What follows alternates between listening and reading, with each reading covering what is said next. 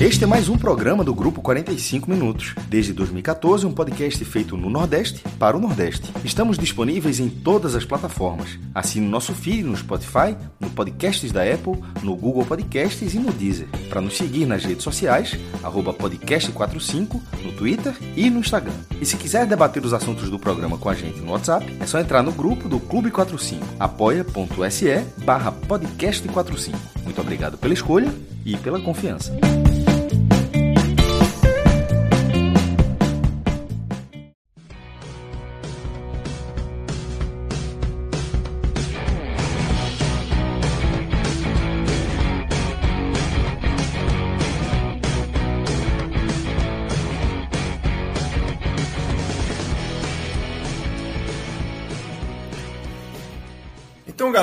Começando aqui mais uma edição de um telecast esse muito especial, porque são cinco times jogando nesse sábado.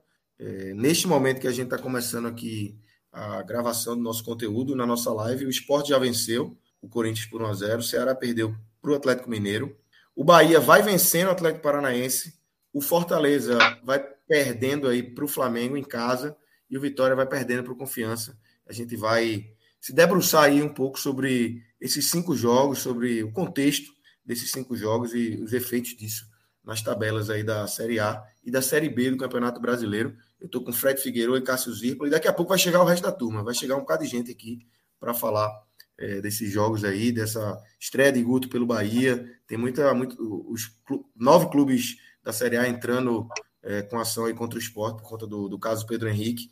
Mas vamos começar, Fred, com a vitória, né?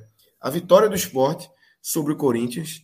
É um jogo que eu tuitei o seguinte: para mim foi um jogo, uma vitória pesada 1 a 0 1 a 0 sempre é um placar tenso, ainda mais para um time como o Sport, que está ali na parte de baixo da tabela, ainda não inspira tanta confiança, mas eu achei um jogo tranquilo. 90 minutos tranquilos, que o esporte não sofreu. O esporte criou boas oportunidades, teve gol anulado, que seria gol, corretamente anulado o gol de Sabino, mas assim, é, Thierry faz o um movimento, mas Cássio não chegaria naquela bola, mas teria que ser anulado, porque Thierry claramente participa ali e você vê que Cássio toma um susto. Sim, mas sim. o Sport teve outras Segura chances. de Cássio, né? Isso, também teve chance com o Gustavo, teve chance com o Mikael e fez 1 a 0 já na reta final, 35 do segundo tempo, com Paulinho Mocelin de volta aí, né? Já tinha jogado alguns minutos contra o, o Juventude e hoje entrou um pouco mais e foi importante, né? É, Cleiton Melo tá trazendo aqui o que eu ia falar agora. Duas vitórias do Sport por 1 a 0 com dois gols do Paulinho Mocelin, seis pontos, dois gols bem parecidos, inclusive. E o esporte soma aí, como o Cássio falou, Fred. Nove pontos em uma semana. Três vitórias domingo, quarta e sábado, fechando essa sequência com o Corinthians. Né? Lucas, é, quarta-feira, né, no programa que a gente gravou pós vitória sobre o Juventude, eu vi no estádio e vi muito perto. Eu gosto na arena, eu sempre tento ver numa linha próxima do gramado. É. Eu acho que você pode perder uma ou outra visão tática, mas o esporte é um time que a gente já conhece muito bem, mas ganha alguns outros aspectos, né? algumas outras leituras, como aquele ponto que a gente trouxe, né? que eu debati, que eu trouxe, você completou no Twitter. Você estava né? de um lado, eu estava do outro. São é, do esporte ter auxiliares né? de ponta a ponta, cuidando do time em todos os setores do campo. Mas eu comentei que o que mais me chamou a atenção dentro de campo, porque dentro de campo é diferente, tá? Dentro de campo a análise é diferente da televisão. Na televisão os movimentos ficam muito ficam muito perdem um pouquinho a velocidade, a intensidade de você ver um jogo no estádio e principalmente mais perto do gramado. E eu saí da arena impressionado com o poder de marcação do esporte. Quando eu falo poder de marcação, eu não estou falando do venturismo de 2020, que era muito eficiente, que eram aquelas linhas baixas, né? um time que sabia sofrer, que tinha um, um desempenho aéreo muito bom, que fechava as laterais, né? que embolava aquela, aquela entrada da área, como se usa muito, é, estacionava um ônibus né? na frente da própria área e conseguia sobreviver. Mas esse esporte que me chamou a atenção contra o Juventude foi justamente por uma marcação veloz, ligada e que ia de barra a barra no campo inteiro. É um time que toca na bola. Chato. O jogador tá saindo, aí vai lá, o ponta e toca na bola. Aí a bola desvia um pouquinho, aí chega o volante e toca na bola. Aí o cara abre o lateral, toca na bola, a bola sai. É um time que consegue tá sempre mordendo, encostando, pressionando, desviando. Isso vai tirando a confiança, além de reduzir os espaços, isso vai tirando também a confiança do adversário de construir sua jogada. E com essa observação muito clara, depois da experiência em loco contra o Juventude, foi de novo né, o que me chamou a atenção nos momentos cruciais do jogo contra o Corinthians. Porque o esporte ele foi um time que teve bem menos de posse de bola do que o Corinthians, bem menos, mas que deixava o Corinthians numa faixa de controle. É, foi muito menos. O esporte conseguia deixar o Corinthians numa faixa de controle e como o Lucas passou na pergunta dele, que não assustava. O torcedor do esporte não ficou com medo de levar um gol. Poderia levar, porque futebol, bate escanteio, o cara dá um chute. Mas o esporte Isso. não se sentiu envolvido em momento algum da partida.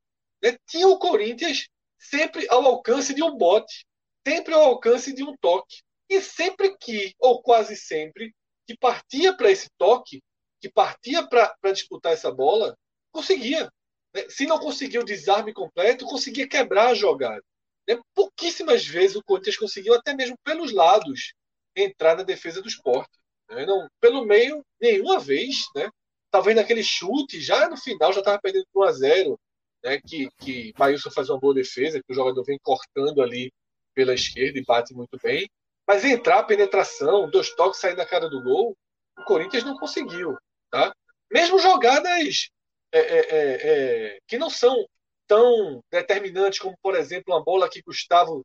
Estava 0 a 0 o jogo ainda, uma bola que Gustavo vem pelo meio, toca para Trellis e Trellis dá voltando para Mikael.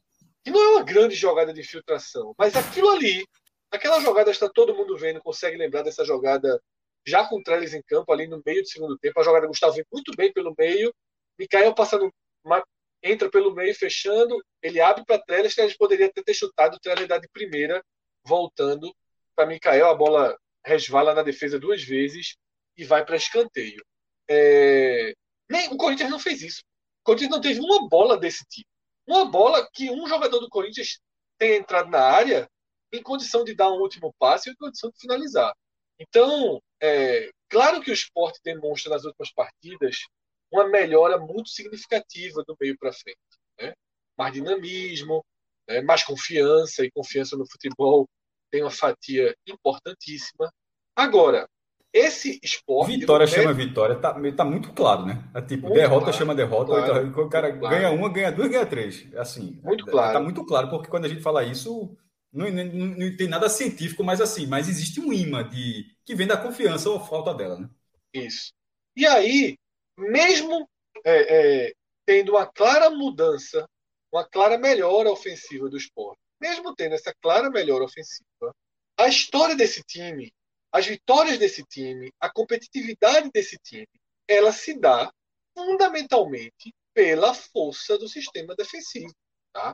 Um sistema defensivo que, como eu construí até aqui, não se limita a defender na sua intermediária. É um sistema defensivo completo. Então, o que faz o esporte ter chance de vencer os jogos, o que faz o esporte conseguir disputar a partida é, sem a menor dúvida, esse encaixe defensivo. Dá muita segurança.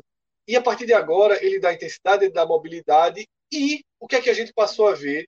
Eu nem vou contar só as três últimas partidas, porque elas são melhores, mas eu acho que aquele jogo do Fortaleza já tinha uma sementezinha disso. Né? Que é o esporte que consegue descobrir um caminho de chegar na área do adversário que tinha perdido completamente. E faz isso com muita calma, sem deixar a bola viva, sem se colocar em vulnerabilidade. É um time muito tranquilo, apesar da posição que ocupa. E quando eu falo a posição que ocupa, é hoje com 26 pontos, mas eu estou falando quando tinha 17, quando tinha 20. Né? É um time que, que conseguia ser tranquilo, conseguiu demonstrar tranquilidade antes do, do embrião da reação. Em Porto Alegre foi uma atuação que não parecia de um time abre aspas, condenado ao rebaixamento. Né? Não parecia. E fecho, Lucas, essa é a minha primeira análise. Vi aqui vários comentários né, falando de Everton, né, que parou Roger Guedes e vou dar um spoiler. Um, monstro, um monstro. É, nas últimas, nos últimos dois telecasts, né, na hora de escolher os melhores, No primeiro eu coloquei Everton simbolicamente. Não achei que ele foi um dos três melhores em campo, mas pelo tamanho do desafio tama... eu coloquei isso, ele isso. simbolicamente. No segundo eu trouxe ele positivamente, mas também não escolhi entre os três. Hoje eu vou ter que escolher. Não tem como, velho. Hoje foi Hoje, gigante, foi um absurdo. Ele, e, e, e, além disso, é, é, pedrinha por pedrinha, né, velho? Você é. vai vendo a, o jogador se construindo ali, né? Não, não é simplesmente uma atuação, aconteceu. São três jogos vou ter que, cara, arrumar. Eu ainda nem pensei. Eu ainda nem pensei. Quem chegou lá Mas no blog já, tá, é. já pegou esse spoiler, viu que ele tá lá e assim, com sobras. Deixa eu ler aqui Google Love, Guga Love que é Primeiro, tá nessa linha, né? Sempre esse nome tem que chamar a atenção. Google Love. Lógico, Google Love. Ventura defendia sofrendo, Lousa defendia com menos sofrimento e Florentino tem conseguido defender e atacar com naturalidade. Temos uma evolução. Sim, temos uma evolução. É claro que claro, Florentino claro. herdou um esporte que já se defendia muito bem, mas Florentino claramente aplica conceitos e antes de começar o programa oficialmente, né, alguém escreveu, e Lucas leu aí a mensagem, é, sobre a diferença de ter um treinador que age positivamente no segundo tempo. Isso foi muito determinante. Né? Um dos pontos decisivos desse jogo, e é justamente onde eu fecho essa minha primeira análise, é a seguinte. Quem acompanhou comentários meus sobre o esporte ali no, na reta final da era Loser, eu falava agosto, não sei o que, me incomodava muito o esporte passar mais de seis meses e nenhum torcedor do esporte, você junta assim, junta 10 torcedores do esporte, faz assim, Lucas, diga seu time de 1 a 11, ia ser um. Cássio, seu time de 1 a 11, ia ser outro. Fred, seu time de 1 a 11, outro. Gugalov, seu time de 1 a 11, outro. Professor Aníbal, Cauã, seu time de 1 a 11. Cada um dizia um diferente e o treinador montava um diferente em cada partida. Cada jogo, exatamente. Agora, em outubro, eu falei isso após a vitória contra o Grêmio, que não foi o time titular ideal do esporte, o time titular ideal do esporte foi o que enfrentou o Juventude. Ali eu falei, como vai voltar Zé Wellison e Thiago Lopes, obviamente vai sair do time, antes mesmo até de confirmar a lesão, o esporte passou a ter uma escalação titular obrigatória, natural, clara. Repito até o que eu falei quarta-feira. Alguns podem até, no arrobo ofensivo, pensar em tirar um dos volantes, recuar Hernani para que Gustavo seja meia. É interessante, Gustavo na meia mostrou hoje o quanto é mais efetivo na meia. É, um, é uma possibilidade, mas não é hoje. Vamos evoluir passo a passo. Não é assim. Tá perdendo o jogo, tá precisando ganhar o jogo, vamos para isso, mas não entra de frente. Eu era defensor, Fred, dos três zagueiros, mas assim, claramente isso já para mim já fica em segundo é, plano. Não, não, não é, não é momento. Não é. Antes do jogo é contra o Grêmio, para mim, para o jogo contra o Grêmio, para mim, o time do esporte deveria ter sido contra. Eu, na minha cabeça, durante a semana, eu disse: não, três zagueiros, você bota Everton, Juba, enfim. Não é, velho, não dá, não dá. Hoje não o time dá, é esse, acabou-se. O é, 11 é Maílson, Micael, sem mexer uma peça. E aí, Lucas, quando você define o time titular, não são só 11 jogadores que você define. Quando você tem o time titular claro, você tem as substituições também claras, pô. Mesmo as alterações de sistema também claras. O Sport veio para esse jogo sem Hernanes e sem Everaldo. Dois dos melhores em campo na quarta-feira. Everaldo numa alta impressionante Isso. e Hernanes dando cara ao meio de campo. Para mim, a única surpresa da escalação foi a dupla de laterais não ser Chico Sander. Eu achava que a saída de Florentin seria Chico de lateral e Sander de ponta. Ele fez Sander Juba. Eu não esperava isso. Certamente pensando nos cruzamentos de Juba para aproveitar Mikael. E não foi uma aposta errada, não. Do outro lado, Poderia ser Mocelin aberto, ele escolheu Everton Felipe, um pelo outro ali é uma escolha que o que vai fazer era a mesma coisa, estava encaixado. Então, para mim, na hora que você acerta o time, você tem também as opções claras e dentro do jogo, ao contrário de Loser, e esse foi o maior dos erros de Loser no esporte, Florentino hoje, ele não só substituiu corretamente as peças, como nos tempos corretos. Everton Felipe era o primeiro a sair, naquele momento tinha que sair, ele vai lá e saca Everton Felipe. Juba vinha perdendo desempenho, perdendo desempenho, começando. Foi Everton Felipe sair, Juba se tornar o pior em campo. Um erro ali, outro aqui, já não estava marcando com as forças. Sai Juba. Então fez tudo muito correto. Tá? E me surpreendeu a boa entrada de Bárcia também. Tá? Entrou acima do que eu esperava. É, até então, porque não, não, vinha sendo utilizado, então a expectativa era muito baixa, né? Porque assim, muito baixa. Jogo passado ele botou Pedro e não botou Bárcia.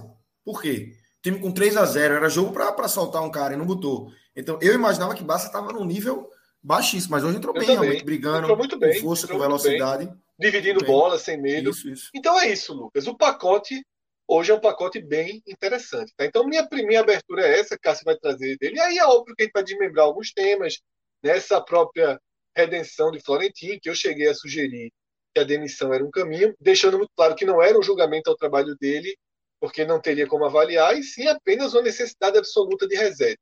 Tá? Mas aí o fato novo veio de onde não se esperava. O fato novo que eu queria forçar acabou vindo né, de outra forma, né, com algumas mudanças, mas isso a gente deixa mais para frente. Cássio, é, como é que você viu esse 1x0 do esporte contra o Corinthians? Um jogo, esse jogo tranquilo na arena, o esporte conquista mais três pontos. E por uma hora e pouco a gente estava falando, né, ficou, chegou até a ficar fora da zona de rebaixamento, mas é, volta com a vitória do Bahia, mas é, é mas um, com a mesma um... pontuação, né? Ou seja, exatamente, é aquela, né, mas é, é uma saída da zona de rebaixamento que o outro time já passa isso, três pontos. Passou na colocação, mas com a mesma pontuação, tem, tem uma vitória a mais e tem um jogo a menos. É... Sobre a atuação do esporte, eu acho que essa foi a melhor. O primeiro tempo já tinha sido até. Ultimamente eu não escrevo tanto nos intervalos dos jogos, vou mais acompanhando, enfim, do meu jeito mesmo. Mas é, no intervalo dessa vez eu falei, porque independentemente do que acontecesse depois, eu queria deixar registrado que o primeiro tempo do esporte tinha sido assim, o melhor primeiro tempo que eu tinha visto o esporte jogar nesse campeonato brasileiro. E assim, com sobras. É, foi um time, já tinha o, o, percentual de posse de bola de 35% que eu falei, segundo só faz score, ele foi mantido o jogo todo, tá? Tipo, não foi que foi 35 segundos, foi, foi assim, foi, uma, foi bem uniforme. Então, o perfil de jogo já era semelhante. E isso não e, e o esporte fez isso sem permitir ações ofensivas ao Corinthians. O Corinthians não teve ações ofensivas no primeiro tempo. E as principais chances foram do esporte, variando jogada. Teve um gol, um gol de bola parada com o Juba, que é a principal. Ele tem essa bola parada muito boa. É, Sabino fez o gol de cabeça ali, mas foi anulado pela participação do Thierry no lance. Eu acho que, detalhe, eu acho que a anulação foi correta. Eu vi gente reclamando, mas é aquela coisa, eu acho que não, não cabe nem muita contestação, sabe? Eu acho que assim, é um lance até fácil de anular. Mas tiveram outras chances com tabela pela direita, pela esquerda, de cruzamento. É, Mikael finalizando bastante, conseguindo dominar, batendo de, de direita, de esquerda, girando, batendo, passando perto. Inclusive, o, o gol que foi do lado do VAR sai depois de um escanteio, de um chute dele, que, que ele parecia totalmente sem ângulo, ele conseguiu arrumar um chute ali de esquerda e Cássio defendeu. Então, primeiro tempo, isso, e nesse primeiro tempo, com destaque absoluto de Gustavo. Jogando com o meia ali, bem ali centralizado, a figura que, que Hernandes, como já, fui, já falou, Hernandes fora, Everaldo fora, jogou com seis da base. Jeito, em vários momentos mais da base. Maílson, Everton, Juba, Gustavo, Micael, e Everton Felipe, pô que, que é muito novo ainda, porque ele surgiu com 16 anos. Assim, isso. Para pegar o Corinthians, que não perdia 10 jogos, e mais, e mais do que essa estatística de não perder 10 jogos, o Corinthians não perdia desde que se reforçou.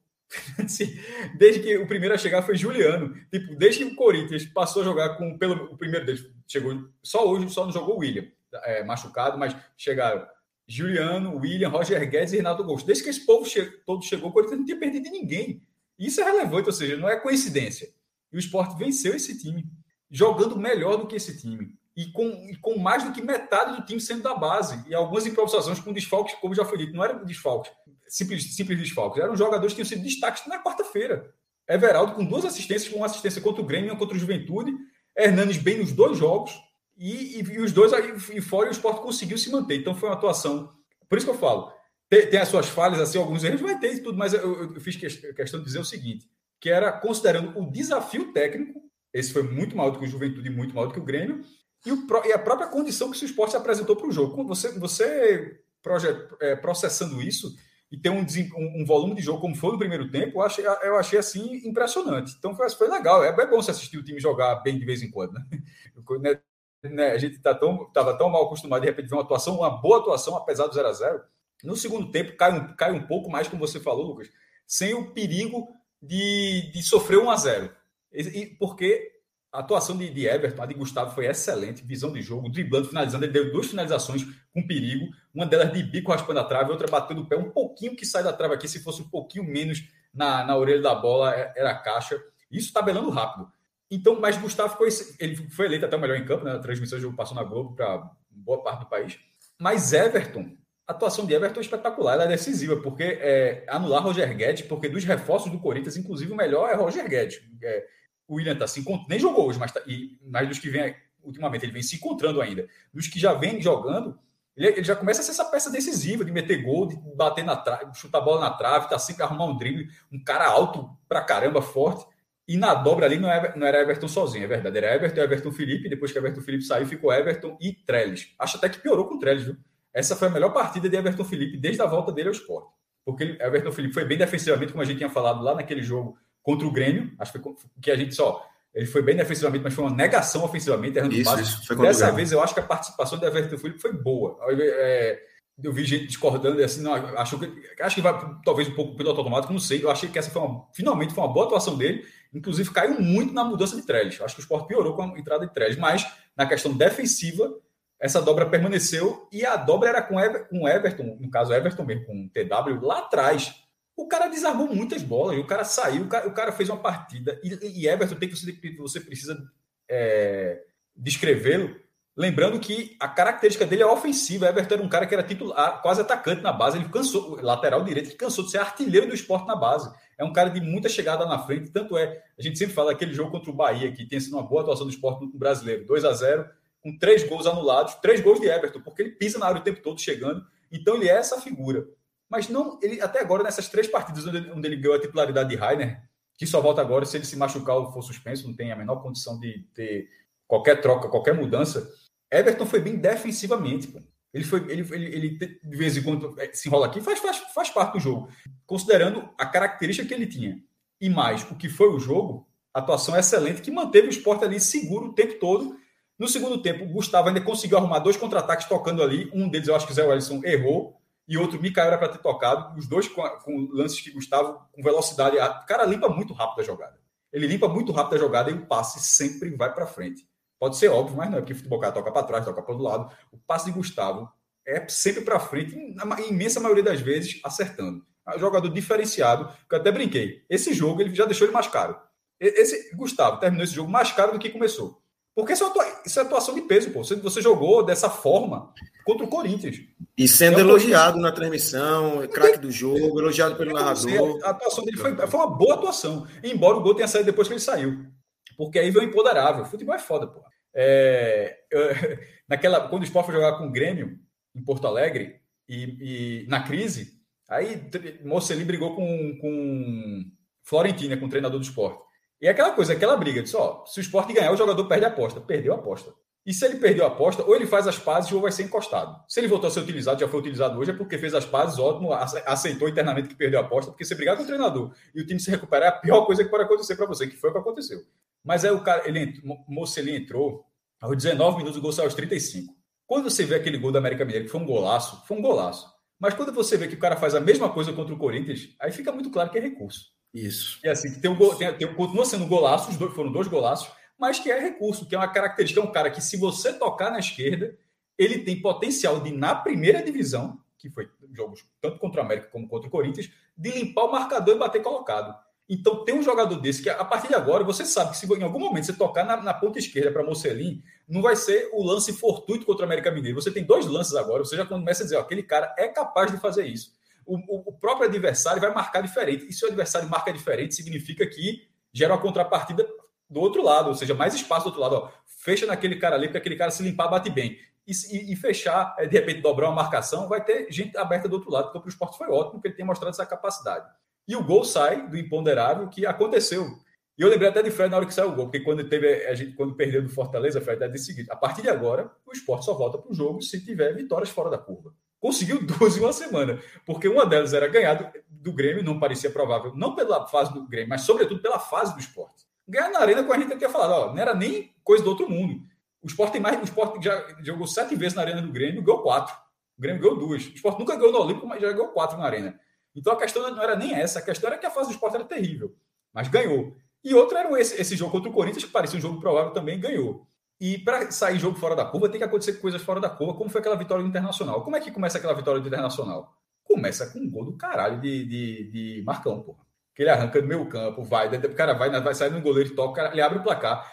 A, a, o gol começa dali. Desse jogo, de um jogador tão contestado, embora eu acho que eu, eu, eu, geralmente eu gosto mais dele, porque eu acho que ele brucutu e tal, mas veja só, meu irmão, você não tem outro marcador. Não, ele vai errar o passo, vai errar vários passos, vai, beleza. mas o poder de marcação que ele tem na primeira divisão, e a gente já falou, esse cara ele marcou bem na primeira divisão outras, outras participações do esporte. A de 2020, a própria de 2018. Então, esse cara ele consegue marcar na primeira divisão. E dentro do elenco do esporte não vai ser Ronaldo que vai fazer isso. Não vai ser alguém da base que vai fazer isso, não vai ser outro volante, vai ser Marcão. Agora, a contrapartida dele é a falta de técnica na maioria dos lances. Mas não foi o caso dessa jogada.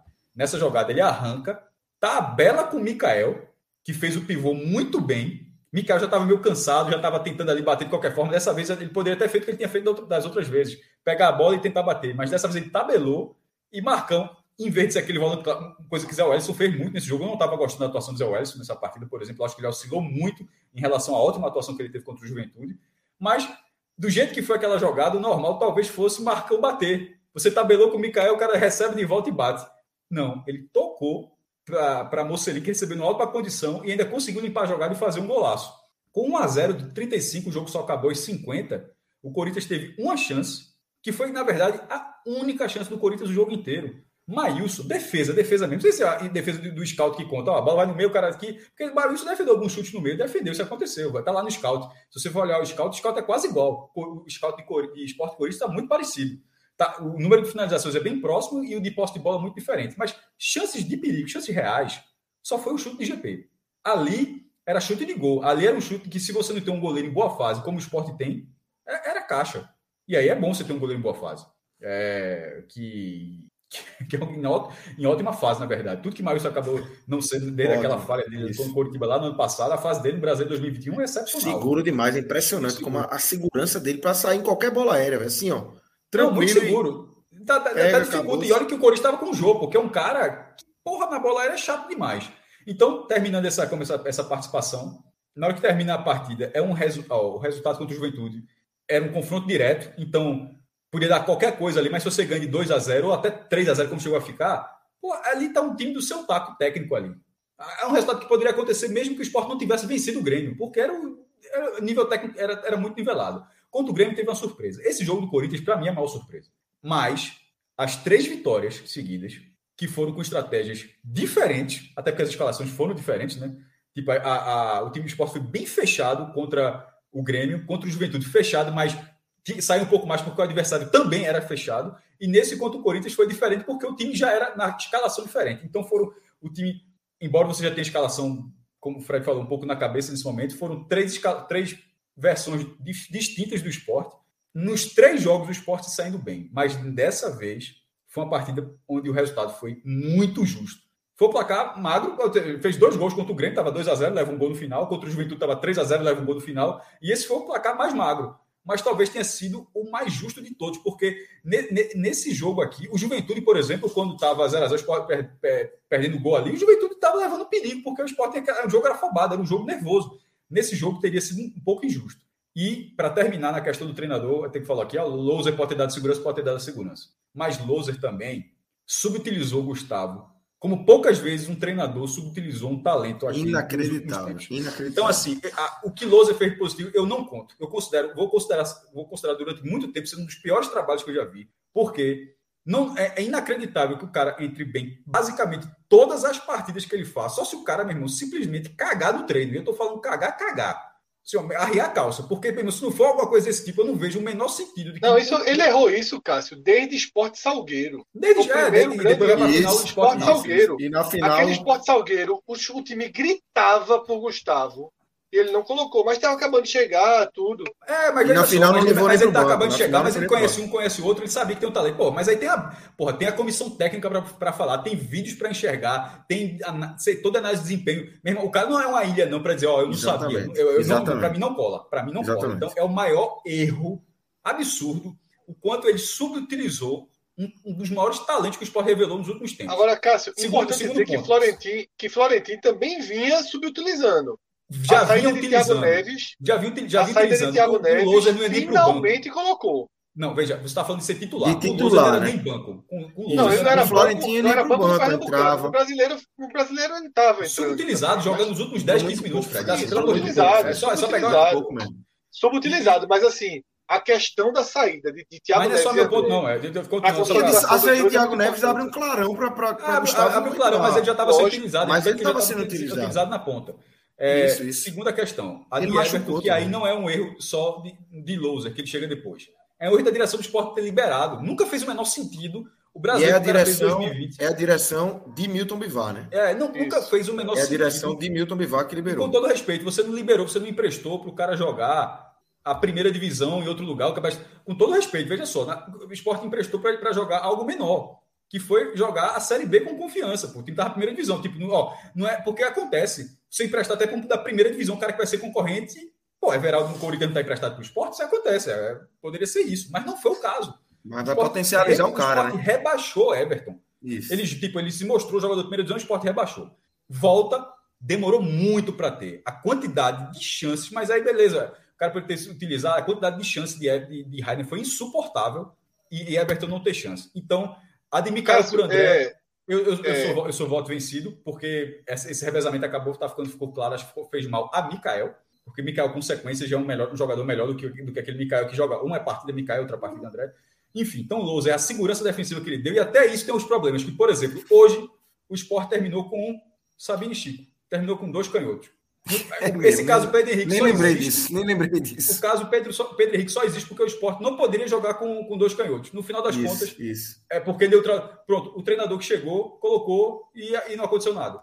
Exatamente. Ó, Pedro só, Henrique não era nem para estar no esporte, assim. Ele só, ele só, ele, ele, só veio por conta disso. Só veio, por, ele só veio porque é destro, né? nem porque, ele, ele veio porque é um zagueiro, o único zagueiro destro que estava disponível, disponível teoricamente, no mercado. Ponto. Porque Perfeito. não pode utilizar na cabeça do treinador. Pronto, outro chegou com dois canhotos. Então, assim, então até a questão. Zé Wellison, o quanto demorou para colocar Zé Wellison? Essa, foi, essa então, para mim foi então, a questão defensiva, a questão defensiva de, de, de, de Lousa é mais ou menos. Enfim, esperando o segundo volante, né? Esperando o segundo volante de, de ofício em vez de criar. É, Ali foi um erro muito grande. muito, muito grande. Demorou demais. Oh, Demorou demais. Zé Wellison e Marcão em condições antagônicas, ou um ou outro. Não existia esse um. Isso, não, total, total. Ficou claro isso, Agora, que não existia isso. É, só um detalhe, só, só para não ficar longe. Vai, é, é, Everton, na verdade, foi para o CSA, Cássio. É, Juba que estava no confiança. Desculpa, desculpa. Isso, isso. É, mas, mas Everton estava no CSA e Juba confiança. Estava na exatamente uma condição, melhor, uma condição melhor do que um pouquinho melhor, confiança, mas... porque o CSA disputa mas não ser rebaixado, né? Mas foi rebaixado da mesma forma. Confiança exatamente. foi, desculpa, Juba, o Sport prestou, emprestou os três, pô. É, Juba e, Mica, e, e Mikael, que Mikael, lembrando, tinha feito gol no Brasil no ano passado, tá? Ou seja, em vez de aquele, aquele 5x3 de internacional, por mas exemplo, Mikael no ano passado. Então, mas, eu, mas, então, ele já tinha feito gol na Série A ano passado. Em vez de você. Retrasado, tu quer dizer?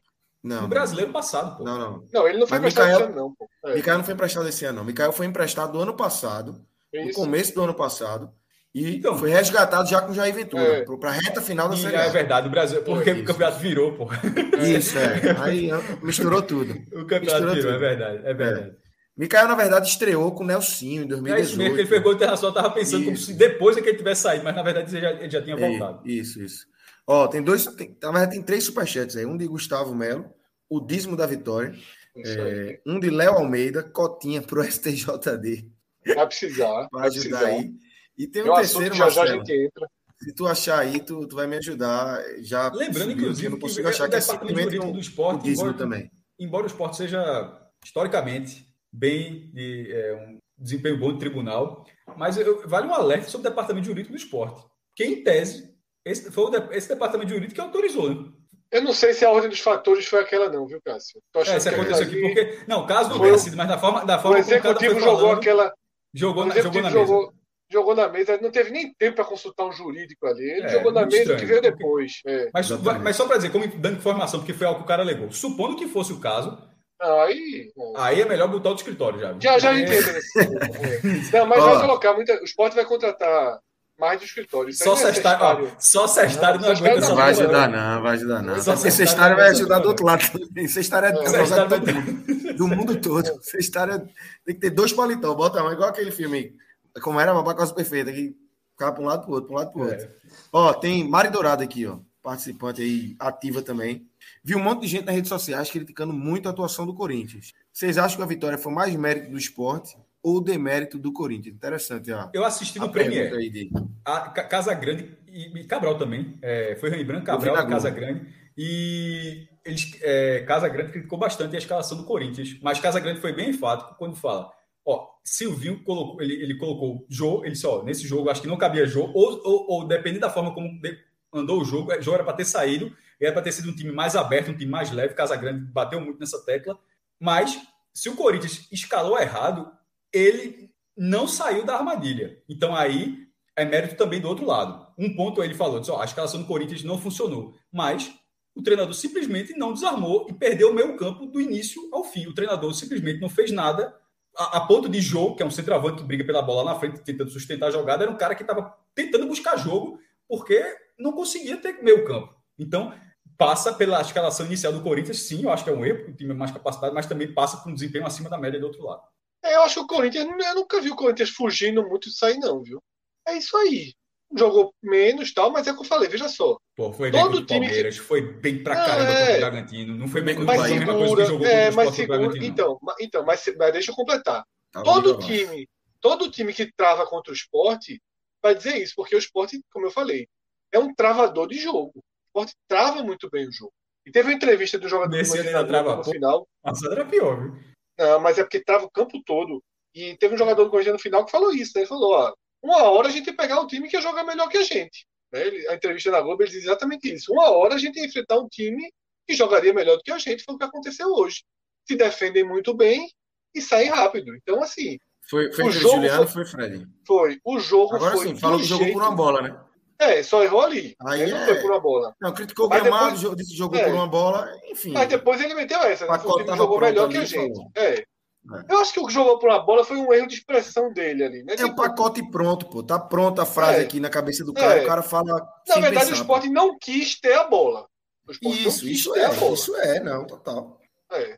Mas não foi jogar por uma bola, porque o esporte teve. Se você enumerar as cinco melhores chances do jogo, acho que a quinta é do Corinthians com aquele chute é. de, de, de GP, né? Total.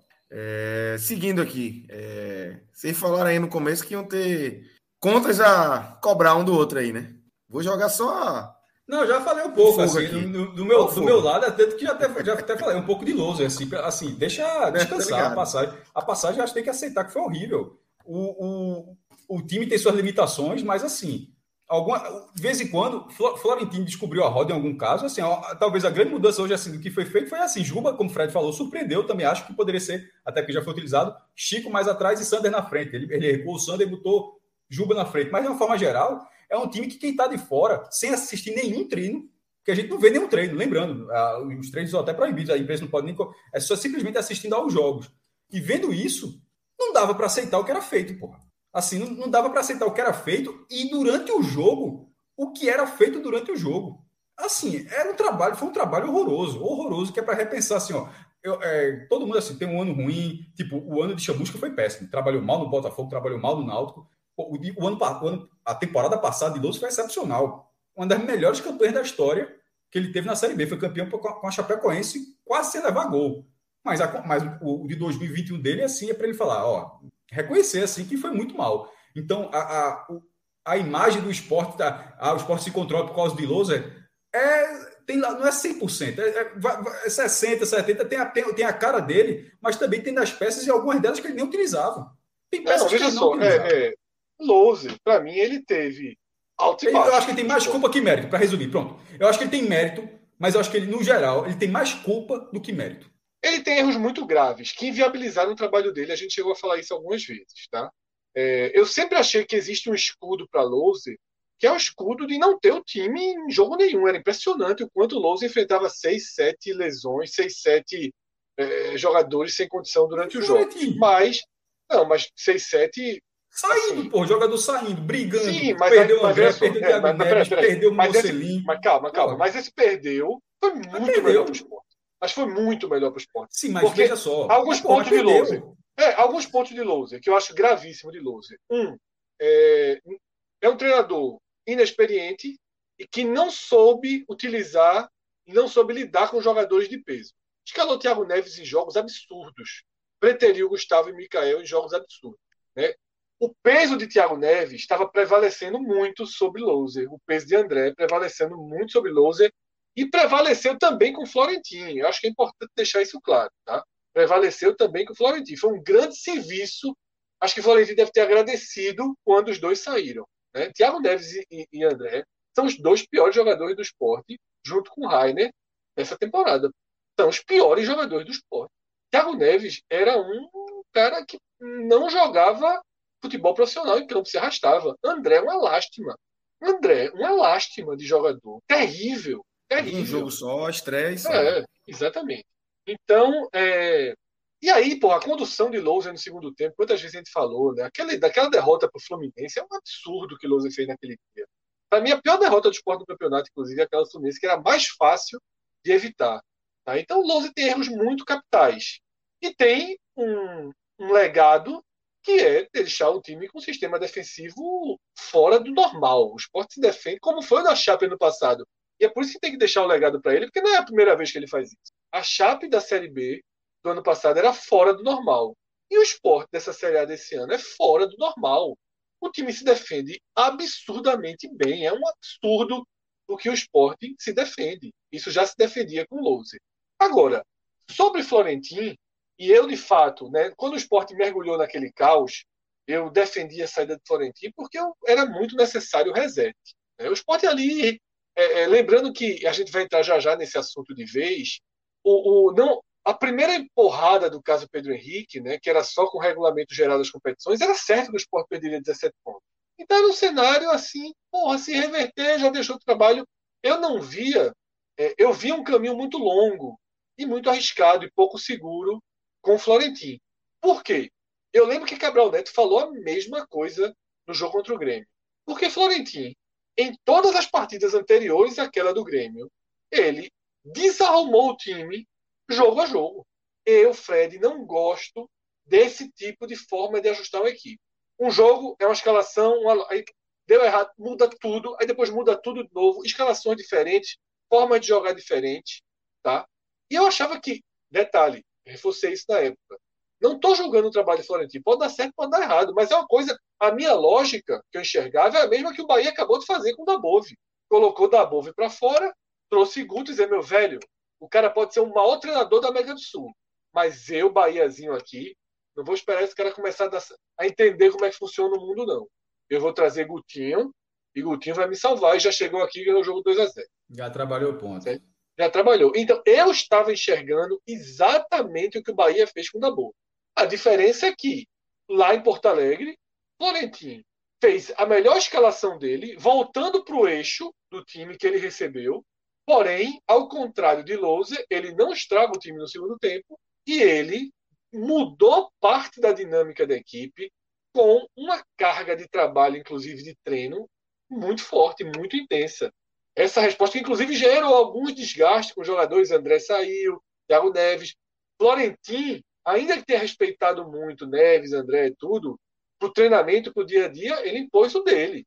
E ele se mostra uma máquina, uma máquina de trabalho. Né? E aí, para sorte do esporte, Florentino, nas últimas três partidas, obviamente, porque o jogo do Grêmio, como eu falei já aqui, e falei na live, nas lives passadas, o esporte se autoescalou depois dali, não tinha mais o que fazer, e aí Florentino pôde guiar e pôde mostrar o seu trabalho com tranquilidade.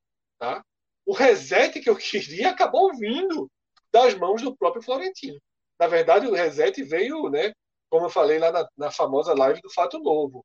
Né, o, o reset de Florentino, do esporte, ele vem com a mudança de uma diretoria que estava encharcando muito, com Nelo, blá blá blá, que fez tudo errado, né, que na última semana ali tudo aquilo que veio à tona é um absurdo e tirou dois pesos do elenco. A verdade é essa. Né? A entrevista de Thiago Neves da fruta, do chuveiro, o cara estava fazendo um mal enorme ao elenco. A ah, André quer nada, não queria Twitter. nada. Twitter. É, não queria nada, porra, não queria nada. Os caras não queriam Tem nada. Superchat nessa linha aí, Fred. É, joga é, aí, Marcelo. ocupando vaga de quem queria. Superchat de MMs. MMs. A evolução do Gustavo Florentino, o elenco abraçando, demonstram que tinha panelinha no grupo. Eu não sei se o nome eu é panelinha. Difícil, é, não, eu não sei se o nome é panelinha. É uma questão técnica mesmo. É, eu acho que era uma questão técnica, mas também de muita má vontade. André tem outro problema. André tem um problema que vai vir à tona, talvez ou não, relacionado à comissão né, do, do empresário dele. Há um contrato muito mal feito. Oh, o esporte já vai dever 10 milhões de novo por ano. Não, não, não, não. Pelo contrário, na verdade, de é novo. Dele, esporte... é bronca, é dele, é bronca. É, Veja só, não, não é tá, o esporte não assinou. Não, o esporte não assinou, o esporte não assinou esse contrato. E aí há uma cobrança de um contrato que não foi assinado e o novo presidente disse: eu não vou, não vou pagar algo que não está assinado em canto nenhum. Existe um contrato sem assinatura. De boca. E, de boca, não. No papel, mas sem assinatura. É, a gestão anterior não assinou, a gestão de Milton não assinou, a gestão é, é, do meio ali não assinou e também ninguém dessa gestão vai assinar. Agora até já foi embora. É, então, velho, o, o, o, acho que havia uma carga negativa e saiu. Técnica de pressão sobre treinador é muito ruim você ser treinador e deixar Thiago Neves e André no banco. É muito ruim. Pesa. Você tem sempre uma ideia. A gente mesmo, né? Eu, porra, bastava, bastava Mikael entrar titular, errar três passos, porra, é melhor André. Enquanto hoje, não, mas é deixa Mikael... assim, André e Mikael, é. essa é a única que eu, que eu, que eu só, é, acho que eu teria feito a mesma, a mesma coisa. Primeiro, porque eu acho que o André tem potencial ainda. Thiago Neves, infelizmente, depois, infelizmente, ajudou muito o brasileiro, mas nessa temporada, fisicamente, sobretudo depois da Covid, tendo relação direta ou não, mas cronologicamente foi, cronologicamente, pelo menos, depois que ele teve Covid, fisicamente não conseguiu render mais. Já André, tecnicamente, teve uma temporada muito ruim. Já tinha tido em outros clubes, mas não no esporte. Dessa vez ele teve no esporte. Então, mas, então a, o revezamento entre André e Mikael eu achava aceitável. Agora, a, a, as, seguidas utilizações de Thiago Neves realmente não tinha, mesmo tendo um peso grande dentro do elenco, já, aí, era, aí é quando o treinador realmente não se impõe. As declarações, Só. absurdo. É, aquele jeito está perguntando se então ele Isso. jogou sem contrato. Não, não, não, é o contrato de André, é o contrato de comissão do empresário. A turma já está querendo tirar mais pontos do Leãozinho. É, a turma quer, não, a gente até ver se o de Gustavo tá amarrado mesmo, né? Que só falta na hora que for vender, diz, ó, acabou o contrato. Ai, meu Deus do céu. Mas é vamos... isso, assim, é, é, porra, Florentin, inclusive hoje, é meu treinador para a Série B, assim, demonstra Não, uma lógica de trabalho. Ele agora tem uma lógica de trabalho. Quando eu falo de treinador para a Série B, obviamente eu estou falando do caso do esporte perder os pontos, né? Até perder, porque Guto, se perder que é a melhor opção, vai ser esse, seis jogadores da base, veja só, se perdeu, se, mesmo, porque você desmobiliza alguns setores, mas mesmo que aconteça isso, vai ser boa parte do que está jogando aí, porque a galera tá no time da base mesmo, tem que colocar, aí é que tem que colocar para jogar mesmo, até para valorizar. E é, Sabino tem contrato, né? Se você conseguir. Tem contrato, os dois. Deixar esse, explicariam, né? Por, é, é, assim, o próprio, o próprio é, se você conseguir deixar esse clima se você conseguir deixar esse clima, você é, mas, pode tentar. Mas isso eu acho que é o segundo momento. Nesse momento, é, primeiro é tentar ficar, e outra questão, e, e, a outra questão é que eu acho que já o risco de, de, de, não perder os pontos, eu já considero que não é. é mas vamos fechar, mas, fechar o jogo. Vamos fechar o jogo. Isso, vamos, vamos, vamos passar aqui rapidamente pelos melhores. Acho que pode ser rapidamente, a gente já falou bastante individualmente de vários sim, jogadores. Sim, sim. E para a gente falar sobre essa questão aí da justiça e os novos clubes entrando. Né? Mas antes tem um superchat engraçado aqui, de Tadeu Rodrigues. Boa noite, por favor. Na hora do Lion, Lion se refere ao Fortaleza. Pode ter o Vitória também. Não, Pode ter Vitória. Eu, acho que é Fortaleza estão falando aqui no, estão falando aqui no chat. É Fortaleza. É, Fortaleza. Ao invés de telecast, pode fazer um Agamenonzinho. Pode, pode, mas, Tadeu, mas Tadeu, tu já, tu já escutou o último Agamenon? Tem um Agamenon novinho. É, tem um novinho aí. Novinho, Folha. Vamos embora. Daqui a pouco o Minhoca chega para falar de Fortaleza, do Ceará. Lucas, sobre mas vamos, vamos para os destaques da partida, o, o, o meu pódio, e teve, acho que teve outros jogadores que, que, que podem aparecer, mas assim, especificamente no pódio, é, primeiro, Gustavo, mesmo com o gol saindo depois de atuação tecnicamente muito boa, taticamente muito boa, jogando onde a gente sempre gostaria é, de vê-lo naquele setor centralizado no meio. O cara, 19 anos de idade, pô. o cara tem 19 anos jogando contra a cobra criada do outro lado, assim, e teve jogo com muita personalidade. Então, assim, primeiro lugar, é, fácil.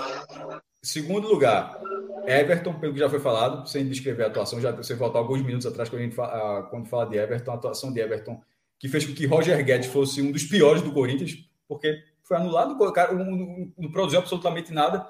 É, não teve um viés ofensivo o Everton, mas a questão, mas o papel defensivo dele, que não é a característica primordial dele, foi muito bem executado, sobretudo com a dobra ali de laterais, mas que ele conseguiu ganhar basicamente todos os lances. Terceiro lugar, Marcão, que vinha muito bem antes do gol, tomou amarelo absurdo.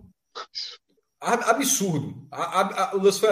Meu irmão, até Rembrandt falou, inclusive, ó, quando voz do replay, ó, isso aí é ombro com. A, e, Total, e, e, e, logo, de, logo depois, não. Um tempo depois, teve uma falta foi... de Gil em Gustavo, que o bicho muito mais dura, amarelo, a foto muito que mais dura e claramente, claramente para parar o jogo. Porra. Achei a arbitragem bem ruim, viu? Muito é, e olha que acertou no gol. E olha que acertou no gol anulado. Isso, não, o gol foi corretamente anulado. Mas assim, o, a, a, a, Magrão, Marcão, foi amarelado de forma incorreta, na minha visão. Incorreta. E mesmo amarelado, continuou marcando com a mesma forma, sem ser batente, de vez em quando ele é, que jogava LFUT tinha um jogador caceteiro, né? Tinha um sarrafeiro, caceteiro, tinha. É. Mas, mas não, foi, não era LFUT 98, que é o melhor de todos.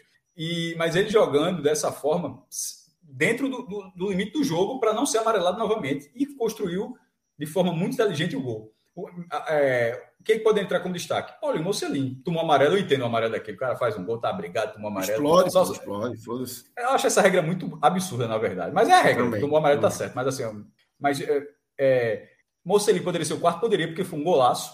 É, outros destaques. Sabino.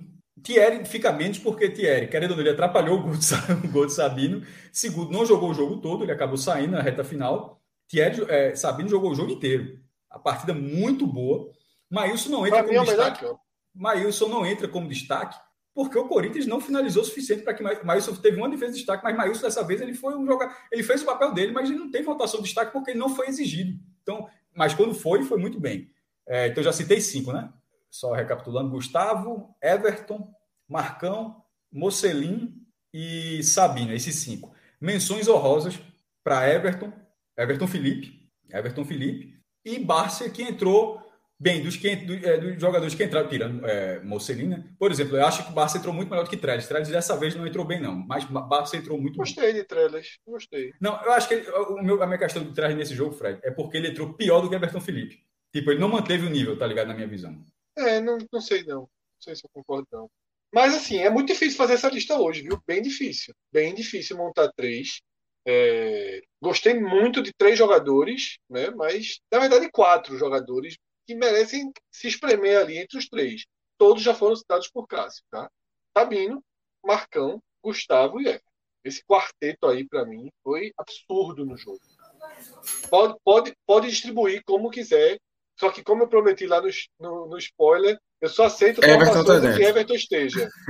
E não foi o melhor. Para mim, Everton é o segundo. Mas, é, eu vou fazer a minha. Gustavo, Everton e Sabino. Marcão em quarto. Mas Gustavo, Everton e Sabino. Hoje. É, jogou, num, jogou. Num dia, é, num dia que, que Zé Wellington não foi tão bem. Né? Assim, é porque o nível Zé Wellington tão alto. Como... Exatamente, é, é, exatamente. Mas Marcão foi melhor hoje que Zé Wellington. Pois eu achava que o Zé Wellington não estava bem. Zé Wellington, para mim, era. Tava no viés para beirando negativo, errando passe pra caramba, pra caramba, pra caramba. É, porque na função de tentar, bom, né? mas não no nível que ele estava. É. É, não, é, sobretudo comparando com o jogo do Juventude, como eu falei. Mas o jogo do Juventude, é, Juventude, o jogo do Juventude, eu, eu acho que Zé Wellison, para mim, começou mal aquele jogo. Ele estava errando muito até o gol.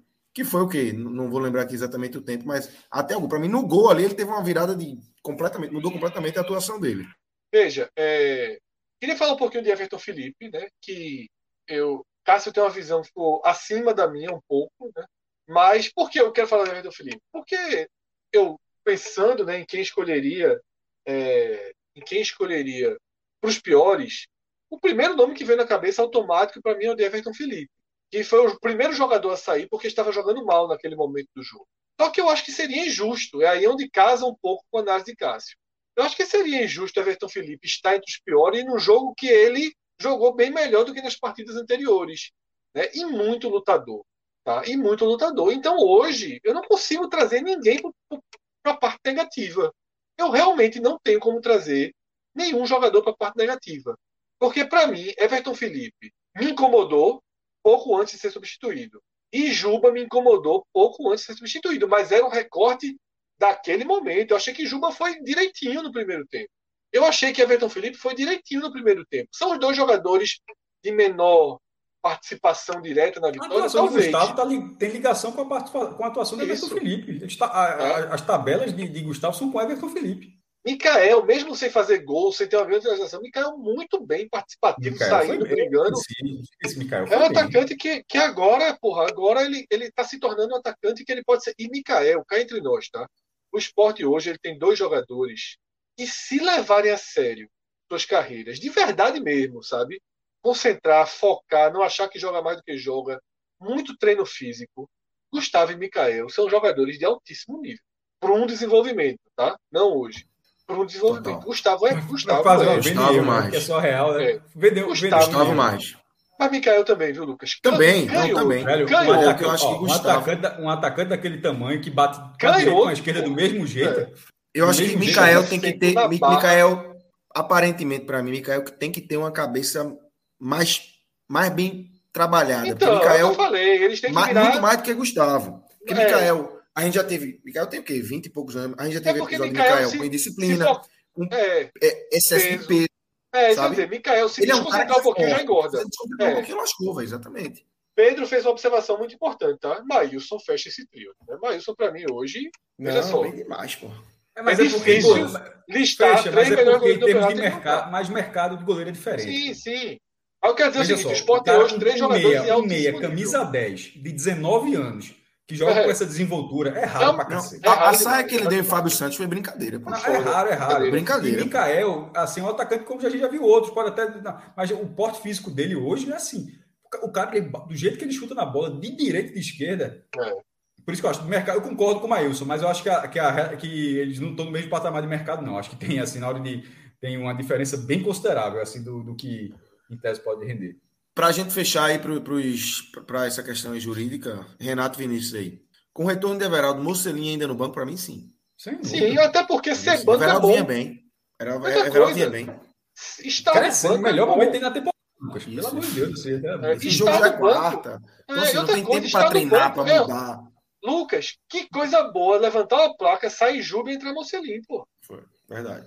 Tá entendendo? Veja só, o time precisa de banco, o time precisa ganhar força ofensiva no segundo tempo, tá? É... E aí, reforçar o que eu já falei, Cássio citou, Bárcia, porra, parece que vamos contar com Bárcia aí para os últimos jogos, né?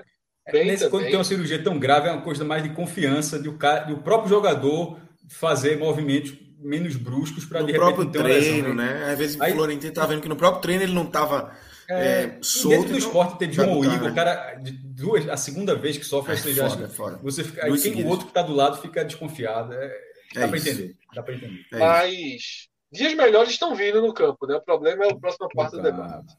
Mas vamos começar, Fred. A gente teve hoje a notícia né, de que nove clubes vão se juntar corretamente Acho que, inclusive. Não, já se juntaram, viu, Lucas? Pode dar Isso, já se juntaram. Já, já tá o STJD já, já, confirmou a notícia de infração. Já, já, já tá... receberam, né? Já receberam. O STJD já recebeu a, a notícia de infração. E acho que corretamente, eu só acho que. É, aí a, a, gente pode voltar um pouquinho, porque na quarta-feira teve a entrevista do, do presidente do Atlético Goianiense, que foi o que acabou acarretando, é, desencadeando aí alguns fatos. Criou o grupo do WhatsApp. Tá tudo, tá tudo muito caladinho. Inclusive os clubes estavam muito caladinhos, né? Os próprios, os próprios clubes estavam muito caladinhos. Quem tem que denunciar é o clube. Então, assim, agora nove clubes se juntam e fazem essa denúncia ao esporte, essa questão de, de Pedro Henrique, a gente já falou um pouco aqui, mas agora é hora de, de se debruçar de fato sobre o que a gente tem, né, Fred? Vamos lá, Lucas. É... Primeiro ponto. Está confirmado que gente... quem briga pelo rebaixamento. Né? É. é... o São Paulo fingindo que não está. Primeiro ponto. É voltando até o que a gente já tem falado, o Cássio talvez tenha sido o primeiro a falar, eu concordo plenamente, que é o seguinte: que bom que entrou, porque ia entrar. Ia entrar. Podia entrar no, no, no último dia que daria os dois meses do primeiro jogo de, de Pedro Henrique no esporte, ia entrar com o processo. Então, assim, entrar agora é muito melhor, porque, primeiro, esclarece para dentro desse campeonato. Se o esporte, se o esporte ganhar essa causa na justiça, imagine, se eu falei que tinha um efeito novo, imagine esse fator impulsionando um ambiente que já é muito positivo. Dizer, ó, pode tirar a sombra, porque o esporte hoje ganha o jogo, mas é igual aqueles personagens de desenho animado. O esporte anda com a. Tá, tá sol para todo mundo, o esporte anda com a chuvinha em cima dele. Porque o esporte tem uma preocupação que não sai. Tá? O esporte ganha o jogo comemorando, aí Cleber Machado na narração falando, é, tem que deixar a justiça de lado, depois ver isso, mas a vitória. Então, assim, para todo mundo, para os jogadores, eles estão sendo espetaculares. Para o torcedor, eu acho que algum torcedor vai mais na onda ali, reduz aqui, alguns não gostam quando a gente fala, alguns falam. Para a gente que até pelo histórico do podcast 45 minutos, a gente sempre acompanha muito esse tipo, esse outro lado. Para mim é uma sombrinha. Todo jogo que ganha é alegria tá? e o, o amargo de pensar que tudo isso vai passar por um tribunal. E que se o esporte salva dentro de campo e for rebaixado no tribunal, tem um prejuízo em torno de 60 milhões por causa da irresponsabilidade de duas, três, quatro, cinco pessoas, é algo assim. Dá para filtrar essa quantidade de é. gente. Não, foram três não porque eu tô. Tra... Não, veja só.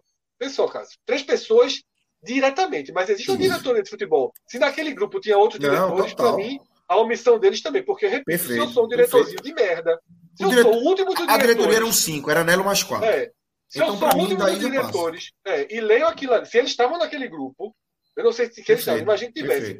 Se eu sou o pior dos diretores, o que não dá opinião em nada, se eu ler aquilo ali, pode ter certeza que o WhatsApp vai dizer.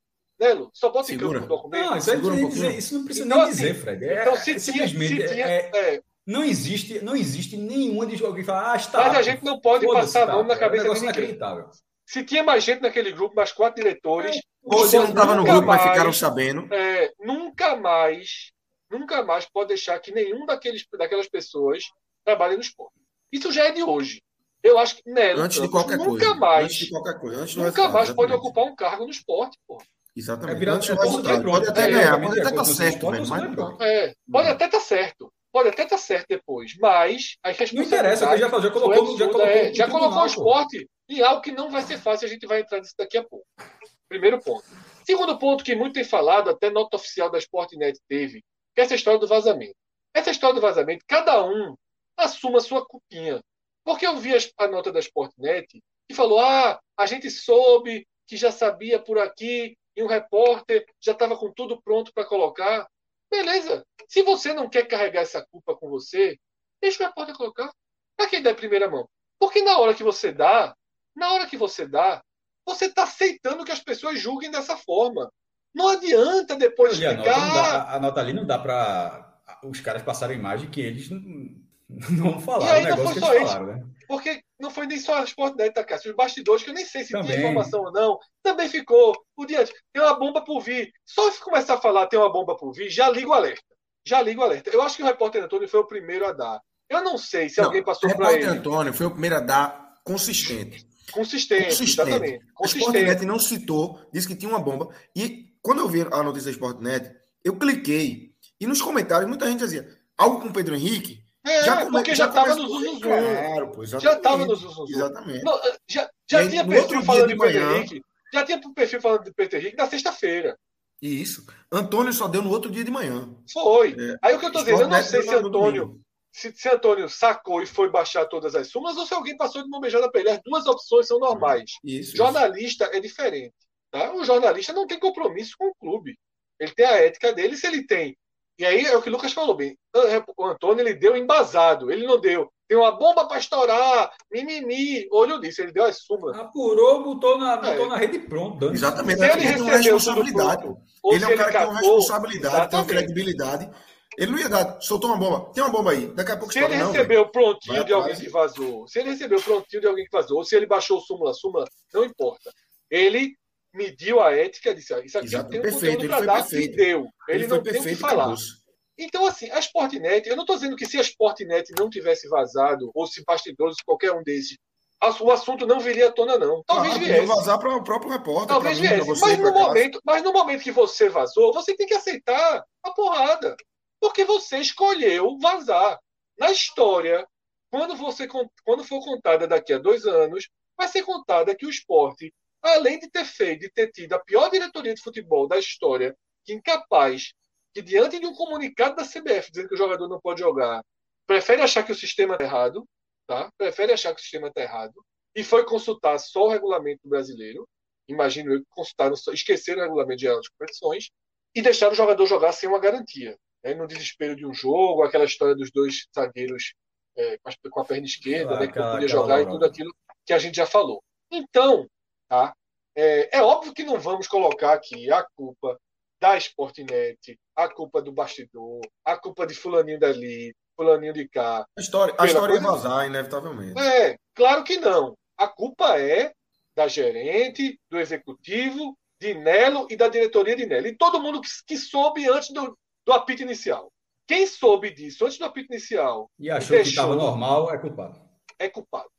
Depois disso, é só espólio da culpa. Não dá para colocar, ah, é aqui. Não, não é aqui. Não é aqui. É um erro até para sua própria imagem.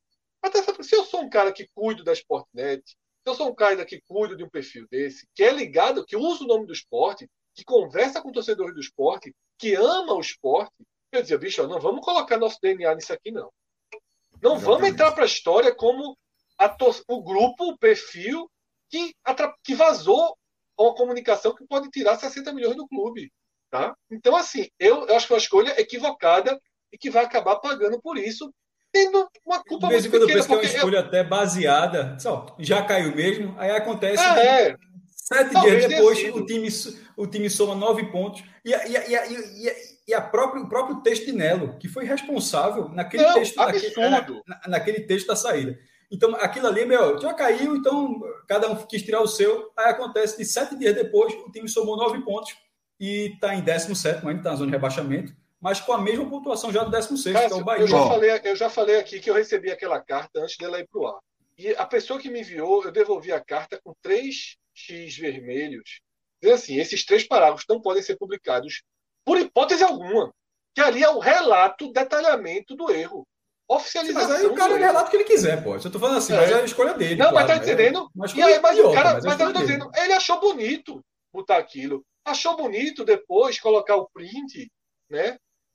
Não, é, é assim. amador, amador na essência. É amador, é. amador, amador. Pronto. É, agora, fala um pouco da questão jurídica, é, atualizando o, o, cenário. Nesse sábado já teve essa notícia de infração, o STJD já recebeu, vai ser encaminhada à Procuradoria, que é quem oferece a denúncia de forma oficial, para sendo acatada, ser julgada no, no, STJD, que é o Supremo Tribunal de Justiça Desportiva, que é o órgão. E todos os estados têm o TJD, né? Tem o Tribunal de Justiça Desportiva, tem o TJDPE, TJDCE, TJDEBA, e tem o, o STJD, que nesse caso ele não, ele não vai do, do TJD para o STJ, não. Ele já vai começar no STJ.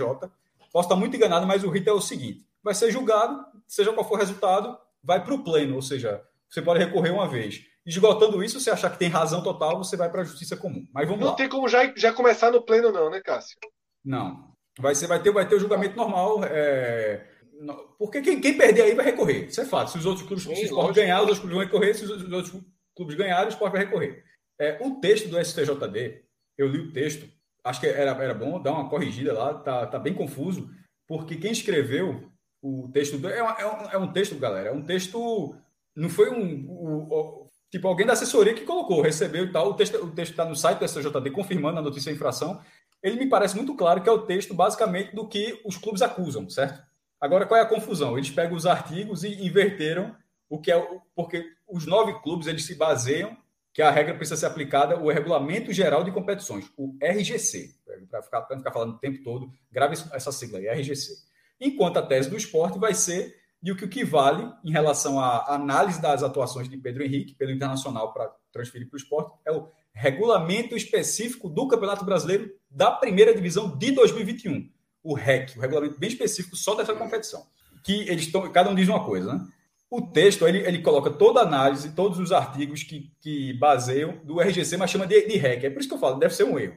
Mas qual é, mas qual é a questão? O meu ponto, considerando isso erro de digitação, sendo algo menor, a questão é a seguinte: a, te, a tese dos clubes, considerando que saiu, tá? Não é informação, informação só a partir da, da, da nota do STJD, do STJD, eu achei benéfica ao esporte. Porque ela, é, na, na nota que está ali, ela não trata em nenhum momento que existe um conflito. Ela, ela simplesmente entrega, ó, o RGC diz isso e é para ser punido. É como se, é como, é como se chegasse no julgamento, você fizesse, você fizesse toda essa análise e de repente outro, advogado. Olha, tem outro conflito. Cara, como assim tem outro, tem outro artigo? Existe outro regulamento? E, em vez, eu acho que no caso dos nove clubes. Rapidinho, Lucas. No caso dos nove clubes, eles deveriam chegar com essa. Só para terminar o raciocínio do passador. Eles deveriam chegar com essa posição. Isso eu estou falando, nem como, não sei nem como será, estou falando a partir do texto que está no site do STJB. Que eles deveriam chegar com essa posição e já mostrando que há um conflito com o regulamento específico da, da competição e não ignorar como foi ignorado. Eu achei, porque se essa foi a tese, eu achei péssima. Tá entendendo? É, simplesmente você fingir que não existe o um conflito. O conflito existe. Eu, o que vai ser, o que vai disputar é é o que prevalece quando acontece esse conflito. Mas você simplesmente chegar, ó, o que vale é o RGC, viu? E fingir que não existe um outro, um outro negócio. Eu achei assim, eu disse, olha, se os caras foram por esse caminho, a chance de, de repente, esse caso ser resolvido rápido é bem razoável. Mas fala, depois eu retomo. Não, só é, eu li uma coisa hoje que eu não, sei se vocês já, já viram e, ou já discutiram. É, foi um torcedor do esporte, inclusive, Romildo Filho. Ele tweetou hoje assim: é, um, o artigo 45 do RGC, que diz que ele trata exatamente sobre a possibilidade de transferência de um atleta entre um clube e outro. E ele fala: a possibilidade de transferência de um atleta de um clube para outro na mesma competição deverá constar necessariamente no respectivo regulamento específico da competição. Então, assim, eu acho que isso para mim é, é, é, um. Não sei se vocês já tinham visto isso, eu não tinha visto esse artigo 45. Eu não tinha visto.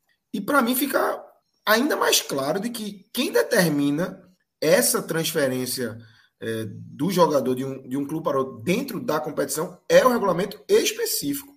Isso é o artigo 45 do regulamento geral. Por isso que eu acho é que o caso geral foi passa perdido para o específico. Por isso que eu disse que o caso já foi de um caso perdido a um caso discutível. Acho que está bem ainda em aberto, Exatamente. mas veja só. Mas para é, mim tudo vai depender da política. Todo mundo que. Não só. Eu, eu, não vou entrar nessa seara da política e se a política vai. Vamos, vamos, vamos, ficar, vamos ser, ser até questão legal.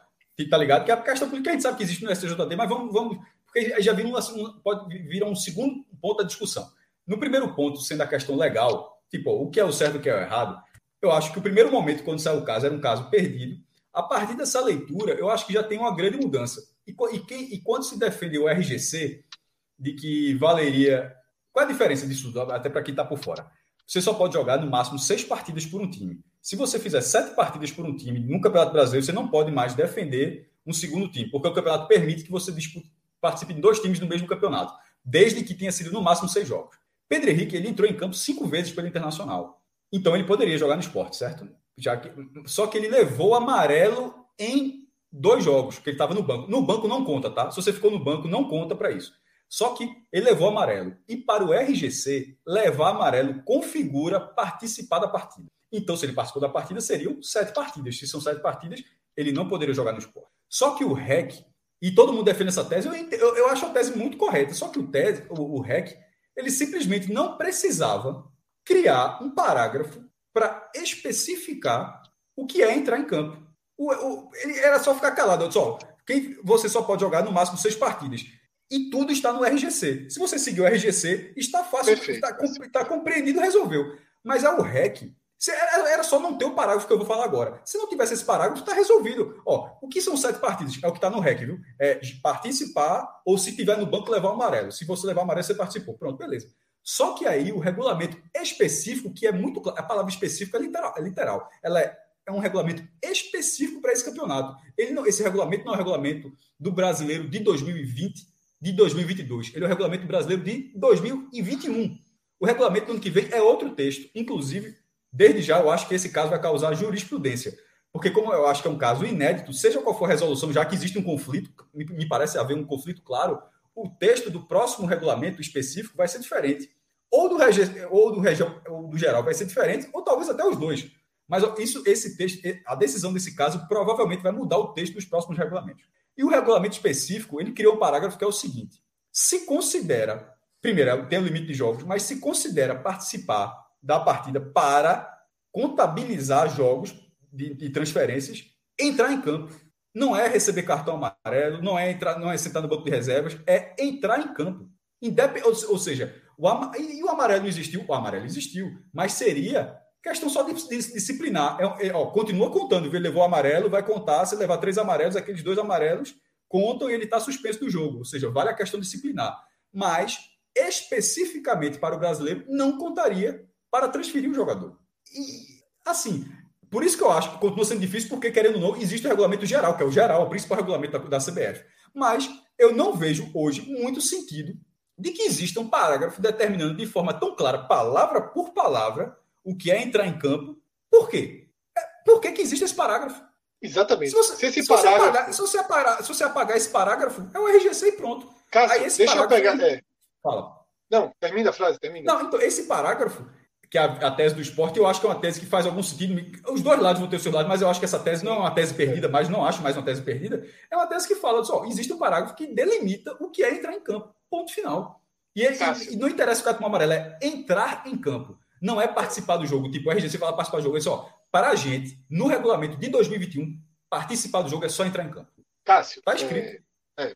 Você já fez a parte né, de explicação, e é justamente isso e a cronologia é muito clara. Quando surge a notícia, e já surge com o RGC do lado, todo mundo tem certeza que o Sport vai perder 17 pontos. Mas, obviamente, o regulamento brasileiro ele muda essa visão.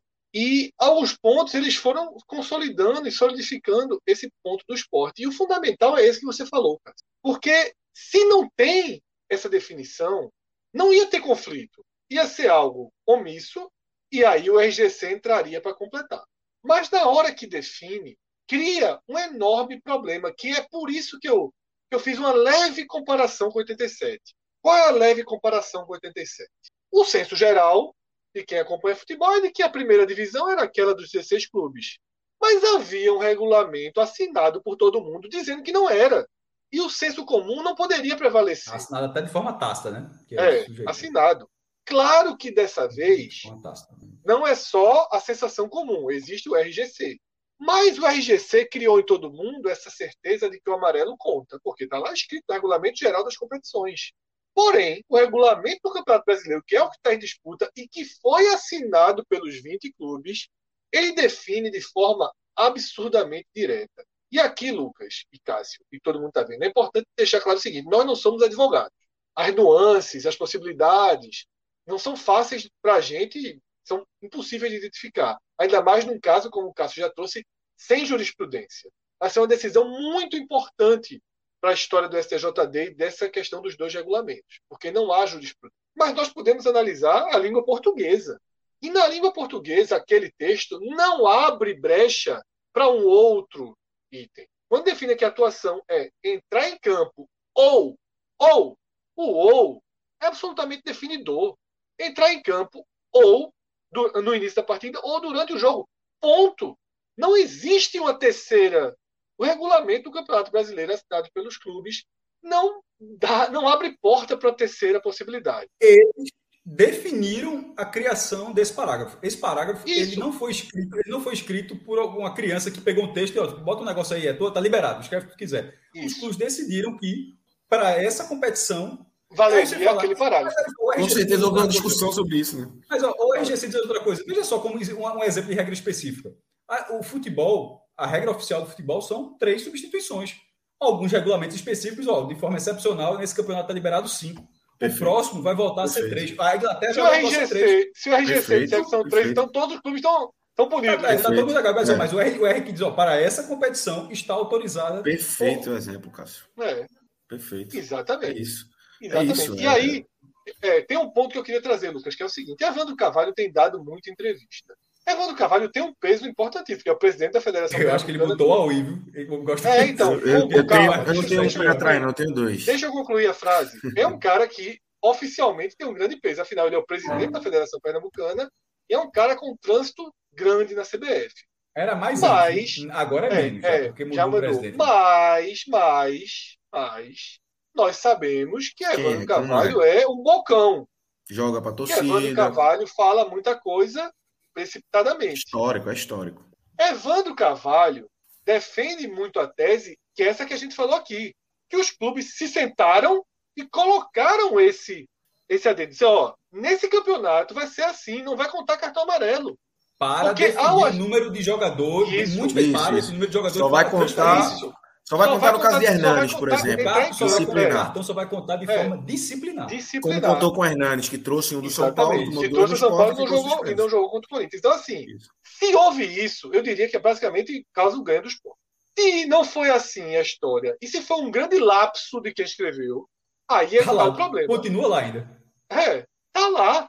É o, o cara, alguém botou e 20 assinaram. Veja só. Se alguém esqueceu, 20 assinaram. E, e mais assinaram. Isso, Fred, não precisava estar ali. Veja, é o que o meu. É. Não, o parágrafo não precisava. Se, se, se, não precisava. parágrafo não é. existisse, é. estava resolvido. Ponto. Tá. É o que todo mundo sabe. Só que o parágrafo criou uma especificidade para isso. Agora, a, a questão do. E, e aí, outro caso mortal, que é o primeiro de todos os pontos, é que se haver um conflito, que vale o regulamento do Brasileiro. Que era uma outra dúvida. Até um torcedor Alvirrubro me perguntou hoje de muito, é, muito de boa. Ele, Cássio, me tirou uma dúvida. Que, é, que, tá, que tá um conflito meio que eu já. Tô, eu tô aceitando que existe um conflito. Mas, tem que, mas existe alguma norma que diz quem é que vale? Aí o regulamento específico diz que existe. Que em caso de assuntos conflitantes, o que prevalecerá é o regulamento específico. Então, nesse caso, por isso que eu acho, pode valer o RGC? Pode, porque pelo entendimento alguém pode achar que, ó, é, não são conflitantes. De repente, a STJD pode dizer, ó, na visão de algum cara lá, algum cara do STJD, para né? mim, são complementares. O cara pode dizer assim, ó, um lado para mim é, é, são sete que julgam, para mim é conflitante, então vale a prevalência do R do REC. Aí outro, ó, eu não acho que é conflitante, não, acho que é complementar. Aí o cara vai sustentar é, oralmente porque que ele acha complementar e de repente que seja. Mas seja qual for o resultado, eu tenho falado da água suja trazendo para cá, seja qual for o resultado, ou seja, a gente parte de um ponto onde era causa perdida para um ponto onde existe um direito onde não é ridículo, não é uma causa ridícula. Deixou de ser uma causa ridícula. Como foi o esporte juazeirense, que era algo que tinha que pegar invenções para tentar é, reverter. o time que saiu de campo piorou quando saiu de é. campo, aquela edição que eu até discuti contigo. Eu disse, ó, a, pior, a pior coisa que o esporte fez ali foi, foi sair de campo. Eu disse no dia. Mas enfim, mas, como, mas o caso do Juazeirense é bom que não tinha o que fazer. Nesse caso, o direito existe, ele não é absurdo. O direito não sobretudo na questão esportiva, Ali ele não pode ser que compro... O esporte que comprovar coisas que eram impossíveis de comprovar. É, que teve, mano, que o cara fechou energia, é, que não sei o quê. Nesse caso, não. Nesse caso, o direito não é absurdo. A decisão não seria absurda para nenhum dos lados. Aí vai meu segundo ponto. Esse caso, ele vai se arrastar. Segunda-feira, a Procuradoria deve oferecer a denúncia. Ela recebeu a notificação e deve, acredito, acho impossível que a Procuradoria não ofereça a denúncia. Alguém perguntou aqui em quanto tempo. Eu acho que não, não sei se então, tem um prazo. Bota um mês, porque, veja só, é. o campeonato faltam dois meses para acabar. O campeonato faltam dois meses para acabar. O que, a melhor coisa que pode acontecer nesse caso é que esse caso já tenha a definição Logo, do pleno gente. antes das últimas rodadas. Só, já está definido é, o quanto antes. Mas, seja qual for o resultado, se o esporte estiver na briga, aí vai para o segundo ponto, que é o seguinte: saiu a decisão. O esporte foi punido, esgotou tudo na justiça, que é o, na justiça desportiva, que é o pleno do STJD. Na justiça desportiva, essa última instância. Esgotou as ações, não sei o que, blá blá blá.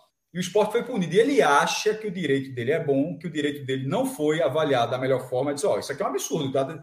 Estão dizendo uma coisa, os caras votaram de outra forma.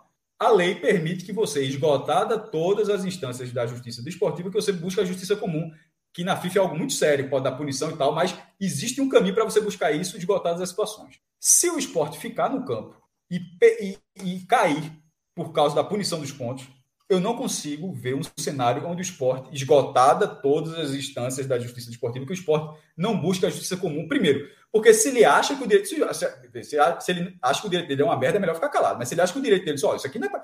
Isso que foi feito aqui é um absurdo. É, eu vou buscar a justiça comum. Quer ver, quer um exemplo? Quer, vou dar um exemplo disso. Quando, é, embora tenha a, a, a, questão da CBF, o esporte tinha uma sentença transitada julgada pelo Campeonato Brasileiro de 87, na qual a CBF foi ré, o Flamengo foi ré, a União Federal, o governo do Brasil foi, é, também foi ré, e o Internacional. Aí, isso já com 10 anos depois, aí quando chega 2011, com 10 anos de transitado julgado, a CBF vai lá e define, só a partir de agora, esporte e Flamengo, a CBF que perdeu na ação também junto com o Flamengo, são os dois campeões de 87. O esporte teve, na, na, naquele âmbito, não adiantou nada, o esporte não podia ir no STJD para fazer a CBF mudar aquilo, o esporte recorreu à justiça comum para que, ó, o que a CBF está fazendo não pode. Eu tenho uma sentença transitada julgado e a CBF não pode chegar e dizer isso. E aí, esse caso dessa foi bater até o STF, como a gente bem sabe. Né? Enfim, voltando para esse caso. Esgotada a situação, eu não consigo ver uma, uma hipótese do esporte não ir para a justiça comum. E do outro lado também. Porque esse caso, esse caso, no final das contas, ele vai, ele vai beneficiar um time, na prática. Que é só se o esporte for para Libertadores, assim. Aí, pô, é um time que perdeu a vaga na Libertadores vai querer também. Mas, de forma geral, a gente está falando que o esporte é o 16, certo? Só mudou a vida de um time. Só o 17. Ele só mudaria mais se o esporte, por exemplo, for o 15. Aí já mudaria de dois times. Um que caiu e outro que perdeu a vaga na Sul-Americana. Beleza? Mas vamos supor que o esporte é o 16. Mudou a vida de um. O 17. Esse time entrará na justiça comum. Estou falando agora assim. Eu não tenho a menor dúvida de que se o esporte ficar no campo e for absolvido, o 17 tentará, pela mesma lógica do esporte, de enxergar, ó, o RGC diz outra coisa. Aí a justiça comum vai julgar de, de forma diferente, como a gente costuma ver da justiça desportiva. Então, nesse caso, seja qual for o resultado e permanecendo no esporte, eu, eu acho improvável que não tenha o, um terceiro tempo jurídico. O primeiro tempo, o, o recurso normal, Cássio, ordinário, segundo plano. Isso, isso. É, eu, uma pergunta. Se por um acaso a procuradoria, segunda-feira, não comprar e não aceitar, aí é, é basicamente Ou, uma derrota. É uma vitória, seria uma vitória gigantesca para o esporte, mas isso não vai acontecer. São eu acho improvável. Eu acho improvável. Assim, mas os outros times eles poderiam refazer. Eles vão levar para o Acho que poderiam refazer, né? Poderiam refazer, né? E, e, por isso que eu falei, Fred, alguns, alguns minutos sobre foi mal feito, o texto né? do STJD. Só, o texto do STJD eu achei, supondo que o caso seja aquilo, eu achei muito favorável ao esporte. É. Porque é um texto que simplesmente ignora por completo que existe um regulamento específico. Só, o regulamento geral da competição diz isso e pronto. Ele não trata de conflito, não, não trata que outro diz isso, porque uma boa defesa já seria você se antecipar esse processo. Ó, o REC diz isso, o pessoal, mas... o pessoal do RGC, sabe? É. O REC diz isso, ó, mas o RGC, por tal é. caso, ele Você prevalece. Bota carga no RGC. É, né? então, e... simplesmente ignorar que existe um outro texto, eu achei muito ruim, mas pelo texto do STJD é o que, é o que parece. É isso. E aí, ó, é, aqui na, no, no chat. Primeiro, Kaique, Pedro, Pedro, é, Pedro não, João Evanildo chegou, viu? Já deixou, tá, deixou aí, dele lá que conta, né? Viva o fato novo e perdão, Mocelino. João botou 30 não, contas essa semana? Botou 30, 31, 32 e 70. Não, sei se 10 90 dele aí, 31 e 20, 32 e 70. Botou 32 e 70. Botou. Na primeira que eu tava, ele botou. Porque eu não tava na do tá Grêmio. Na do Grêmio. Ah, tá, tá aqui todo dia. Pode ficar eu tava na do tá Grêmio, mas não tava na do Juventude. O único que o, demorou a cair hoje, mas entrou. Vê só, vê como. Vê essa questão do, do. Claro que é algo menor, mas como é curioso isso que Kaique coloca aqui. Ele cita o artigo 26 do RGC, que diz que os atletas deverão ter numeração de 1 a 23, os titulares de 1 a 11 e os reservas de 12 a 23. E é o regulamento o brasileiro que permite é. que tenha numerações diferentes. O RGC Isso. manda que os atletas. Isso. O específico prevalece. 1 a 23. Isso. Prevalece qual? Prevalece do Campeonato Brasileiro. Outra coisa de regulamento específico. O regulamento fala que a regra dá três pontos por vitória um. Se o regulamento específico do campeonato falar que empate com gols dá dois pontos, não interessa o cara dizer, ó, oh, mas é. regulamento específico. Aí terminou o campeonato, aí o cara fala, ó, fui rebaixado porque tal time conseguiu dois pontos no empate com gols. E o RGC diz que só dá é um. Isso. O Leãozinho vai usar esse artigo 26 aí. Isso não é possível, não. Pô, não tá na mesa não, horas. Continua, continua difícil, mas quando saiu a informação, era causa perdida. Era de perdida. lá para cá. Era, era, 90, era 100 a 0. Era 100 a 0. Não era 99 Total. a 1, não. Era 100 a 0. Quando Total. saiu. No caso, Hoje... para ser específico, é 7 a 0, que é o, é o, é o tribunal. É, é 100%. Né? Hoje, hoje é, eu acho que o esporte está contra uma lógica comum contra ele continua, e o regulamento a favor. É, porque a lógica comum tá, é. o Corinthians não trouxe galhado por causa disso. Mas, o mas Corinthians... aí o Corinthians pode falar, aí alguém o Corinthians fala, é. alguém fala, pode, não foi por isso não. Aí alguém fala, é. e o print? Aí o esporte pode falar, e quem disse que esse print é real? Aí alguém pode falar, e, e, e o sistema da CBF? E quem disse que o sistema não estava quebrado na hora? Então, assim, é, no final, é, essas coisas são vai, menores. Vai ser, vai ser trabalho. O que vai valer é o que está no texto do regulamento, ponto final. Como foi sempre que falou, o que vale é o que vale no regulamento. Para punir ou não para punir. É isso que eu estou falando. É. Se for punido, meu irmão, se for punido, a, a, cagada foi. E é o que a gente disse. Punido ou não punido, a cagada é foi monumental. Eu sempre tratei desde o primeiro dia. Independentemente de ser punido ou não.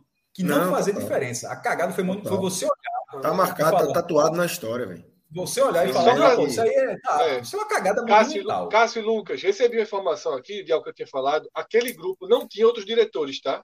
Tá. Eram só os três, Era, então. É, então. Que é outro erro de Nelo, né? Eram quatro, eram quatro. Mauro eram quatro. É. Mauro, Luana, Felipe e Nelo. Pronto, são os quatro culpados. É, porque os quatro, são quatro, foram quatro, quatro com todo respeito, é. mas assim, não tem outra palavra, foram quatro incompetentes, num, incompetentes numa, numa esfera. Porra, numa esfera. Colossal, colossal. É, Repito, em campeonato, só site, e não é problema só site, não, só site é da gente, que a gente faz só site. Do NE45, se o cara chegar e falar que não está na inscrição, não joga. Não joga. Não joga. Não joga. É isso que o cara não, mas isso aqui não joga. Então não dá para achar que na Série A do Campeonato Brasileiro você está dizendo que não pode é para colocar. Não interessa se poderia colocar. Você tem que estar respaldado é. para não acontecer é. o que vai acontecer agora, que é um caso jurídico. Enfim, Exatamente. Mas vamos embora. Vamos seguir aqui, Fred e Cássio. Nosso querido. Dois abraços. Ganhou dois abraços. Manda. Dois abraços aqui. Cleiton Renato e Lucas Pereira, tá? Uma esperou que eu fosse lá na, na arena hoje, mas deu uma farrapada. Os caras aqui acompanhando. Pedi para trazer o ponto, viu?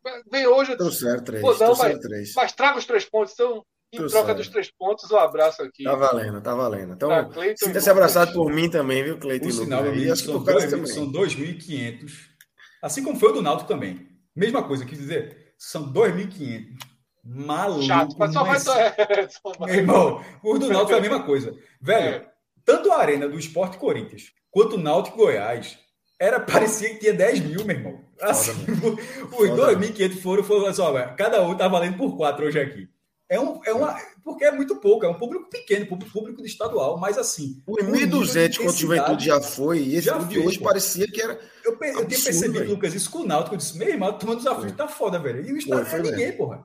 Foi mesmo. Eu falei com o amigo meu, que o que tava no jogo, eu disse, bicho, eu tenho a impressão que tinha mais gente. da televisão parecia ter mais gente. Eu disse, não, acho é que, que o do Náutico juntou, né? Os caras é, não, não, não, é a mesma coisa do esporte. Uma foi para central, outra parte ficou nas cadeiras. Foi a mesma coisa. Vamos, vamos receber aqui nosso... como, é, como é arquibancada, junta mais, né? Na arena é. o cara se senta. Então... Isso. Vamos receber aqui nosso querido Tiago Minhoca, tá aqui já nos bastidores. Trabalhou com o falar. Não. Trabalhou não, mas também foi aí duas bombinhas chiando, né? Que o Cearense pegaram. Dois e meio, né? Dois e meio. Né? Veja só. Amigo. Cadê ele? Bota ele aí. Não é, bota ele aí. da bomba que a gente tá falando aqui há 10 minutos, né? Ah, não, é outro tipo de bomba. Não, a bomba não. A bomba que a gente tá falando é nuclear, mas a, a, a bomba que, é. que, que os Ceará. O homem, chega tá. Cansado. Cabeça e tal. É, cara, nossa senhora, eu tô bem de cedo hoje, né? Fiz os dois jogos hoje aí. E aí? Enfim, torcicolo aqui ainda, de tenso. É, vamos falar, né? Vamos falar da derrota do Ceará e derrota do Fortaleza para Atlético Mineiro Nossa. e Flamengo somente. Somente. Que é isso, meu? Vai fechar a é, câmera aí? Tá embaçado. Mas antes disso, Minhoca, Fred e Cássio, vamos para o lugar aqui, Marcelo. O Beto Nacional, nosso parceiro aqui, para a gente dar uma olhada no, no, que a gente tem aí, né? Tem. É, não sei se foram. For, for, se teve aposta feita, Fred. Eu realmente Botaram dinheiro no Coitiba, não, né? Veja só, nosso booker, nosso booker, que é Rodrigo, mandou uma mensagem. Rodrigo está em Salvador, né? Está em Salvador. Salvador. Vai ficar por lá, viu? Pode ficar por lá. Mandou uma mensagem, disse assim, ó, cenzinho no esporte, mas eu não autorizei a. Tava quanto? Não vi. Mas eu não autorizei o, o, o depósito. Bom, mas também cá pra nós, meu irmão. 100 é foda, velho. Um, um, um, mico, beleza. 100, 100 é pesado. 100 é... Garoto. A é última foda. derrota da gente lá no Bet Nacional, eu acho que Marcelo Filho, que tá praticamente estreando a live, ele não sabe entrar no Bet não Nacional tá ainda abrindo não. Tá? Bet Nacional. É, acontece, faz devagar. Rodrigo, Quem Rodrigo sabe largou faz Marcelo. É, Rodrigo largou o Marcelo numa roubada Marcelo tinha evitado, ó, velho, me façam tudo, só não me peça pra entrar no aí. Mas vamos ver se olha. Vai chegar, chegou, pô. Mas, olha, é. Boa, Marcelo. Tá, boa. tá em crise ali, viu? A gente tá Santos. É. Santos. Tá beirando, beirando 2 mil ali, pô. Tá, tá o esporte começou né? a pontuar, a gente parou de pontuar aí. Mas, Fred, tá na hora Fred, de voltar, né? Filho? Nossa última derrota foi assina, Fred, Paulo. zerar essa conta. Zera aí. E ganha... Bota calma, calma, calma. Zerar essa Já mandou conta. zerar. E ganhar no STJD sem saber se fica no campo.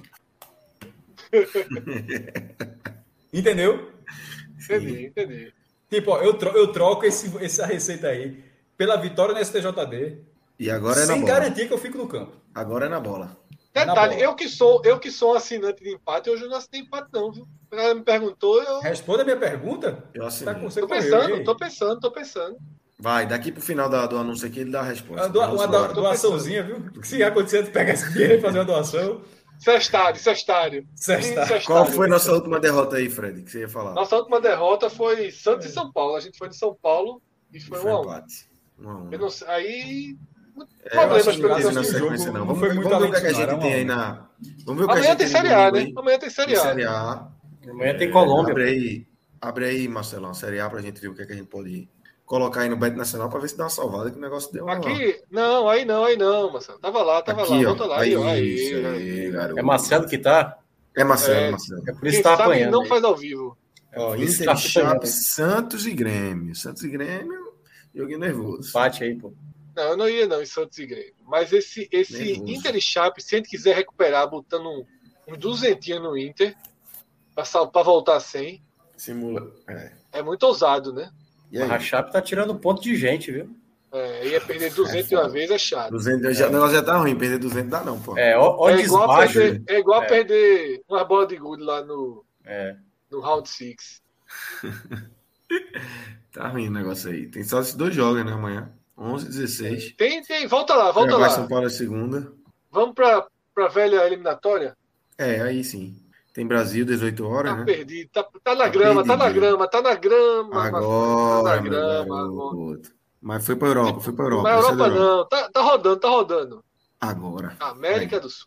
Cadê o Brasil? Ali, ó. Colômbia e Brasil. 3,57 na Colômbia. Eu iria na Colômbia. 2,06 no Brasil. Porra, tá bom, Brasil, velho. Dois contos. Tá bom, Brasil. Posso dizer um tiro? Posso dizer um tiro? Peru, velho. Joguei importante Peru contra a Bolívia. Paraguai também yeah, contra o Chile. Eu tô vendo aqui, não tô, tô conseguindo enxergar daqui, não. 2,81. Não, não, não, não, não. O Fred aí tá doido pra, pra trazer a pauta Chile, né? Não, vou trazer, não. Eu tô, meu amigo, se trouxer a pauta Chile, ainda falta Fortaleza, Ceará, Ceará Bahia. Bahia ganhando não, não, não, não, não, Sem pauta Chile, é só pra acender a vela, né? Segue, segue, como diria, segue o jogo. Vamos embora. Bahia com Guto, não dá um spoiler. Se eu fosse Guto, eu fazia um DVD, viu? Porque vai, vai, vai ser muito fechado. Começa a produzir, começa a produzir. Vamos lá. Vamos aí é o seguinte. Rapaz, eu iria no Peru. É altitude, né? Foda isso. Entra lá, clica lá, clica lá. Marcelão, clica lá. Tá Entra... Não, não, não, aí não. Clica lá em, em, cima, em cima de Bolívia e Peru. Marcelão, não, Marcelão. Onde é que tá o local? Programa. Clica aí, aí, aí, aí, aí. Isso. Qual o local? Vai descendo. O jogo é, não sei.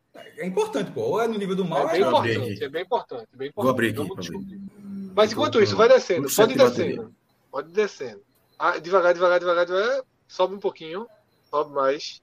Você tava procurando Hernando empate, mas não tô achando. Hernando Siles. Cássio. La Paz ou. ou... Hernando Siles é La Paz. 3,600. 3,600, meu irmão. Correr. É. E a galera fala, e o Peru? O Peru joga no nível do mar, porra. Lima é no nível do mar. Acho que a galera fala assim porque tá pertinho ali. Mas joga em Cusco de vez em quando, né? Não, joga não. A seleção não joga não. A seleção não, a seleção não. A seleção joga ali. Joga em Só joga no mesmo estádio. Só joga no estádio. Então, que é no nível do mar. É. Volta 3, lá para aqueles jogos 3, todos. 600 é chato para Bolívia. Eu não, Vamos ver se a galera do chat Bolívia, tá dando uma.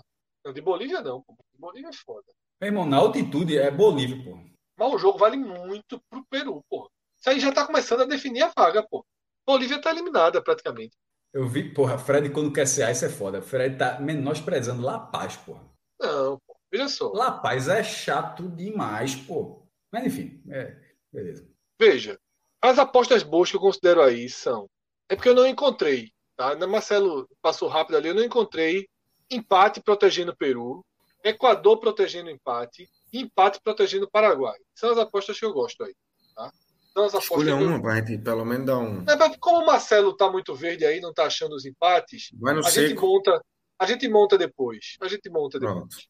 Tá? Mas é isso. Mas as isso três é... apostas que eu gosto são empate protegendo o Peru. Ou seja, aposta no empate. Se o Peru vencer o jogo, devolve a aposta. Equador contra a Venezuela, se der empate, devolve a aposta. E, Paragu... e empate Chile e Paraguai, se der Paraguai, devolve a aposta. Por que eu estou escolhendo esses times? porque eu estou falando de reta final já de eliminatória, né? Reta As seleções que estão entrando na reta final. Não, entrando porra. na reta final. Não, tem sim. muito jogo ainda. É porque tá tendo rodada tripla e rodada tripla, né? Tá deu uma acelerada, mas tem muito jogo ainda, pô. Não, Cássio, mas eu quero dizer o seguinte, que deixa eu abrir aqui. Já tá no, no tipo, já não tem mais muita capacidade de reversão. Vou abrir aqui a classificação, tá? A Bolívia tem seis pontos. A zona de classificação está em 14. Tá? Já não vai buscar. É isso que eu quero dizer. A Bolívia já não tem mais sonho de, de ir para a Copa do Mundo. Cada vez, Venezuela... cada campanha dessa da Bolívia transforma aquela Bolívia de Etcheverry num negócio assim fantástico, é. uma história, meu irmão. Os caras ali. A Venezuela tem quatro pontos. Quase sem vaga na América. É. A Venezuela tem quatro pontos. Já não tem muito pensamento em ir para a Copa do Mundo. O Chile tem sete pontos. Já está sete pontos atrás. Também ficou muito distante.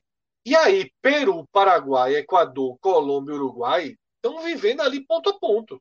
Né? Então, e a gente vem para outra série de jogos, né, um atrás do outro, que é muito importante. Né? Então, por isso que eu estou é, é, é, atento aí a esses três times. Minha dica é ir quem está disputando a vaga. Meu resumo é esse: é privilegiar quem está disputando a vaga. E a aposta de minhoca na Colômbia contra o Brasil não é ruim, não. O Brasil está jogando muito mal. Agora, o time que não perde, né? O ruim é isso. Apostar em time contra time que não perde é sempre. Empatezinho aí, empatezinho, 2,97. É, empatezinho é bem bom. Né? 2,97. É bem bom empate. Mas a gente faz isso depois. Agora, isso. posso fazer um. Posso passar um testemunho de um, de um amigo que. Pode, deve. aposta na Bet Nacional. Começou a apostar agora, fez o cadastro recentemente. O cara falou um negócio que foi, que foi é muito determinante. Ele falou, bicho, esse sistema deles de depositar e o dinheiro aparece na hora, e ganhar e o dinheiro cai na hora, é imbatível. Pô. Isso não existe em casa de aposta. É absurdo. Pô. Porque quem, quem aposta sabe, você faz um depósito, às vezes leva dois dias, três horas, cinco horas, para compensar o dinheiro que você colocou. Você faz depósito, você coloca 300 reais para ir administrando. Não é na hora que entra. No Beto Nacional é no Pix, meu irmão. Fez, não caiu, já vai apostar. Ganhou, quer tirar, Pix de volta. Então, assim, é muito rápido né, o saque, que para muita gente essa, essa questão do saque é uma questão é uma questão decisiva para escolher a casa de aposta, além das odds, além da segurança, essa liberdade, essa velocidade de depositar e sacar é muito importante e esse testemunho que um amigo meu deixou é um testemunho que eu divido aqui porque para mim vale muito, né? Essa questão do cara que já experimentou o Pix para entrar, o Pix para receber, é muito rápido. Vale muito. Esse cara ganhou no esporte hoje, ganhou no esporte. Botou, foi mesmo? Ele esperou, não, foi com 20 15, 15 minutos, o esporte em cima, 20, ele. Esporte faz o primeiro gol. Ele não colocou vitória do esporte. Mas botou o esporte no placar. Demorou, mas ganhou. Demorou, mas ganhou. Comemorou só porra o gol de Sabino. Duplamente. Ah, caralho, foi foda, velho. E aí, o VAR tirou. Justamente. Mas, mas galera, é isso. Faz, passar pro nosso Booker, Rodrigo. Marcelo ainda é estagiário de Booker. Rodrigo tá vivendo disso. Rodrigo Reza tá a lenda que o Rodrigo tá em Salvador com esse dinheiro que ganhou do Beto Nacional. Rodrigo Reza tá foda, meu irmão. Ele começou, é, ele começou, ele não começar a apostar aqui e tal. É, Pagou pegando, tudo pra Cardoso. Pegando dica com Cássio Cardoso, meu amigo. Pegando dica com Cássio Cardoso, Vitor Vilar e Juliana. É só primeira linha. Olha, aí. O profeta falou, é o saque mais rápido. E o profeta ainda faz o. O... É, o profeta é, tá muito. Viu, viu o vestiário hoje, é, o profeta? Vi, profeta, meu irmão. Monstro, monstro, monstro. Tá doido o profeta demais, tá. Tá, meu irmão. Doido demais. Tu viu o Cássio vindo no vestiário? Meu irmão, tá. Diga, diga, Ó, eu, já, eu, já, eu já achei Os caras já tiveram onda com ele, aí ele foi na onda, né? Meu irmão, desde que ele veio pro esporte, eu falei, está, está bem não. já, na hora que aceitou o contrato, dali pra cá, meu irmão, tá piorando. tá ficando doido, tá endoidando. Minhoca, é pode ficar tranquilo que o cabelo continua aí, viu? Minhoca tava procurando. Aí, ah, meu cabelo tá uma porcaria, cara. Minhoca. É... Minhoca, o São Paulo não vai assinar não, Minhoca? O quê? A notinha contra o esporte. Tu não sabe. Ah, sim, sim. Não sei, cara. Acho que não, né? Não entrou nessa. Não precisa, não, né? Ele, precisa não, né, Minhoca? Se perder. Se... Não precisa desse. Minhoca. É... Não, ah, já, já, já, ia, já ia atropelar um pouquinho. Ia fazer, ia pegar aqui o papel de Lucas e fazer uma pergunta, introdução. Então vai que eu vou dar é, é, é, a transição, é a transição desses dois assuntos, né?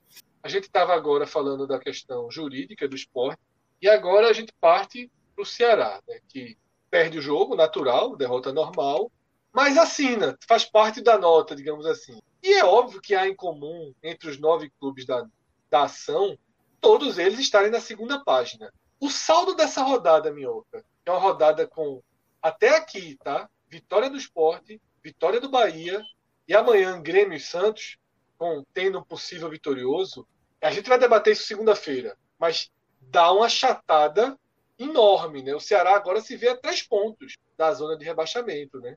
Qual é a sensação, assim, pós-jogo e situação do Ceará nesse, nesse cenário de uma rodada que assusta, né? Porque o Z4 andou e pode andar mais amanhã. Né? Pois é, Fred. É...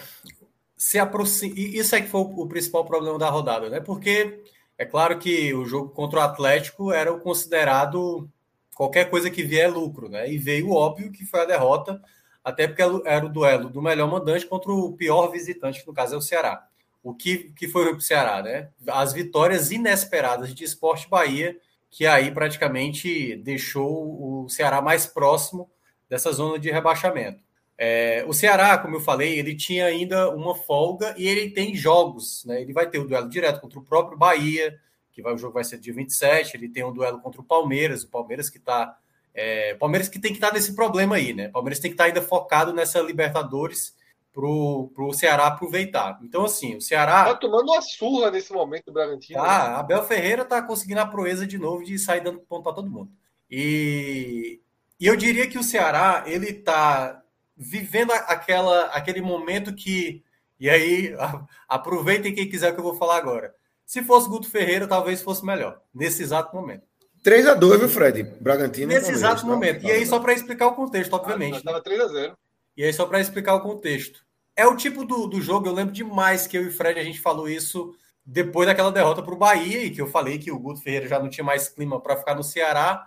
Só que a gente falou, né? Olha, agora vai vir a sequência pesada, vai vir Inter, vai vir Atlético Mineiro, vai vir São Paulo, é, vai vir a sequência mais dura para o Ceará. E é do jeito que o Guto gosta. E o Guto foi lá, foi dali do jogo do Inter em diante que a equipe ficou 11 jogos sem perder. Para um treinador como o Thiago Nunes, sem resultado, mesmo acontecendo óbvio, aí é, é, é, chato, porque fez um grande jogo contra o Inter e não venceu. Pega o Atlético Mineiro, perde da maneira que, que perdeu, daqui a pouco a gente vai falar sobre o jogo em si, e aí vai enfrentar um São Paulo que, apesar do São Paulo ser uma equipe que também dá margem para você imaginar pontuar ou vencer a primeira fora de casa, algo que o Ceará está buscando, é... ainda é um jogo complicado. O último jogo do São Paulo foi muito bom contra o Santos, merecia até ter vencido, jogando lá no Morumbi. E aí é isso, Fred. Eu acredito que o Ceará ele tá vivendo aquele momento de não vai adiantar apenas jogar bem, vai ter que ter resultado, vai ter que ter resultado, entendeu? Então acho Mas que o, a, a, a, luz é amarela ou vermelha nessa questão de, de, de permanência na Série A? É, para mim, acho que ainda é amarela. Ainda é amarela, mas já, já indo para o laranja, né? Já indo para o laranja. Vermelha, eu não diria ainda não. Não diria ainda não, por é, conta não. um pouco da margem. É claro que se você olha, pô, o esporte três vitórias seguidas, mas não, não vai fazer seis vitórias seguidas. Quer dizer, pode acontecer. Mas tá jogando mas... bem, né? Eu sei. Vitória seguida jogando bem, mas... né? É, mas o Ceará o está jogando... com Guto, né? Eu sei, mas o que eu... É para o que eu estou falando. O que você acabou de falar, tá jogando bem, o Ceará também, em certa parte, está jogando bem, entendeu? Só que aí tem que você tem que aliar. Tá, tá, jogando bem, pô. Você pega a partida contra a Chape, a partida contra a equipe do Internacional, o time jogou muito bem. Muito bem. Agora sim, você analisar na perspectiva do resultado, que era a nossa divergência na época do Guto Ferreira, sem resultado, de fato, essa luz de laranja, né, na minha avaliação, já se torna vermelha em uma das rodadas. Então, acredito que o Ceará ele tem esse mês de outubro para definir a situação dele mais tranquila contra a zona de rebaixamento. Eu acho Os dois jogos adiados é Bahia e quem, Minhoca? Bahia e Palmeiras, que eu até citei no começo do comentário. É. Então, assim, eu acho que o, Ceará ele tem margem para evoluir, mas aí é onde entra o ponto onde determinadas situações, que aí quando eu for falar do jogo em si, em que o Thiago Nunes precisa ter o equilíbrio ideal para ter a equipe no seu melhor momento. Como vocês estavam destacando, eu só peguei um pedaço, obviamente, que o Fred mencionou, né, que o esporte encontrou ali um encaixe de um time titular e as peças que se encontram. O Ceará, ele tem determinados encaixes, mas outras lacunas que ainda estão abertas, que aí é onde não forma essa possibilidade e que a própria tabela, né, nesse momento, ela deixa uma pressão maior. Para o Ceará sair dessa situação, desse vermelho que se aproxima, se a gente for considerar essa luz aí vermelha que se aproxima, eu acho que o Ceará vai ter que pelo menos somar aí de três a quatro pontos nos próximos dois jogos. Tem que. Não pode perder. Eu acho que não, não pode perder. Quer dizer, pode até perder um jogo, né? Dos três pontos que eu, que eu citei, obviamente, perde um e ganha outro. Mas eu acho que o momento do Ceará ele não exige mais ficar muito distante de uma vitória, porque você vê, obviamente, os adversários tendo resultado e ganhando confiança, como é o caso do esporte, é o caso do Bahia. E meio a isso, você tem ali o próprio Juventude e tal. Juventude ainda está empatando, né? Isso aí não. Está empatando, mal. É, fez, fez, é. conseguiu empate. É, e para tá mim é o resultado ideal, tá? Para mim é o melhor. Muita, é, eu vi muita gente torcendo é, para América, ele, mas esse é o resultado ideal. Ele é bom para todos os sentidos, né? Você imaginando o escapar e imaginando se, que, se as coisas ainda derem certo. Isso. É, você imagina é porque, Minhoca, só um ponto aqui, enquanto a gente não mergulha no Ceará, sobre essa questão da tabela, é isso. Eu percebo muito nos torcedores um fatalismo muito grande. Tipo, já não, já não querem mais considerar o América. Veja só, cinco pontos, que é o que o América está para esporte para Bahia, não é nada. Faltando 13 rodadas, nada. 14 para o Bahia.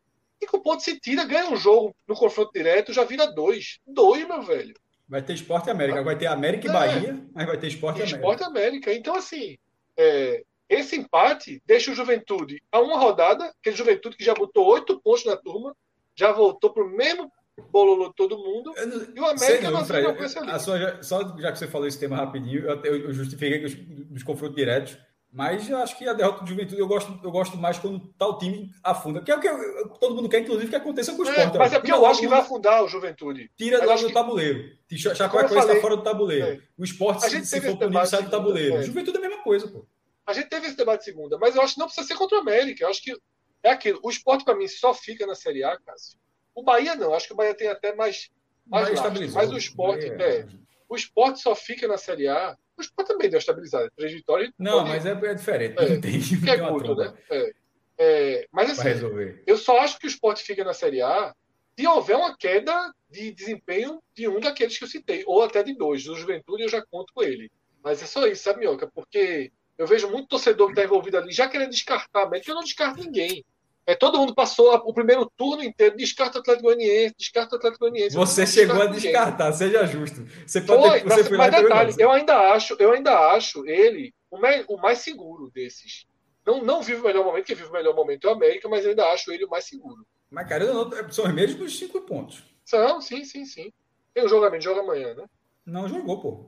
Mas, mas é isso, Fred. Tá inserido, né? Tá inserido. E aí precisa da vitória para para chegar nos tais 32 pontos, né? Para ter uma. É, é, por isso que eu falei, tem que fazer três pontos nesses próximos dois jogos, porque fazendo 32 pontos, imaginando a permanência, ali você bastaria uns 11, 12 pontos para garantir a permanência. Isso até o final do campeonato é exatamente a situação. Só que aí é que tá, né? A, eu acho que o, o, o comparativo do Ceará ainda vai ser muito da. O que é que o Ceará pretendeu com essa troca, né? O que é que o Ceará quis? O Ceará não quis só permanecer na Série A. O Ceará quis tentar terminar na primeira página da tabela. O que o Ceará quis é terminar na primeira página da tabela. E ficar na primeira página da tabela, possivelmente pode ser uma vaga de Libertadores. Para isso, você vai precisar de resultados, e esses resultados têm que aparecer. Não é apenas jogar bem, não é apenas. É, claro que jogar bem aumenta a possibilidade, mas para isso você precisa ter um equilíbrio ainda como time, algo que o Thiago Nunes ainda, ainda está preso com determinados nomes do elenco, a ponto de não perceber os problemas que a equipe é, atravessa né, com determinados atletas que estão jogando hoje. Então, acredito que o Ceará precisa muito, muito de uma vitória nos próximos jogos que terá. Nos, nos próximos... 100%, meu. E como foi hoje, Mas São meu? duros os jogos, duros os jogos. Duros, jogos complicados. Aceitaria Guto Ferreira nesse exato momento. Agora pode Agora, agora, é, agora o, copo, o copo quebrou, meu amigo. É, mas é porque assim, for no chão. Vamos lá, vamos falar hoje sobre o que era o jogo. O jogo hoje, meu amigo, ó, Atlético Mineiro, os caras. É foda. 50 anos, Lucas. É 50 anos é desses caras tentando buscar esse título. E os caras, não, assim, eles vão jogar talvez mais a vida agora na, na, no Campeonato Brasileiro do que na própria Copa do Brasil, que eles também vão vão jogar a vida na Copa do Brasil. Mas eu acho que mais ainda no Campeonato Brasileiro. É. Eles não vão deixar escapar essa possibilidade de maneira alguma. São 11 pontos de vantagem para o Flamengo, só que o Flamengo tem dois jogos a menos, então pode cair aí para cinco pontos. Lembrando que ainda tem um confronto direto e aí pode cair para dois. Então, fazendo aqui a, a matemática mais forçada possível para o Flamengo, dois pontos pode separar Flamengo do Atlético Mineiro, né? Então, é, o Atlético Mineiro começou a partida totalmente dominando e o que era o que era de se esperar não gostei da formação inicial do Thiago Nunes. Primeiro, porque ele, ele deveria, eu acho que ele deveria ter pensado que o Ceará, de maneira alguma, teria essa bola e foi o que se apresentou durante o primeiro tempo inteiro. Porque o, o grande problema do jogo foi o primeiro tempo. Foi o primeiro tempo. O Ceará, ele não teve, pelo menos no primeiro tempo, nenhum momento de. Como é que eu posso dizer? Um momento de segurar essa bola no ataque porque o Atlético Mineiro fazia uma pressão alta e o Ceará não tinha jogadores para ser a válvula de escape. Que aí o que é que geralmente tentava? Bola longa lá na frente para ver se o Kleber disputava, ganhava uma falta, e aí nem Kleber chamava falta, não tinha um jogador de velocidade. Ele apostou no retorno do Lima, eu achei um grande erro da parte dele. Deveria ter apostado no Kelvin, porque você ganharia mais recomposição pelo lado esquerdo, e você poderia também pensar num jogador de característica diferente do que um jogador que eu gosto muito, que é o Giovani, mas eu queria ter visto talvez mais o Fabinho com o Sobral, um jogador mais de retenção para esse jogo, já que o Atlético ia trabalhar muito com essa posse da bola e ter um jogador como o Fabinho, que é um cara que toma a bola e vai para o ataque ou vai para o lado direito para liberar mais o lateral direito, que seria o Igor, eu acharia uma alternativa mais interessante. De resto, ele manteve uma escolha que eu achei muito equivocada, que foi a do Ayrton, que no primeiro jogo, né, ele como titular, fez uma jogada interessante, se movimentou aqui e ali, mas você olhar a partida do Ayrton no jogo contra o Internacional, não teve nada ali para dizer é titular, é titular. Então, eu acho que esses foram os três pontos iniciais que o Thiago Nunes errou na sua formação. Mas a partida em si, o Atlético Mineiro não conseguia finalizar com perigo na meta do Ceará. O Richard praticamente não trabalhava. Teve uma penalidade esdrúxula dada pelo, pelo árbitro lá, o, o Casimiro, né? A cara do Casimiro, aquele, aquele árbitro. E sei se liga o que é, né? Esqueci até o nome do rapaz, mas é o Casimiro lá. É, Parece pra caralho. É, foi uma jogada do Luiz Otávio, recuando ali pro, pro Richard. O, o Richard perdeu um pouco do tempo da bola, ele tocou de lado e aí simplesmente o jogador do, do Atlético Mineiro se joga sobre o Inter, sobre, sobre o Richard, e aí você e aí o juiz dá, dá o pênalti, e na penalidade, obviamente, o VAR foi lá e corrigiu a barbaridade que seria da penalidade, obviamente voltou atrás. O Ceará praticamente construiu uma jogada uh, apenas no, no, primeiro. Aliás, tinha construído uma jogada pelo lado esquerdo com o Lima, que foi talvez o jogador com mais característica de jogada individual. Ele pegou a bola na esquerda, fez um cruzamento na área e ninguém conseguiu fechar. E uma outra jogada que acabou o Ceará fazendo, que aí foi aquela coisa, né? Um minuto que poderia ter mudado a cara do jogo. O Ceará vai para o ataque, uma bola pelo lado esquerdo com, com o Kleber, o Kleber toca no meio, o Giovanni chuta muito errado, a bola cai no pé do Vina, o Vina finaliza em cima do, do, do, do Everson, né? E eu aí é o ponto que eu falei na, na live passada, que é o seguinte: hoje o Vina ele é um jogador que consegue ainda oferecer um bom futebol. Mas o que é que se perdeu no Vina? O poder de decisão. E aí você não tem um jogador com mais com o poder de decisão que o Vina é, pelo investimento que foi feito. Você não vê o Vina mais resolver partidas. Não vê. Hoje sobrou uma bola para ele. ele ano passado foi um absurdo, né? Foi um não, ponto é, assim. Tinha... E eu acho até que até antes disso, sabe? Vamos até tirar a temporada passada. O Vina, ele tinha um poder de decisão maior, maior do que está sendo agora no Ceará. Hoje ele tá não está conseguindo resolver mais as bolas que sobram de frente para ele. No jogo contra o Inter, ele perdeu duas chances inacreditáveis e hoje também ele perdeu uma chance que acabou chutando de três dedos e acabou chutando em cima do Everson. E aí, na sequência, aí eu acho que foi um erro, assim, um erro juvenil do, do, do próprio Ceará. Primeiro porque uma bola que estava com o Giovani, o Giovani sofre ali um tranco do jogador da equipe do Atlético Mineiro. No momento, os jogadores do Ceará pediram falta e aí dá para ver que o árbitro ele até sinaliza como dando continuidade. A bola está no pé do Luiz Otávio, o Luiz Otávio perde a jogada, dá o passe errado. Aí o Luiz Otávio mal posicionado, mais adiantado, o Hulk aberto na direita, o Messias bem distante, até porque o Messias joga pelo outro lado. A bola longa caiu exatamente no pé de quem não podia cair, né? Do Hulk. E aí, cara a cara ali com o Richard, faz 1 a 0 E aí a situação ficou muito mais complicada, porque o Atlético Mineiro, obviamente, é, eu já, já percebi, nesse momento do, do, do, gol, houve um momento de reclamação do jogador do Ceará, né? Pedindo a falta, só que, volta a falar, no replay ficou nisso que o juiz deu a sequência na jogada, deu vantagem, o próprio Ceará perdeu a, a bola, e aí nessa o Thiago Nunes foi expulso devido a, a, reclamar, não sei qual foi o motivo, não vi a súmula do jogo para é, saber qual foi o que foi que ele falou ali para a arbitragem a ponto dele ser expulso. E aí, naquele momento, naquele momento que o Ceará estava com, com o placar diverso, né? Foi quando eu percebi que o Ceará era capaz de tomar mais gols, porque o Ceará foi para cima e aí muito mal posicionado defensivamente, muito mal mesmo posicionado defensivamente. O time não estava equilibrado, né? Já nos primeiros minutos, quando estava 0 a 0 o Atlético Mineiro atacava bem mais pelos lados, o lado ali do, do próprio Bruno Pacheco não estava muito bem fortalecido, o lado direito também. E olha que o Galo, né, poupou o Nacho, o Nath estava no banco, ele apostou no Keno, que nem fez assim uma grande partida.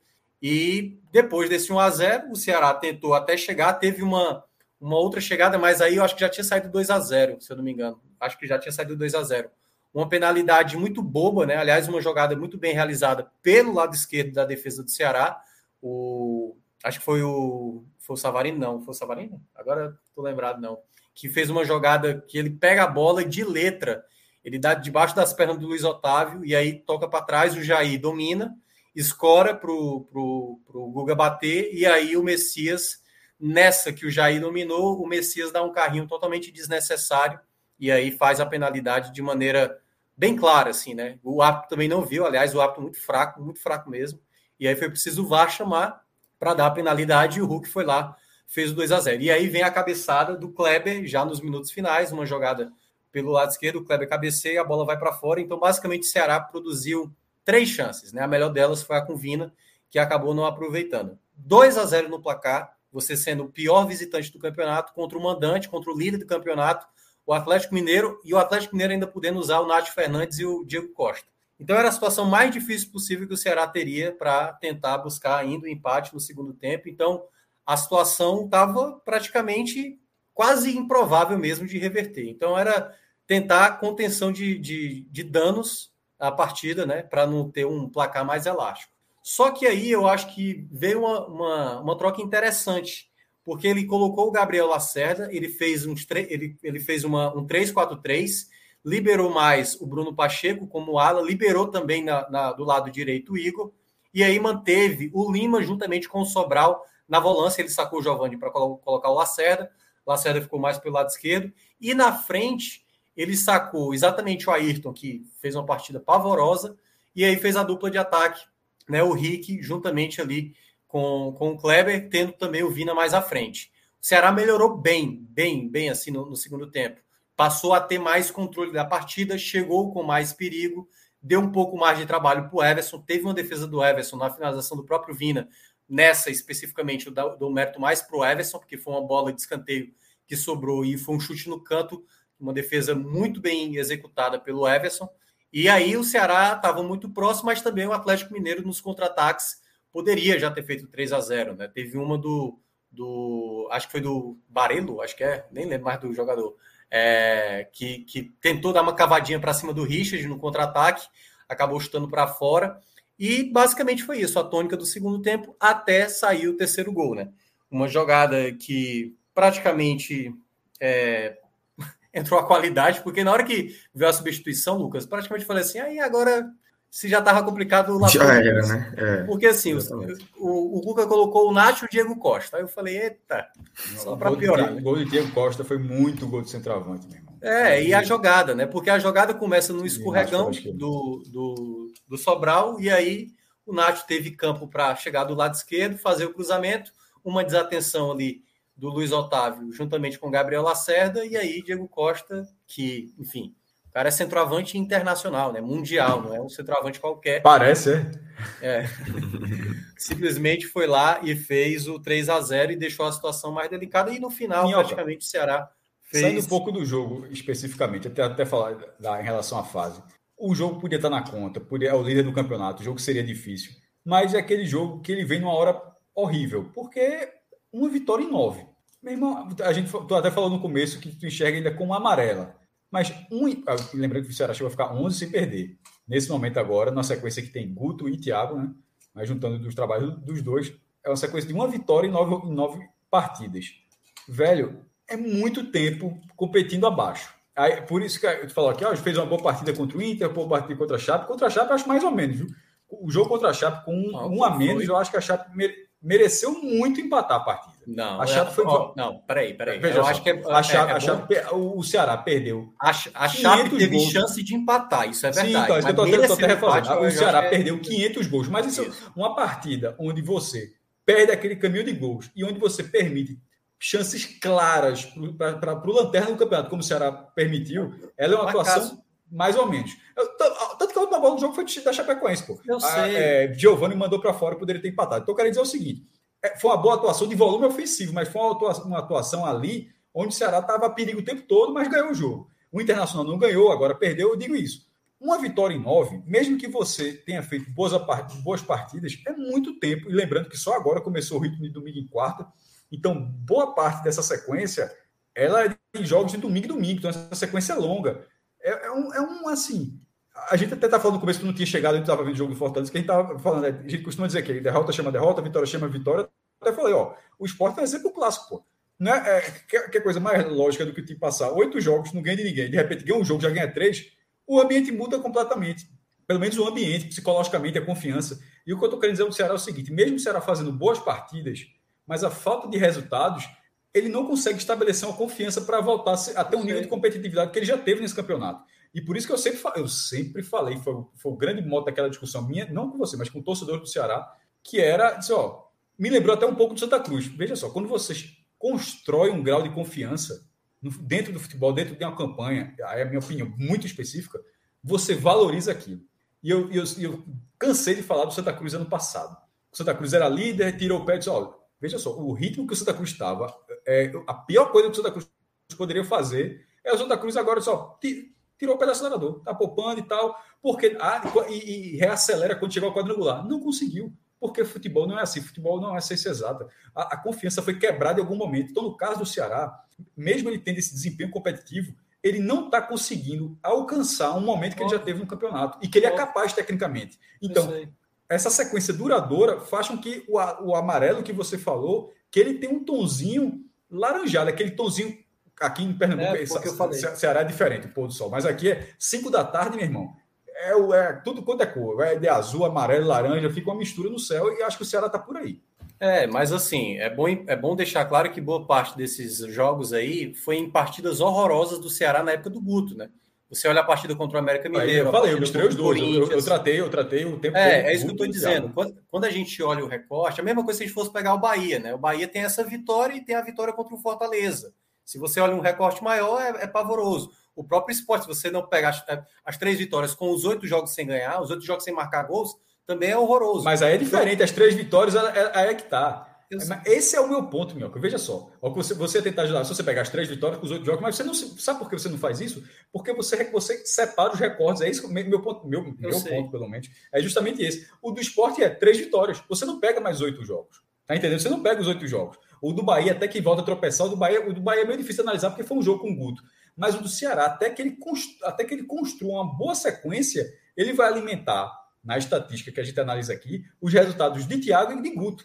Até, que o Ceará, até que o Ceará consiga três vitórias seguidas, aí eu não vou chegar aqui e falar, ah, o Ceará, dos últimos 11 jogos, ele ganhou, eh, dos últimos 12 jogos, ele ganhou quatro. Não, pô, porque aqueles, outro, aqueles outro, outros oito jogos ficam para trás. Ele criou um novo momento, que é como esporte. Você não fala que o esporte está nos últimos, nos últimos 11 jogos, ele ganhou três. É uma estatística Mas, ó, por exemplo, porque você ganhou os últimos três. Vamos então, pegar o exemplo tem que criar um, um cenário novo. Vamos pegar o exemplo do América Mineiro, né? O América Mineiro a gente não descarta dessa briga da parte de baixo. Mas o América Mineiro vem no ritmo de pontos que qualquer um aqui assinaria, obviamente, pelo que o América Mineiro está passando, entendeu? Por isso que eu falei que era melhor o Juventude ganhar. Até disse com o Fred, é. eu discordava. Eu disse, ó, eu, eu teria largado Mas aí é que está, Cássio. Quando a, gente for, quando a gente for analisar, a mesma coisa que você falou do, do próprio esporte. Quando a gente vai analisar o Ceará, não é analisar mais na perspectiva do que aconteceu, pelo menos naquele período mais do Guto Ferreira. Até porque já se mudou novas peças, mudou o estilo de jogo. Para mim, na minha avaliação, eu analiso do, da partida do Grêmio para cá o que o Ceará produziu. O que o Ceará produziu no jogo contra o Grêmio foi algo pavoroso. O que o Thiago nos apresentou foi muito parecido com o que o Guto Ferreira fez nas últimas partidas. A partir do jogo do Santos, teve uma melhora muito pontual, mas a partida em si não foi boa. Veio uma, uma boa partida contra a Chapecoense. E aí, só para ressaltar, a Chapecoense, mesmo tendo apresentado possibilidade de empatar, se a gente for pegar contra o esporte, também poderia ter feito o gol da vitória. É, contra, contra o próprio Atlético Mineiro, virou a partida e depois tomou o um empate contra o São Paulo empatou. Então, assim, é, é muito importante também saber de, diferenciar a própria partida contra a Chapecoense, porque também é um jogo atípico, mas o Ceará fez uma partida para fazer um placar até mais tranquilo do que foi aquele próprio 1 a 0 E na partida contra o Internacional, a equipe perdeu chances inacreditáveis. Chega no jogo contra o Atlético Mineiro, uma equipe muito mais qualificada, e o Ceará não soube, primeiramente, como eu estava dizendo, se portar em campo, escolher as peças ideais. E aí a última coisa, Lucas, até para explicar, as trocas do Thiago Nunes na partida de hoje, todas, não sei se todas, mas boa parte delas, boa parte delas, eu acho que ele fez o time piorar em campo.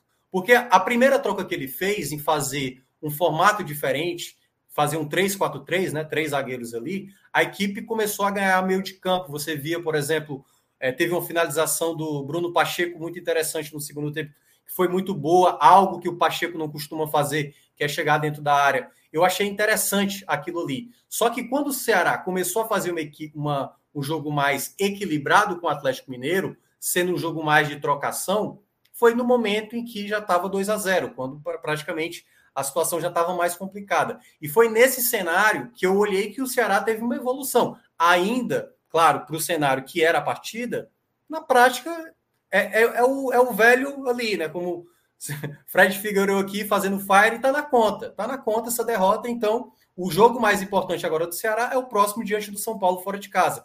Esse jogo para o Ceará é o, é o que de fato vai valer. Né? Se você olhar na semana que ele vai ter até a próxima semana, no final de semana, esse jogo do Galo era o jogo descartável. Eu concordo, porque... mas, é o que eu falo, mas, mas é, meu ponto é justamente esse, pelo menos um deles, eu que falei vários pontos.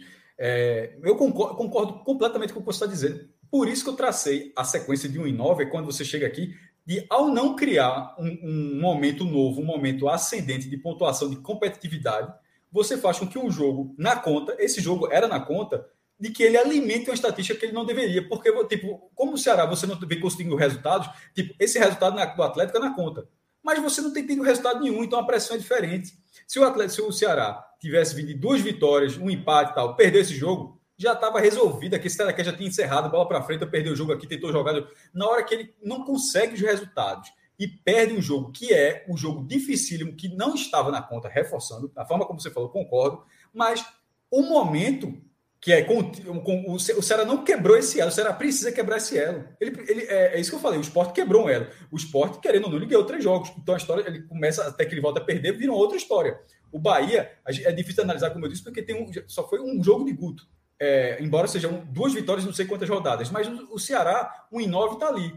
E o Atlético, o, esse, esse jogo com o Atlético foi mais uma pedrinha num time que parou de pontuar independente do técnico, independentemente de jogar bem, independentemente do nível adversário, é um time que parou de ganhar.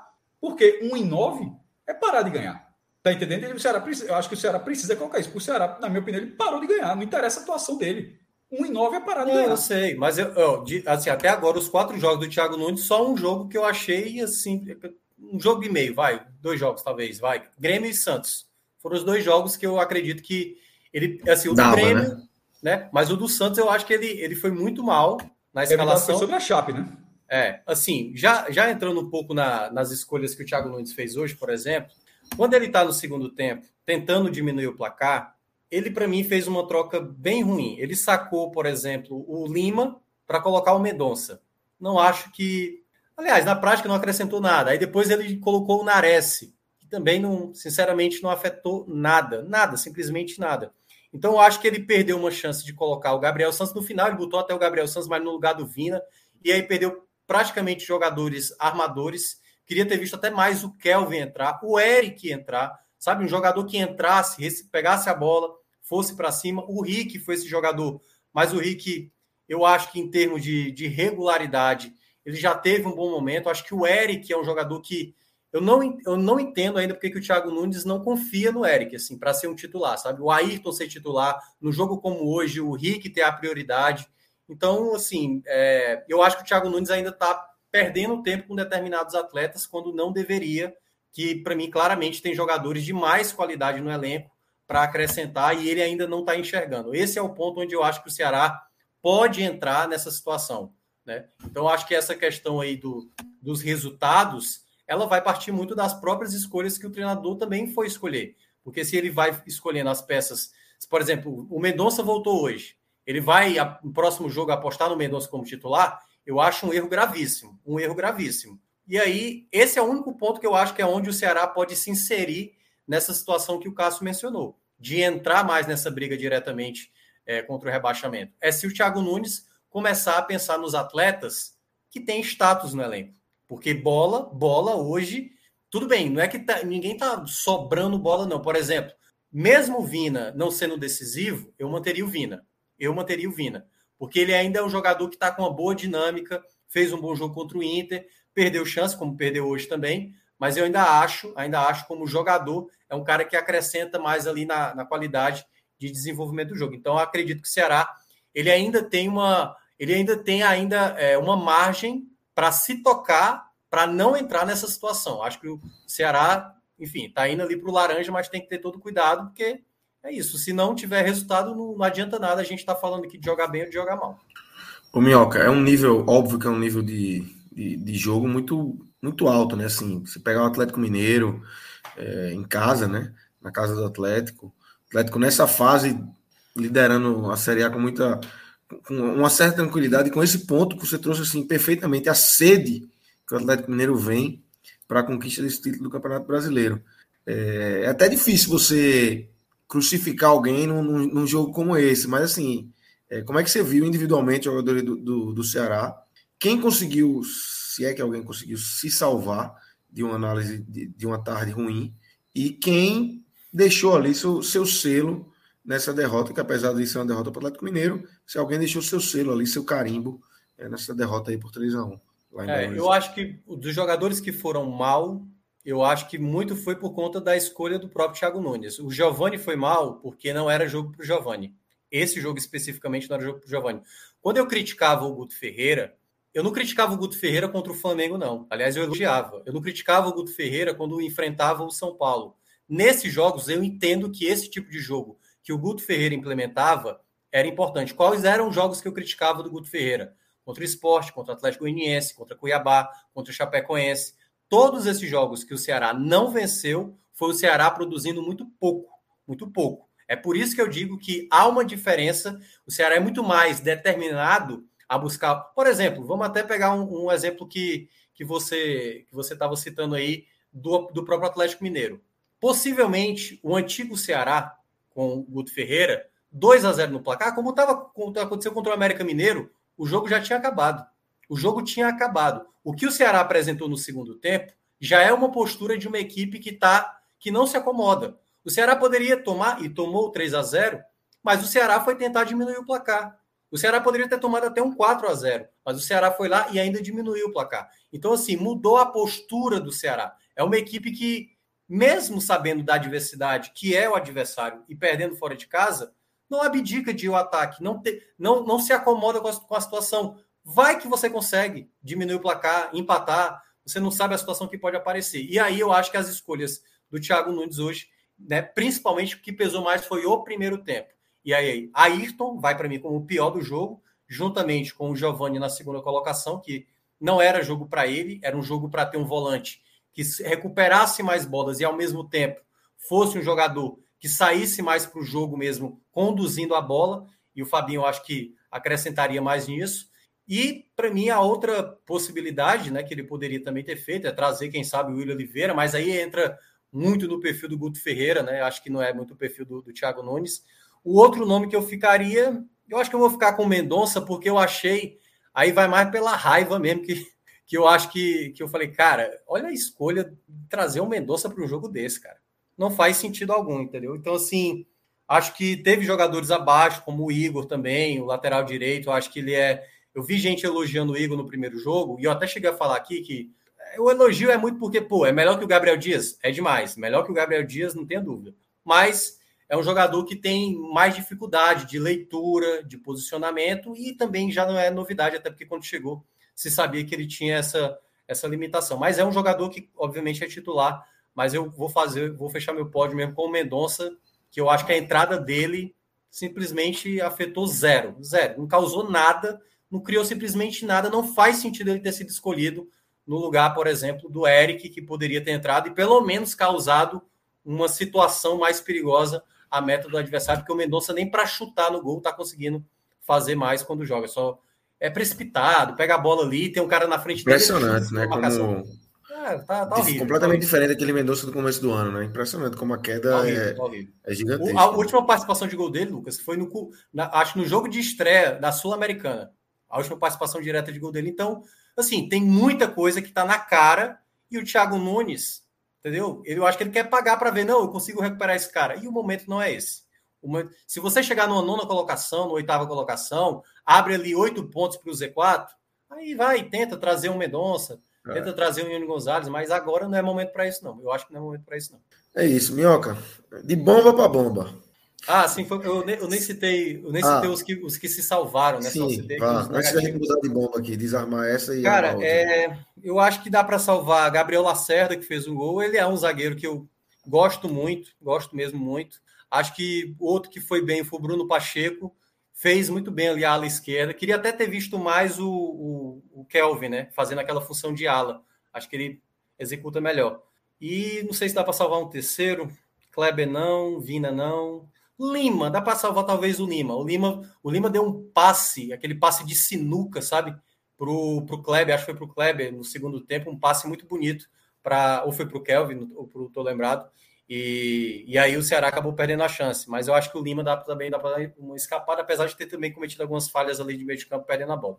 Agora então, de bomba para bomba, do Atlético Mineiro para o Flamengo, que pegou Fortaleza é, em Fortaleza, né, na Arena Castelão, e venceu bem também, né? Um placar tranquilo aí para o Flamengo, uma, um jogo que Fortaleza é, venceu no meio de semana muito bem, uma ótima vitória contra o Fluminense, mas pegou esse Flamengo aí querendo alcançar o Atlético Mineiro na tabela de classificação e não conseguiu, é, enfim, não conseguiu segurar o Flamengo, os gols na, na segunda etapa, mas é um 3 a 0 aí com dois gols muito rápidos, né? Os três gols eu acho que foram muito próximos, mas os dois ali. Isso, isso, exatamente. É, foi um. Dá para dizer que foi um apagão ali do, do Fortaleza, né? É, Lucas, é o seguinte: foi um jogo que, sinceramente, não ia sair nada desse jogo, não. Porque nada indicava que sairia gol nesse jogo. O primeiro tempo eu, eu não lembro dos goleiros trabalharem. Não lembro dos goleiros sequer trabalhar com finalizações. É, o Fortaleza já apresentou esse, esse tipo de jogo, esse jogo apático, em algumas partidas. Contra o Bahia foi assim, contra o próprio esporte na vitória por 1 a 0 E, e não é novidade, né? Que você vê assim uma dificuldade do Fortaleza para esses jogos sem mostrar o um empenho. Claro que é muito difícil você exigir de qualquer clube, e eu de qualquer clube mesmo, do Atlético Mineiro até o Chapecoense, você jogar intenso os 90 minutos, todas as partidas da Série A e meio, principalmente nessa maratona de jogos que todo mundo vai estar passando aí durante outubro. Fortaleza fez um grande jogo contra o Fluminense.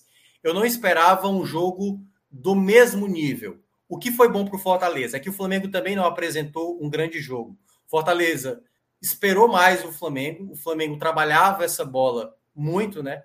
Só que de finalização concreta, assim, na grande área, foi uma cabeçada do Léo Pereira no, no, no, logo no, no escanteio batido pelo Andréas Pereira, e de resto era o Flamengo chutando de fora da área.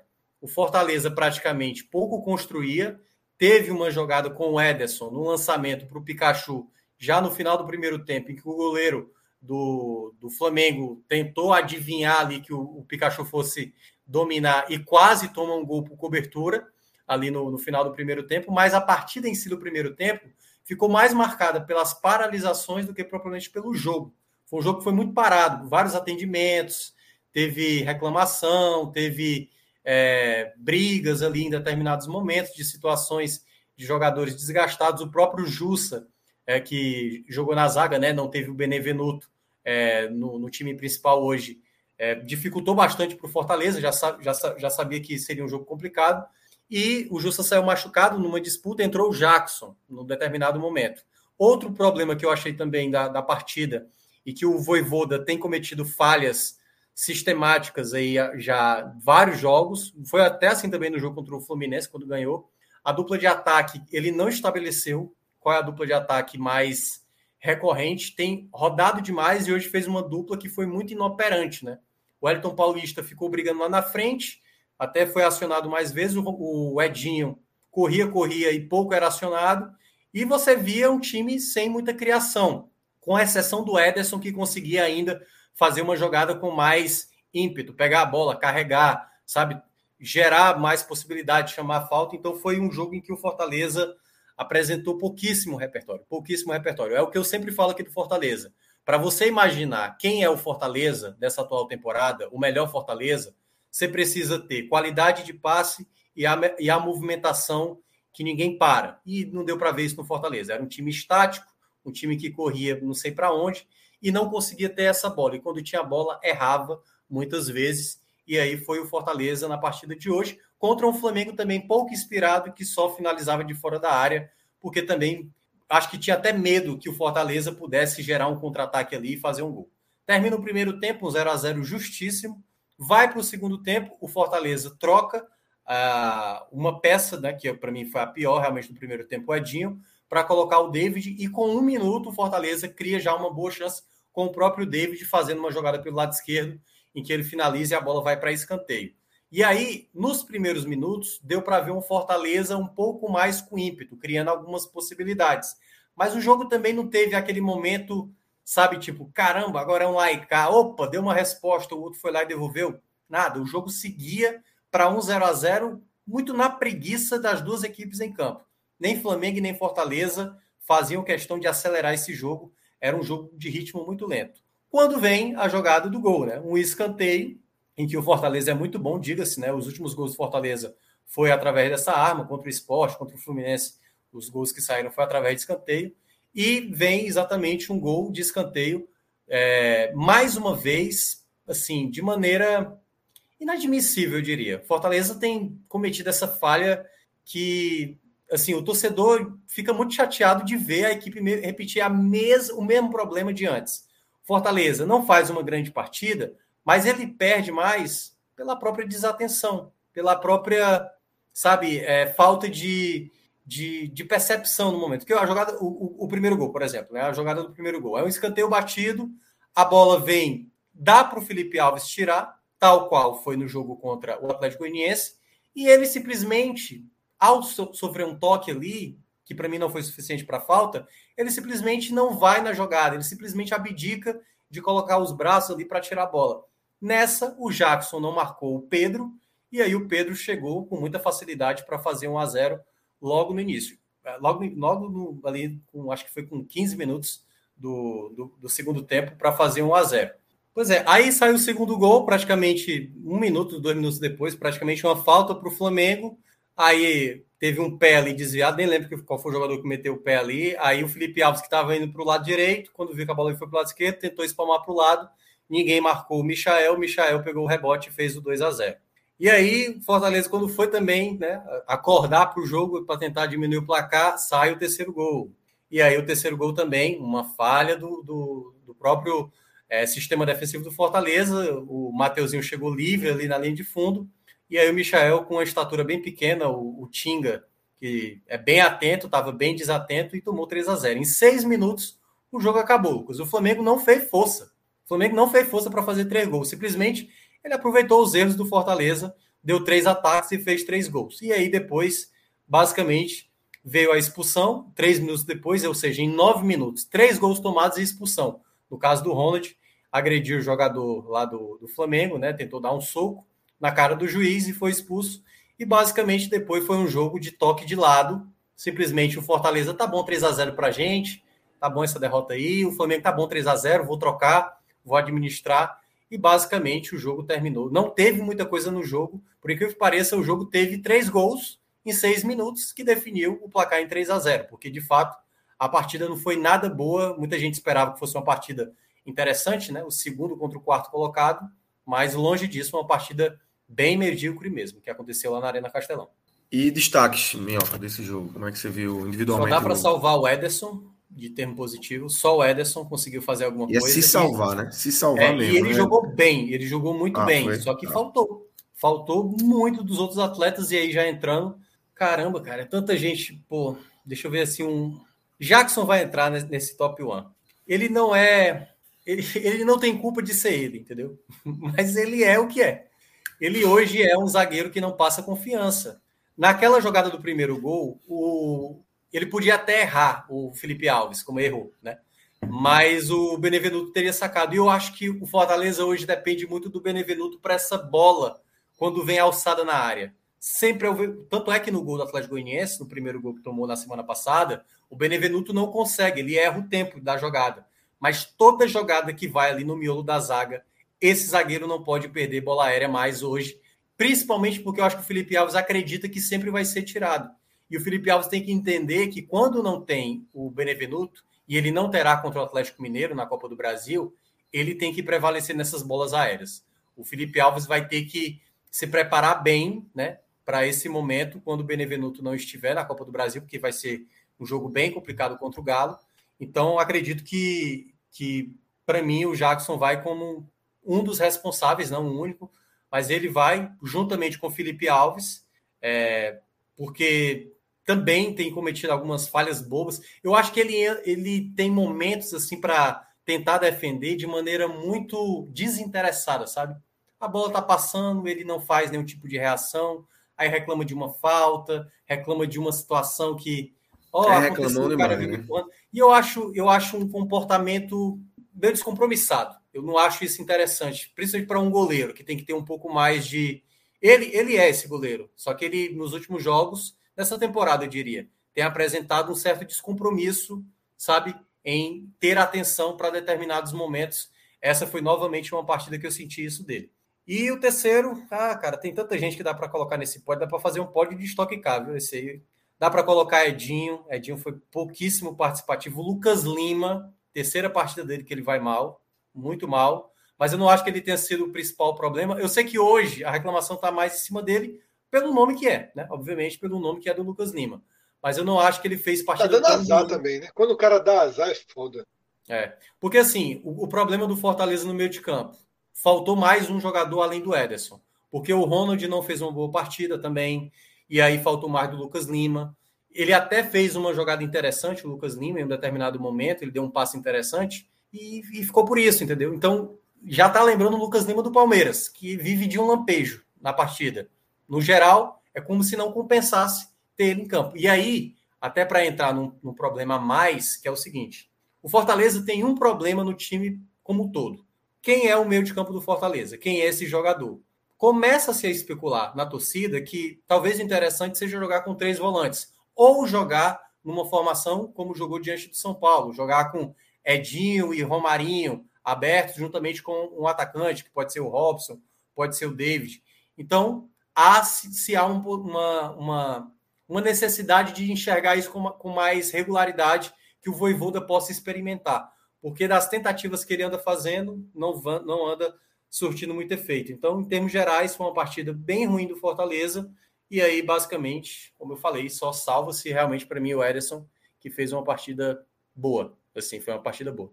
É isso. É, o pessoal no chat aqui está perguntando se já falaram do Vitória. Falando do Bahia, vamos começar, né? Vamos entrar nos baianos aqui. É, Vitória que perdeu confiança, né? Cardoso está tá a caminho, né? Tá, ele estava no, no, no Barradão. Tava no Barradão, no, no, jogo do Vitória, mas vai chegar aqui daqui a pouco para falar um pouco mais do desse feito Guto também, né? A gente vai ter Vitor Aguiar, é, que fez o jogo para ele, né? 45, falando um pouco mais do jogo. Vitor Vilar já está por aqui para a gente fazer o Vitória, essa, essa, essa, esse momento do Vitória bem, bem, bem complicado, né? É, quer ver uma cara triste é do Vilar, cadê?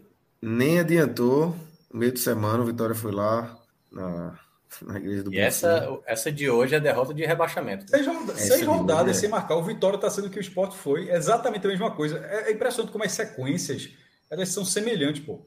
Time, ó, time faz um gol um jogo, não faz dois. É, é claro que vira um fantasma. Não é coincidência, não, pô, que, que, isso, que isso aconteça, não. A turma acha normal passar três jogos. Não é normal, não. O cara esquece de fazer gol, perde confiança, vai, é, vai somando problemas. Tá aí, o Sport passou oito rodadas, o Vitória tá seis. O Vitória tá seis Homem. rodadas sem. Homem. E, e, e, são 14 rodadas no Z4. E perder um jogo desse, como perdeu, perdeu por confiança, isso aí é um imã de terceira divisão que cá para nós. É, é, difícil de enxergar. É, eu também a acho. Gente, a, gente não faltam 15 rodadas, não, pô. Faltam nove. É, faltam nove. Nove. nove. Vilar, Fala, Vilar, boa noite. E aí? Para quem, né, Vilar?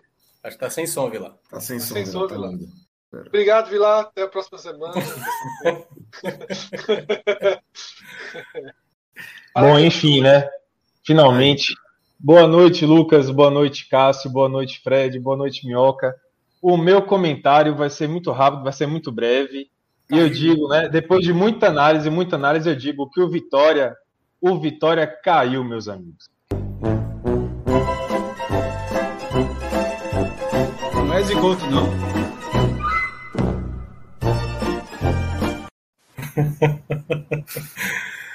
boa sacada, boa sacada. Rodrigo não pensaria nisso, eu acho. Foi rápido, foi rápido.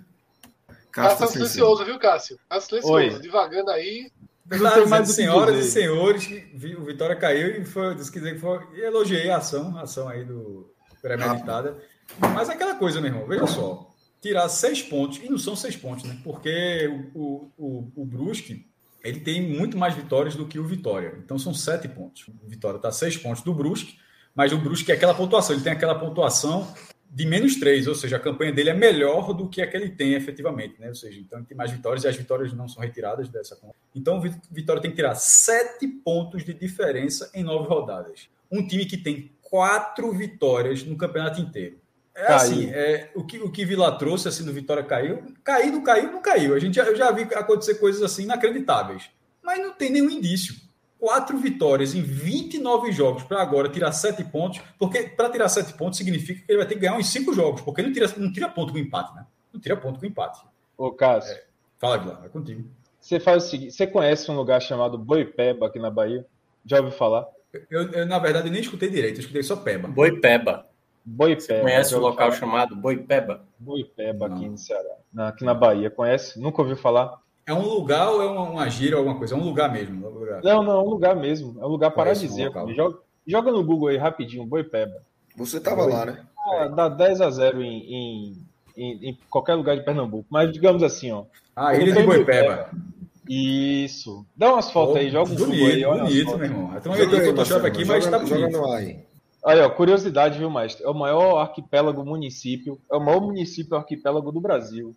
São umas 20 ilhas aqui no município. Peraí, mas é por quantidade de ilhas ou tamanho de ilha? Porque a Itaparica é uma ilha gigantesca, pô. É. Não, quantidade. Quantidade.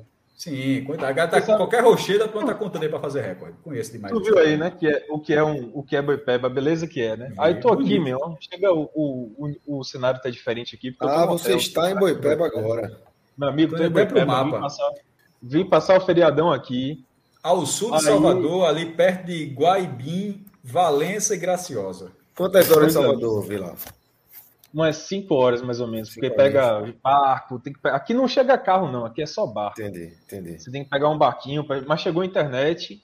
E aí que tá o detalhe: chegou a internet e chegou para poder ver essa porcaria desse jogo do Vitória nesse sábado à tarde. Podia estar tá no mar, podia estar tá curtindo o Boipeba, podia estar tá tomando um solzinho. Ainda tô branco tutu. aqui. Tutu não sei o que é, não. Tubarão. Tubarãozinho, pô. Não, Tubarãozinho porque tubarão vê uma água tem, dessa aí. respeito, né? Não, tem. tubarão vê uma água dessa aí, meu amigo, cristalina, assim, uma delícia dessa. Eu tô aqui perto de Moreré, sabe? É, é, outro, é uma praia da ilha de Boipeba maravilhosa. Aí, meu amigo, eu te falo. Pô, tava aqui, velho, podia estar tá aí fora, já né? Fez mais, já fez mais aí no turismo que o Costa, meu amigo. Não conhecia, não. Aí. É. Secretário de turismo aí. Vai para o turismo, hein? Achei bonito. E aí, parei para ver esse jogo do Vitória, meu amigo. Que sofrimento, viu, velho? É, eu acho que, assim, é o que você falou, mestre. Esse jogo tem, uns, tem umas duas semanas que a gente está comentando aqui, que essa sequência que o Vitória tem em casa agora, né? Que é confiança, depois pega o Brasil de Pelotas. Vai pegar agora o Sampaio Correia na terça-feira, no feriado. Chato, né? Vou ter que parar o feriado para assistir esse jogo de novo. Enfim, aí é, vai enfrentar depois o Brasil de Pelotas em casa. E essa sequência era muito importante para o Vitória conseguir igualar a briga com o Brusque. Porque, veja só, o Vitória está a seis pontos atrás do Brusque. Se fizesse a obrigação dele, que seria ganhar do Confiança do Brasil de Pelotas, só obrigação. Confiança e Brasil de Pelotas são os dois únicos times que estão atrás do Vitória na, na tabela. Ganhando dos dois, não é que passava do Brusque, não, e conseguia sair da zona de rebaixamento. Ele encostava no Brusque em pontuação, quer dizer, igualava a pontuação do Brusque torcendo para o Brusque também não, não pontuar, né? Empatava em pontuação com o Brusque e não passaria por conta do número de vitórias, né? Que o Brusque tem muito mais vitórias. Mas assim, só para vocês entenderem que se fosse obrigação do Vitória, ele ainda assim não sairia do Z4. E agora, quando o Vitória nem a obrigação faz, meu amigo, vai falar o quê? Nem a obrigação que é ganhar do confiança em casa o Vitória fez. Então não adianta mais nem, nem, nem pensar em uma possível saída, porque não vai acontecer. O Vitória caiu. E, e eu digo para vocês que no final do ano vai ser muito lembrado, muito lembrado esse jogo contra o Confiança.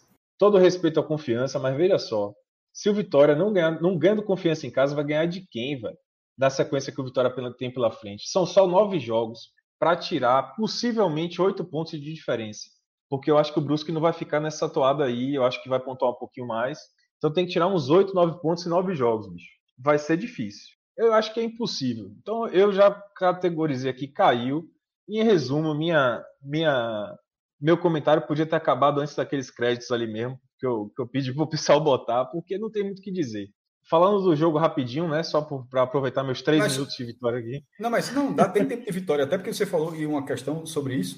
o duro de acontecer do rebaixamento, o pior do rebaixamento, meu irmão, é aquele que o torcedor ele não fica indignado com tal resultado que não veio, assim específico, tal é, time que juiz que não sei o quê. É aquele resignado onde você diz, porra, mereci.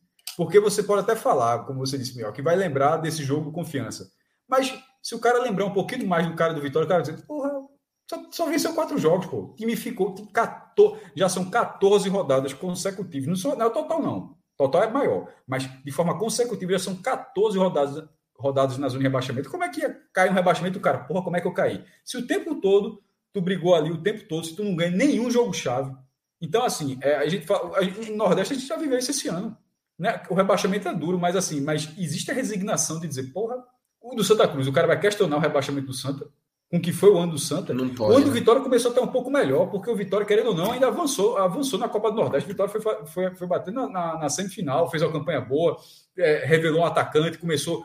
Mas assim, ficou naquilo também. A campanha do estadual já foi uma vergonha avançou, fez uma, uma, classificação fantástica contra o Internacional na Copa do Brasil, o grande momento do Vitória na, na, na, temporada, bateu nas oitavas de final, juntou um dinheiro ali e tal. Mas assim, a Série B do Vitória, que a Série B é muito arrastada, um campeonato muito longo, é um, é um campeonato que não é aquele, ó, o time estava bem, bem, saiu do trilho na reta final, como foi o Vitória de 2005.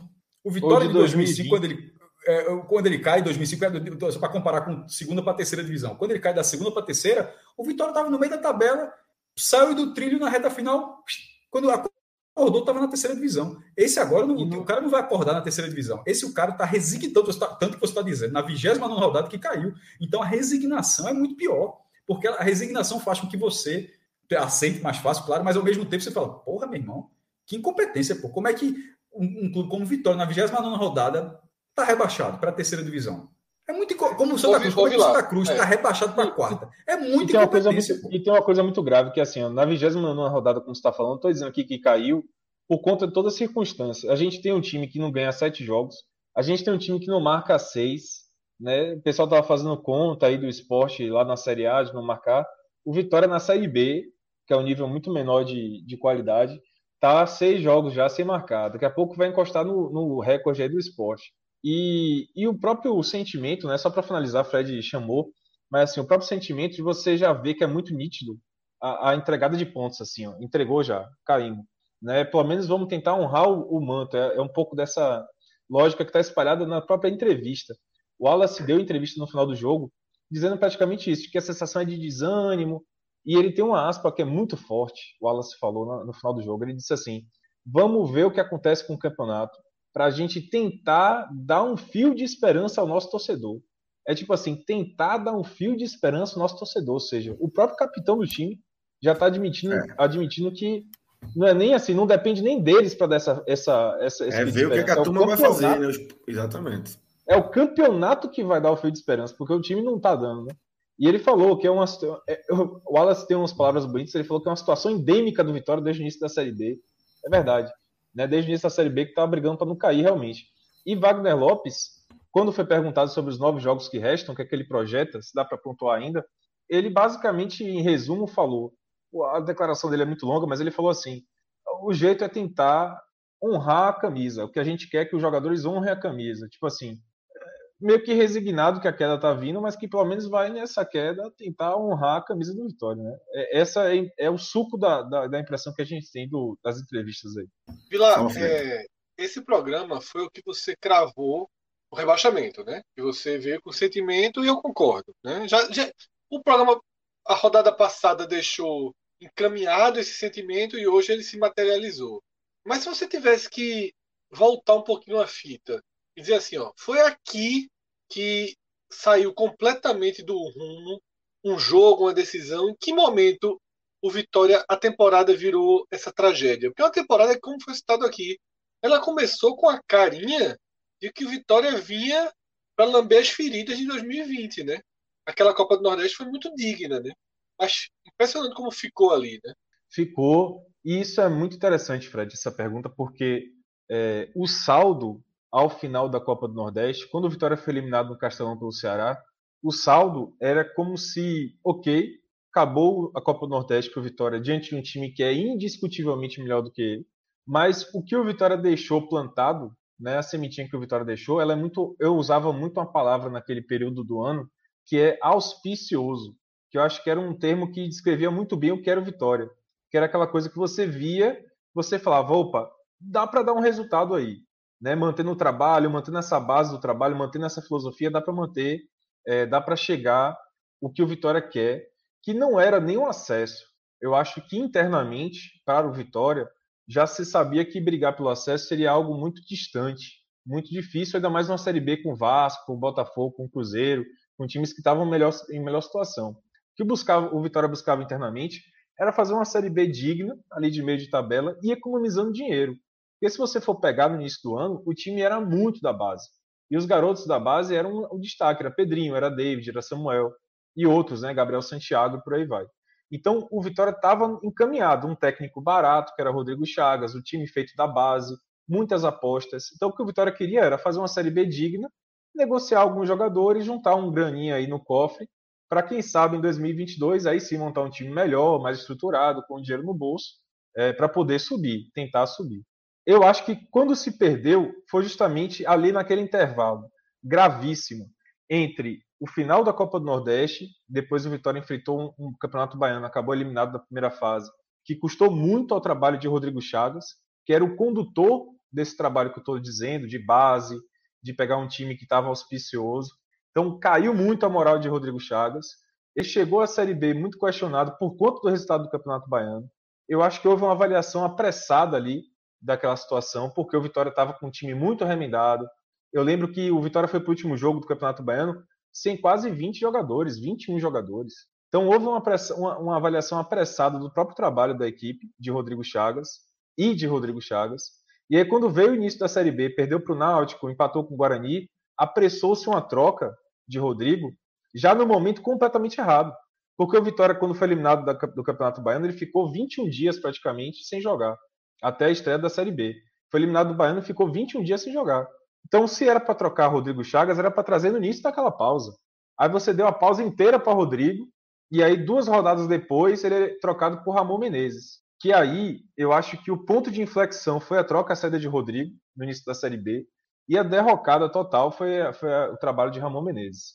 É difícil dizer isso de um cara que é ídolo do clube, mas o trabalho que desmontou tudo que o Vitória tinha feito de bom no primeiro, no primeiro semestre do ano, né, digamos assim, não foi exatamente um semestre, mas no primeiro momento do ano, o trabalho que desmontou as bases, que, por exemplo, perdeu o rendimento de Samuel, perdeu o rendimento de Pedrinho, perdeu o rendimento de David, perdeu o rendimento de Soares, perdeu o rendimento da zaga, ou seja, perdeu o rendimento de todo mundo que vinha bem no Vitória nesse do ano. Foi durante o trabalho de Ramon. Ramon mexeu muito no time, tentou inventar é, formações que não tinham nada a ver. É, e aí chegou a ser um paradoxo, né, Fred? Para terminar essa análise, que assim, momento de maior alegria, de maior explosão. Eu acho que o único, único talvez o Bavi teve um momento parecido, né? o Bavi da Copa do Nordeste que o Vitória venceu. Mas o grande momento do Vitória, talvez a única lembrança positiva de 2021, seja a classificação em cima do, do Internacional, que foi vivida com o Ramon. E aí o próprio Ramon, para mim, foi esse ponto de inflexão negativo do Vitória. Né? Então Ramon vai estar muito marcado em 2021 como técnico que viveu o melhor momento, o único momento de alegria do Vitória nesse ano, que também depois não valeu de nada, né? Porque o Vitória foi eliminado, mas rendeu uma graninha. E ao mesmo tempo foi o técnico que desnorteou o Vitória, né? Porque eu acho que a palavra é essa, ele desnorteou. Ele, o Vitória tinha um trabalho, um norte, e ele desnorteou. Os jogadores da base, sobretudo, caíram muito de rendimento com ele. Terra arrasada para 22? Eu acho que alguns pontos sim, outros não. A terra arrasada, veja só, uma coisa que é muito interessante dizer, né? É, o Vitória só um comentário. Tinha uma coisa que eu queria. É, que eu falei no último podcast, mas aproveitando né, que tem uma equipe boa aqui que está sempre no telecast do esporte. É, cara, as coisas que o esporte está vivendo na última semana, aí, nos últimos 15 dias, não a parte boa, né, das três vitórias seguidas, mas a parte de inscrever jogador errado, é, de. Tudo de que você jogador. É. Pois é. Eu já vivi Escrever isso. Escrever jogador errado e se autodenunciar. Pois é. Exato. Presidente, presidente. E não consegui inscrever alguns. Presidente renunciando, o jogador que não está sendo inscrito. Cara, é, o Vitória viveu isso em 2017. Cinco presidentes em um ano. É, o esporte, né? Isso. É, o esporte, o Vitória tem quatro, quatro em três anos, eu acho. E eleito, viu? Não é presidente assim, afastado, não. É. Renunciando, é. não. Não é tampão. Aí, aí, eu respeito. Quatro eleitos. É aí eu respeito. Essa, essa estatística aí. É uma cartinha. O eleito é, é uma cartinha. Aí, velho, o Vitória viveu muita coisa parecida assim. Em 2017, por exemplo, o Vitória teve uma, uma lista. Isso é histórico, cara. Em 2017, o Vitória se recuperando na Série A saiu uma planilha de salários de jogadores, né? Vinda do próprio clube. O clube vazou na imprensa uma, uma planilha de Excel com a, o salário dos jogadores todos. O que é que eles ganhavam, se ganhavam auxílio moradia e tudo mais. E aí o Vitória estava em plena recuperação na Série A e teve essa bomba aí. Foi vazado dentro do próprio clube. É, presidente que abandona o clube, abandona o clube assim de, do nada. O Vitória vem vivendo essas coisas, né, esses episódios, de maneira diluída, não tão concentrada quanto o Vivo Esporte. Eu acho que esse é um grave, muito grave mas de maneira diluída, o Vitória vem vivendo isso em momentos esporádicos, assim, desde 2017. Então a terra arrasada, eu não sei ainda dizer, Fred, se acabou. o problema é esse. A gente vem, vem assistindo o Vitória definhando desde 2017. E aí toda vez que se falava, não, agora acabou, é daqui para cima, porque para baixo não tem mais. E aí vinha um pouquinho mais abaixo. Então, por exemplo, quando o Ricardo Davi foi eleito, o pessoal falava, não, agora é reconstrução do clube. Caiu para a Série B. Aí agora, como o Paulo Carneiro foi eleito, não. Agora tem um cara que é expertise no futebol, é daí para cima. Tá indo para a Série C. É, problemas, assim, a gente achava que não ia ter mais presidente afastado, pois Paulo Carneiro acabou de ser afastado. Vitória está com mais um presidente, né, que é o Luiz Henrique Viano, que também a gente não sabe se vai ficar para 2022, entendeu? Então, quando você me pergunta da Terra Arrasada, eu não sei dizer se acabou, porque eu não sei se esse presidente fica para 2022.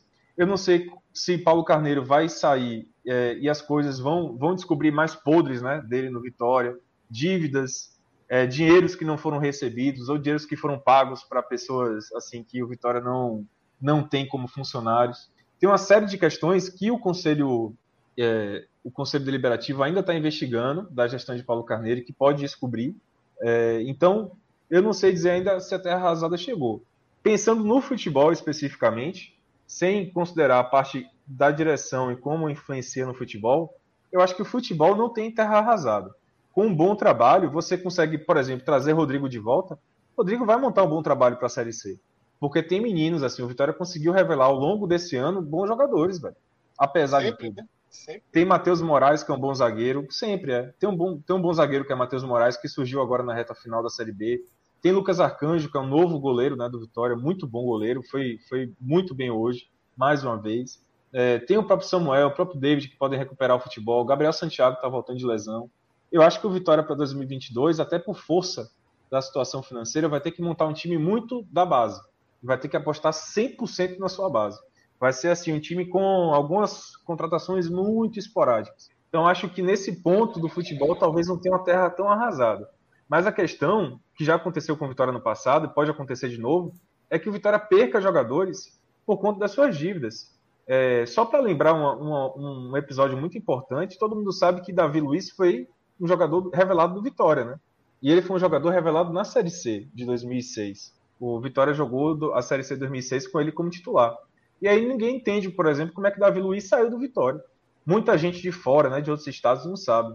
E é bom lembrar que o Vitória caiu em 2005 com a dívida com o Zé Roberto, aquele atacante, Zé Roberto, que passou pelo Flamengo e tal. E aí o Benfica foi cobrar o Vitória, o Vitória não tinha dinheiro na Série C, e falou assim, ó, escolhe um menino aí da base aí para vocês levarem. Pode ficar aí que a gente dá metade do passe. Somente. E a opção de compra. Aí foi Davi Luiz embora, né? Então, a gente não sabe até que ponto é, o Vitória pode cair com dívidas da mesma natureza e perca, inclusive... Na, na prateleira, né? E perca exatamente. E perca inclusive o bom trabalho que o futebol conseguiu revelar no meio desse caos entendeu? esse é o grande essa é a grande questão que a base na, na verdade do Vitória conseguiu revelar em meio a esse caos. Então a terra arrasada cara é, eu tenho medo. É, minha experiência como torcedor do Vitória diz que quanto mais arrasada você vê a terra pior ela pode ficar. É, é meu irmão é mais do que o deserto do Saara. E não tá plantando nada não tá colhendo nada. Nada tá vingando nesse terreno aí velho tá difícil. O Vila ainda tem algo a mais ainda, acho né? É, eu acho que tem uma essa sensação de rebaixamento, mas no dia 19 está previsto aí o jogo da segunda fase da Copa do Nordeste, né? Que é, tipo, ficar de fora da. Aí a terra arrasada pode ficar mais arrasada, digamos assim. Né? Então. Você vê que não, é... tem, não tem descanso, né? É, assim, em meio, em meio à apatia e um sentimento de rebaixamento, você tem que criar forças ainda para lutar por uma vaga na próxima Copa do Nordeste, porque assim, Vitória e Santa Cruz, assim, que nitidamente são os piores aí da temporada, tem aí uma situação que vão ter que enfrentar em meio a, a um clima, né, de, de nada, né, cara, de assim, como assim, não tem nem mais raiva, né? Praticamente um assim, o cara, o, o time já vai entrar em campo, o torcedor já tipo assim, cara, não sei nem se a gente vai conseguir passar da segunda fase. Jogando em casa, podendo é complicado, complicado. E seria uma bomba. Tem uma coisa importante aqui, né, que, que você me chamou a atenção, Minhoca. O jogo está marcado para o dia 19, né? O jogo com o vencedor entre Bahia de Feira e, e Itabaiana. E tá todo mundo comentando aqui na Bahia, né, que o jogo, primeiro jogo com torcida do Barradão após a pandemia seria Brasil de Pelotas e, e Vitória e Brasil de Pelotas pela próxima rodada, no caso, pela 31ª rodada da Série B, que hum. aconteceria no dia 23. Mas esse jogo acontecendo no dia 19, eu tenho a impressão que esse vai ser o primeiro jogo da torcida, né? Esse jogo eu vai acho, ser em casa. Eu acho melhor botar pro dia 23. Só por, só por precaução, assim, sabe? Porque primeiro Será? jogo. E é jogo Você único, levantou. Né? Jogo único. Pois é. Pois é. Você me, você me levantou uma questão aqui importante, porque se for. Se o jogo se esse jogo vai único esse, for vai com... ser esse, vai ser esse. Bahia e Palmeiras tiver, vai ser esse. Vai ser um jogo, jogo é... aí. É, se for, se for o primeiro jogo com a torcida for esse jogo da Copa do Nordeste, a pressão vai aumentar mais ainda, né, meu amigo? Muito mais, cara. De fato, esse, é decisão, esse né? jogo, né? é. porra, decisão. E assim, é uma coisa que eu venho dizendo já há muito tempo. Se o Vitória cair para a Série C, maestro Cássio Zirpoli aqui, que, que vai concordar, se o Vitória cair para a Série C, essa, esse dinheirinho da Copa do Nordeste aí, pode ser a maior cota que o Vitória vai receber em 2022. 2 milhões de reais. Não né? tem Porque como a, receber. A, não tem como receber do... de início logo na Copa do Brasil isso aí. Tem, tem que passar de fase da Copa do Brasil para ter um, dinheiro a mais. Oi. E, e que não é nenhuma garantia, né? Que vai receber essa, esse dinheiro da Copa do Brasil. Fala mais. Não, eu queria saber se eu caí primeiro, porque você travou tudo não, aqui, mas só caí, deu, uma, só deu uma travadinha. Deu uma tra... ah, eu estava dizendo o seguinte, que era esse valor que o Vitor falou e as vendas que o Vitória sempre arruma, como arrumou esse ano apesar da questão de Paulinho, que foi dividido, esse Pablo Siles ali está tá, tá nessa questão, mas é, o Vitória sempre arruma venda e vai continuar arrumando. Tem um mercado muito forte, mas isso é algo que você não tem garantia. Garantia é cota, cota fechada. E nesse caso, a Copa do Nordeste, nesse momento, é uma saída para o Vitória, até porque o ranking dele continua fazendo o que ele tem direito, caso ele avance a fase de grupos, é uma boa cota na fase de grupos. É isso. Acho que passamos aí pelo Vitória. Vamos para. Chegou, viu? Chegou. Quem chegou? Cardoso? Ora. Chegou aí. Tá na área já. Meteu um cheguei aqui, sabe? Cheguei na guerra. Então já fui, né? Vila. Foi pega, agora. Foi pega, mesmo. O que é que a Bahia tem? Pergunte a, pergunte a Cássio Cardoso. Se quiser ficar, pode. É a gente Boi Peba é muito bom. Se quiser ficar, pode. Podcast, o que é que a Bahia tem, né? O que a Bahia quer saber, né? Eu que a Bahia quer saber. Já fui. Vou aproveitar a Boipeba, porque o Vitória só me deixa triste. Vá, vá, porque daqui a pouco o Cardoso vai começar a, a te zoar aí. A vida é assim. É, é. melhor quando o Cardoso. Cardoso hoje eu conheço isso, meu. Pelo amor de Deus. Quando o cara tá Cardoso com ponto, logo semblante é outra coisa, porra. Meu irmão, ganha na série. Vitor Aguiar também. Vitor Vilar pro Vitor Aguiar aí. Vitor Vilar saiu entre o Vitor Aguiar e Cássio Cardoso. Cardoso. Eu mandei, eu mandei para ele, você mandei para ele. Só me pega no tribunal agora. Ou é CCTS? ah, CCTS. Ou é aqui também. Aqui, lá de cá.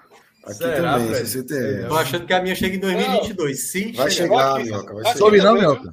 Você não soube, não? Rapaz, não sei não. Ficou tudo aí, foi na sua casa. Tu vou ter que ir pra Bahia pra pegar esse negócio. E venha, Veja. embora, meu irmão. Veja. Mandei aqui pra Cardoso. Aqui é, o bastidor é contado. É.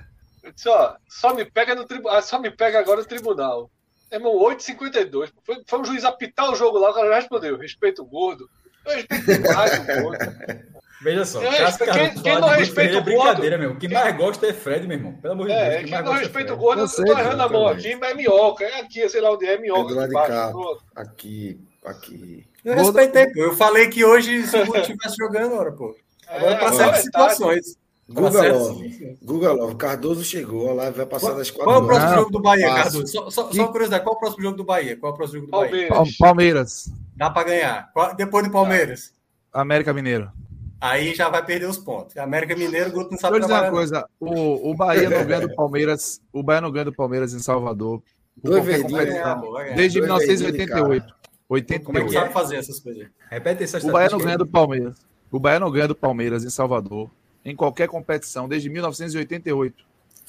E Cardoso, jogo, teve jogo não, o Sampaio não ganhava do Vasco há 47 aí, cara, anos, mais ganhou hoje, Cardoso. Aí, ó, não teve jogo não do lá pra cá. Não ganhava do Vasco.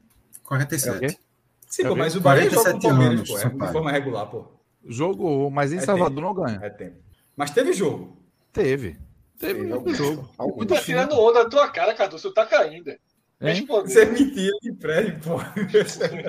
o cara tá tirando onda, tu tá caindo, bicho. Fernando Cosi, Cássio, ouvi seus comentários na Rádio Sociedade. cara tá cheio de ponto, perguntou Ou seja, tá ponto, fora do ou Z4, seja, peraí, peraí, peraí, peraí, peraí. Calma, calma, calma, calma, calma, calma. Quem é que tá em Salvador? Puta que pariu. Fernando Cosi é Rodrigo, pô. É Rodrigo Carvalho. É Rodrigo, é Rodrigo pô. Eu sempre é disse. Mas, ó, é, é, a, rádio, a rádio tá na internet, velho. A rádio tá na internet. É, cara. É. Mas mesmo assim, Rodrigo. eu acho que é Rodrigo. Não, mas falou em Salvador, em Salvador. Rodrigo, Rodrigo me jurou que não é. Rodrigo, Rodrigo, Rodrigo, Rodrigo, tem uma mágoa guardada com todo mundo. Aí ele desconta é, exatamente aqui no perfil Fernando é, é, Rodrigão. Rodrigão se entregou agora com essa informação aí que você escutou jogo. Mas, ó. Oh, de, deixa eu só, de entrar no Bahia, só falar um, aí no detalhe sobre Série B. Para mim, a partida, a melhor, o melhor resultado do Nordeste nesse final de semana é a do Sampaio por toda a diversidade que a arbitragem me colocou com é, jogar, jogar é contra a maior eu acho que eu tô curioso. Teve o quê, meu irmão? Tô por fora. Teve o quê? Não, amiga, expulsão, expulsão inventada. Expulsão assim. Real. Cássio, não teve o lance que a gente comentou, que o jogador do Corinthians não recebeu. Né? Vai, meu irmão, é perfumaria, né? Cássio, exatamente. Não teve o lance que a gente comentou, que o jogador do Corinthians não recebeu nem amarelo naquela falta do Gustavo. Gil. Gil. Gil. Gustavo. Lembra? Lembro. Uhum. Imagina, em vez da porrada por baixo, que ele desse só uma ombrada tá? Em Gustavo. Certo? Ele, certo. Deu, ele deu uma.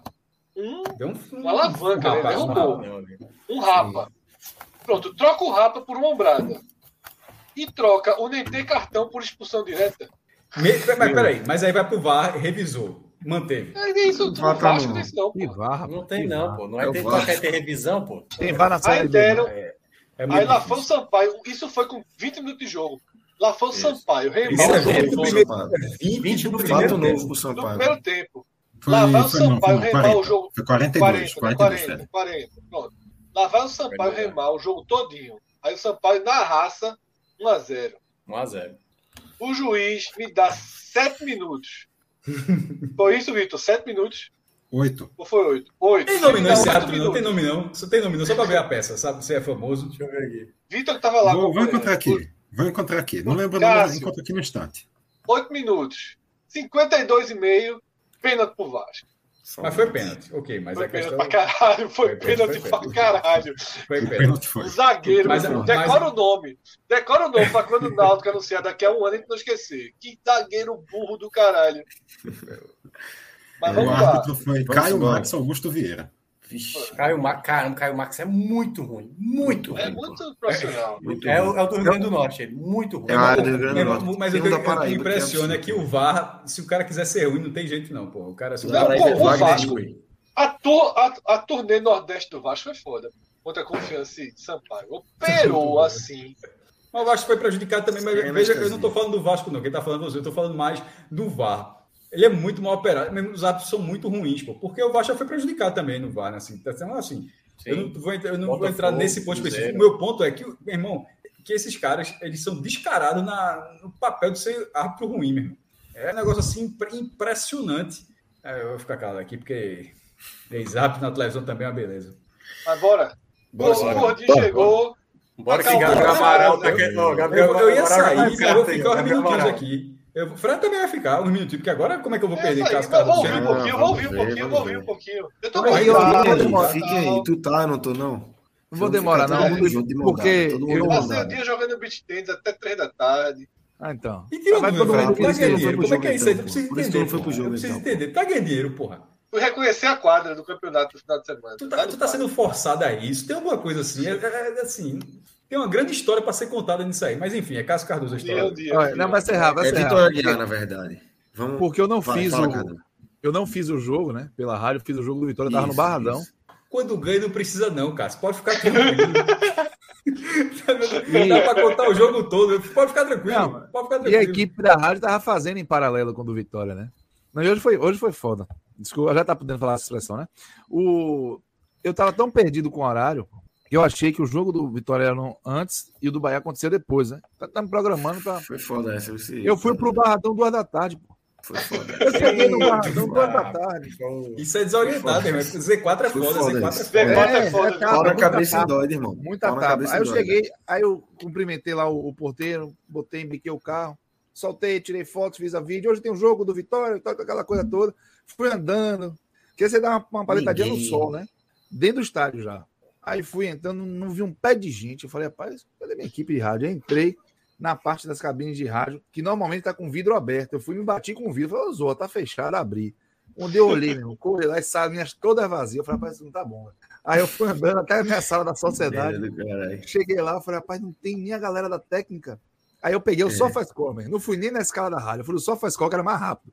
Olhei sete horas da noite, falei, rapaz, eu sou muito Eita, tapado. Cara, aí, foi foda, Aí eu voltei, subi aquela escada aqui, ó. Excelente para quem tá velho, que nem eu, velho gordo. Aí tô subindo as escadas, baforido. E falei pro brother do portão, falei, rapaz, eu errei o horário do jogo. Ele, eu achei que você chegou para se preparar. Eu falei, peste. Aí saí, fui na casa de minha sogra, fui os meninos que estavam lá com a avó e fiquei até a hora do jogo e voltei. Tava zoado. Botou na Globo aí, a Globo transmitiu, né? O Leozinho hoje. Foi, né? A Salvador, a Salvador também? Acho que não. Não, não, Salvador não. não. A turma, a turma ah, do não. grupo de Salvador falou que estava na sim, TV. Sim. Corinthians Esporte, Esporte Corinthians. É, isso. Corinthians Esporte. Isso, isso, isso. É que você falou Leão, só seu Vitor. Cleber Machado, Cleber Machado. Aqui, é, grande pegado em Ceará. Vamos, vamos embora, galera. O, vamos. Não, mas assim, desse, desse, é, o que deu para perceber e pegar do jogo assim é, é o seguinte: é Guto, ele. Primeiro que Guto é largo. Foi o que eu falei. Quando o Fred veio antes da hora dizer que só me pega, eu falei, Fred, você, nessa altura do campeonato, com essa experiência, com essa bagagem, você foi, foi cedo. Você foi Empolgou, cedo. né? Empolgado, né? Empolgado, menino. Né? Justo, nove Empolgado, pontos, é. nove pontinhos, é justo. E aí, é, mais empolgado que ele, só um cidadão no Twitter, quando o Gilberto perdeu o gol, ele pegou, me marcou e disse assim: e Cássio ainda prefere Gilberto a Rodallega, kkkk. Teve assistência e gol depois. Eu respondi, cansosado. O, e aí, é, Guto já, já fez assim, coisas que são mais básicas, né? Ele pegou, botou o Daniel um pouco mais avançado, ele já capixaba, serve como o Bahia, que a gente vive aqui falando a vida toda. É segundo homem, segunda linha lá na frente. Esquece para marcar. Juntou os dois. Juntou Matheus Bahia e Capixaba, deu um lado. Ótimo. Funcionou, Mugni cresceu. Então, assim, não foi uma partida exuberante do Bahia, mas o Bahia foi muito mais organizado, muito mais competitivo. E assim, até Danilo Fernandes, quando foi é, é, acionado, correspondeu. Não tomou gol, é, acho que assim, não foi massacrado pelo Atlético, porque tem aquele jogo que você ganha às vezes, né? Que aquele jogo que você vai é, arrebatador e as coisas do futebol acabam acontecendo. Mas foi um jogo que o país comportou. Honestamente, o Gilberto teve uma grande chance no início, saiu aqui ali, deixou o jogo morno muitas vezes, competiu, né? Acho que a gente não estava conseguindo ver isso com o Dabove. Não estava vendo o Bahia competir. Então, assim, não tinha. Eu acho que sim, eu estava preparado para Guto estrear com derrota. Real. Acho que era muito natural isso e entender que faria parte do processo essa derrota, sabendo que depois ia pegar um adversário que o Bahia tem, sei lá, que zorra, é uma dificuldade para ganhar absurda, que é esse Palmeiras, em Salvador. Mas que assim, era parte. Oh, Cardoso, Cardoso, eu acho que tu esqueceu de um ponto importante, porque ao mesmo tempo que era a estreia de Guto no Bahia, era a estreia de Valentim. No, no Mas eu pensei, então, eu já pensei. Mas Valentim já está no clube há um tempinho. Essa escolha do Atlético. Aí, é, mas quando eu vi que era ele no banco, por exemplo, eu acho que o Atlético encontrou um caminho com o Paulo Autori. O Paulo Autori está de saco cheio de ser técnico, não quer. A pessoa trouxe o Valentim. Mas é outra, é outra conversa aí. O, o Alberto Valentim em relação ao Autori nem conversa. Mas ainda assim, eu já vi o Bahia tomar fumo de, de, de, de atléticos assim, bem, bem limitados lá. Então, eu fui preparado para o fumo acontecer, fazer as contas da distância, vi o esporte lá na frente, mas. É... Aguentar sem entender, né, cara? Sem entender, né? Hein? Viu sem entender, né? É difícil entender, mas vazia. Não, olhando a tabela, como é que essa porra tá aí já? Foi muito rápido, foi muito rápido. Foi... Isso foi alguém que falou assim: o esporte acabou, aí pronto. Aí, bem, boca é um negócio sério. Ainda bem que foi eu não faço grilo. Deve é, grilo, grilo, grilo deve ter largado alguma coisa. Eu sei que assim, o que é que acontece? É, acho que o jogo foi, pelos relatos, pelos momentos, foi um jogo ok do Bahia, competitivo. Foi justo o resultado. Gilberto, de novo, mais um golzinho na, na, na lista. 41 na, no ranking que o Xará levantou há muito tempo. É, ele é o artilheiro do campeonato junto com o Hulk. Pô. Você jogar no Bahia ser artilheiro do campeonato, né? não é brincadeira, não. É por isso que toda vez que eu disser assim, Gilberto vai perder gol. Às vezes eu vou dizer, bota Gilberto na reserva um pouquinho, mas eu não vou dizer, tire Gilberto do Bahia. Ele vai sair, pô, faz parte do, do mercado dinâmico, é um jogador mais caro hoje. Mas Gilberto, Gilberto entrega demais, pô. Entrega demais. E aí, é, com a saída, de, a saída de campo, ele falou que é, prefere, gostou do chegada de Guto e Guto faz o simples. E o recado, hein? Guto faz o simples. E, e, Guto é isso, véio. Guto é pragmatismo. Guto é aquele cara que já apelou pro lado emocional do torcedor do Bahia para tentar é, ter todos os 15 mil ingressos vendidos do jogo de, de terça-feira. Liberou, então, não tinha liberado, já liberou com 15, foi? Liberou com 30% da capacidade, considerando 45. Bom, é. A galera meteu ali os 30, 15 mil pessoas. E aí é, é, já envolveu, né? Já envolveu a, a, a, a, torcida, você já gostou do anúncio, já gostou do discurso dele no anúncio, como é que vocês ganham a Copa do Nordeste nessa situação? Então, assim, ele sabe fazer isso. Agora, é, o que a gente não pode é se iludir, né? É criar ali a. O elenco do Bahia é muito limitado ainda. O Guto Ferreira chegou, conseguiu encaixar ali num discurso, num trabalho de tático diferente também, pelo menos de peças que ele mudou. Um resultado bacana, um desempenho bacana, mas o, o desafio é muito grande ainda. Eu acho que o que serve muito é para o trabalho começar da melhor forma, sabe, velho? Tipo assim, não tinha o melhor cenário. Ele chegou e ganhou o jogo. Chegou, interrompeu a sequência de derrota e chegou e competiu. Agora é encarar essa sequência que para mim ela é decisiva. Quando você passar a pegar América, Juventude, Chape, Cuiabá, o que vem aí antes de São Paulo, Atlético Mineiro e Flamengo, é decisivo para o Bahia botar a, a, cabeça fora da água. Se não conseguir nesse momento que vem pela frente os pontos que façam o Bahia pelo menos assim, tá no bolo, vai ser muito complicado. E é bom destacar para o torcedor Bahia que está assistindo a gente que é, eu sou entusiasta do trabalho de Guto. Eu pedi Guto Ferreira no pós-jogo do Bahia Corinthians. Eu acho que o, o, foi a decisão mais acertada da, da diretoria do Bahia, mas eu é, Guto não é herói para fazer as coisas sozinhos, sabe? Ele não vai ser um cara que é garantia de sucesso. Então, acho que é muito importante ter isso em mente, porque eu acho que o Bahia ele tem ainda um risco muito grande.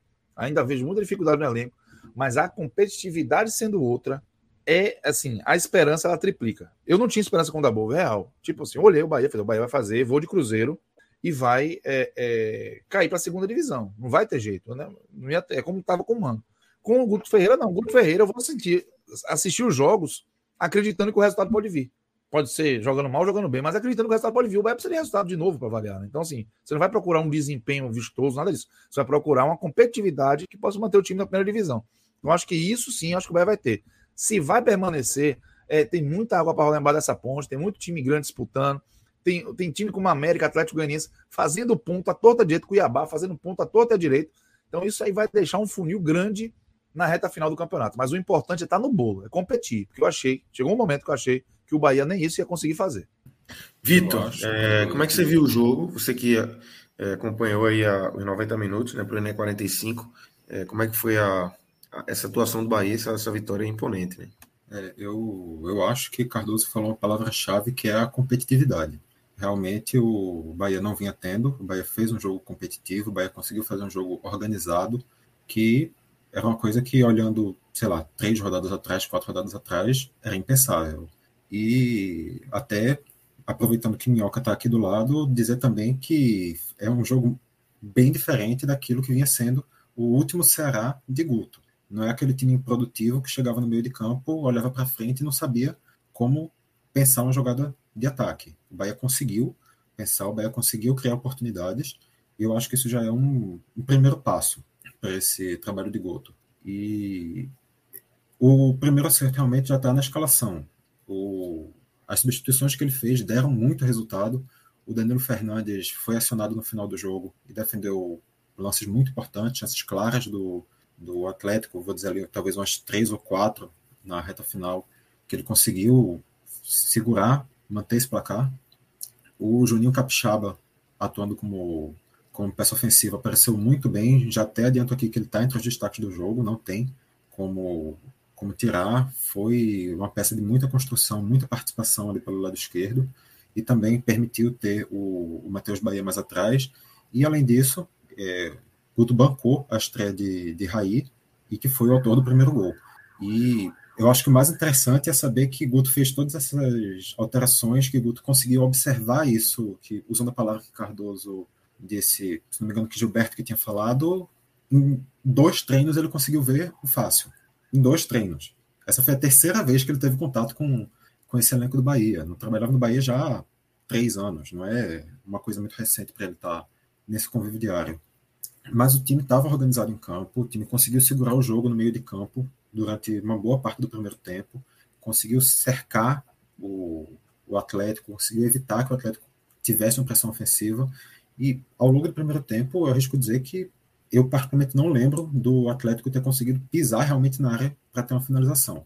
Os chutes que teve foram de fora da área, foram, ou então alguma bola que foi levantada, talvez uma bola parada e tenha sido uma finalização de dentro, mas realmente de chegar, entrar com a bola e, e finalizar, o Atlético não conseguiu. Tava, tava com as linhas bem organizadas, bem fechadas o Bahia e conseguindo ali manter o jogo no meio de campo. Não tinha o controle da posse de bola, mas tinha o jogo sob, sob controle, sem correr muitos riscos. Quando o Atlético atacava, não era um time perigoso, como eu, tinha, como eu disse, não pisava na área, mas quando o Bahia atacava, conseguia subir, conseguia sempre aparecer levando algum, algum risco. Vitor, a dúvida, a gente estava aqui na live, obviamente não assistiu o jogo.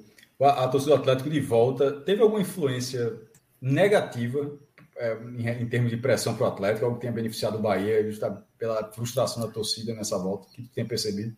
Olha, no início, não. O Bahia conseguiu, pelo menos no primeiro tempo, o Bahia conseguiu se impor e a torcida não teve nenhuma influência. Mas no segundo tempo, Alberto Valentim já estava sendo chamado de burro nos cinco minutos. Na estreia, cara. Na estreia, início Somente. do segundo tempo, já estava sendo Somente. chamado de burro.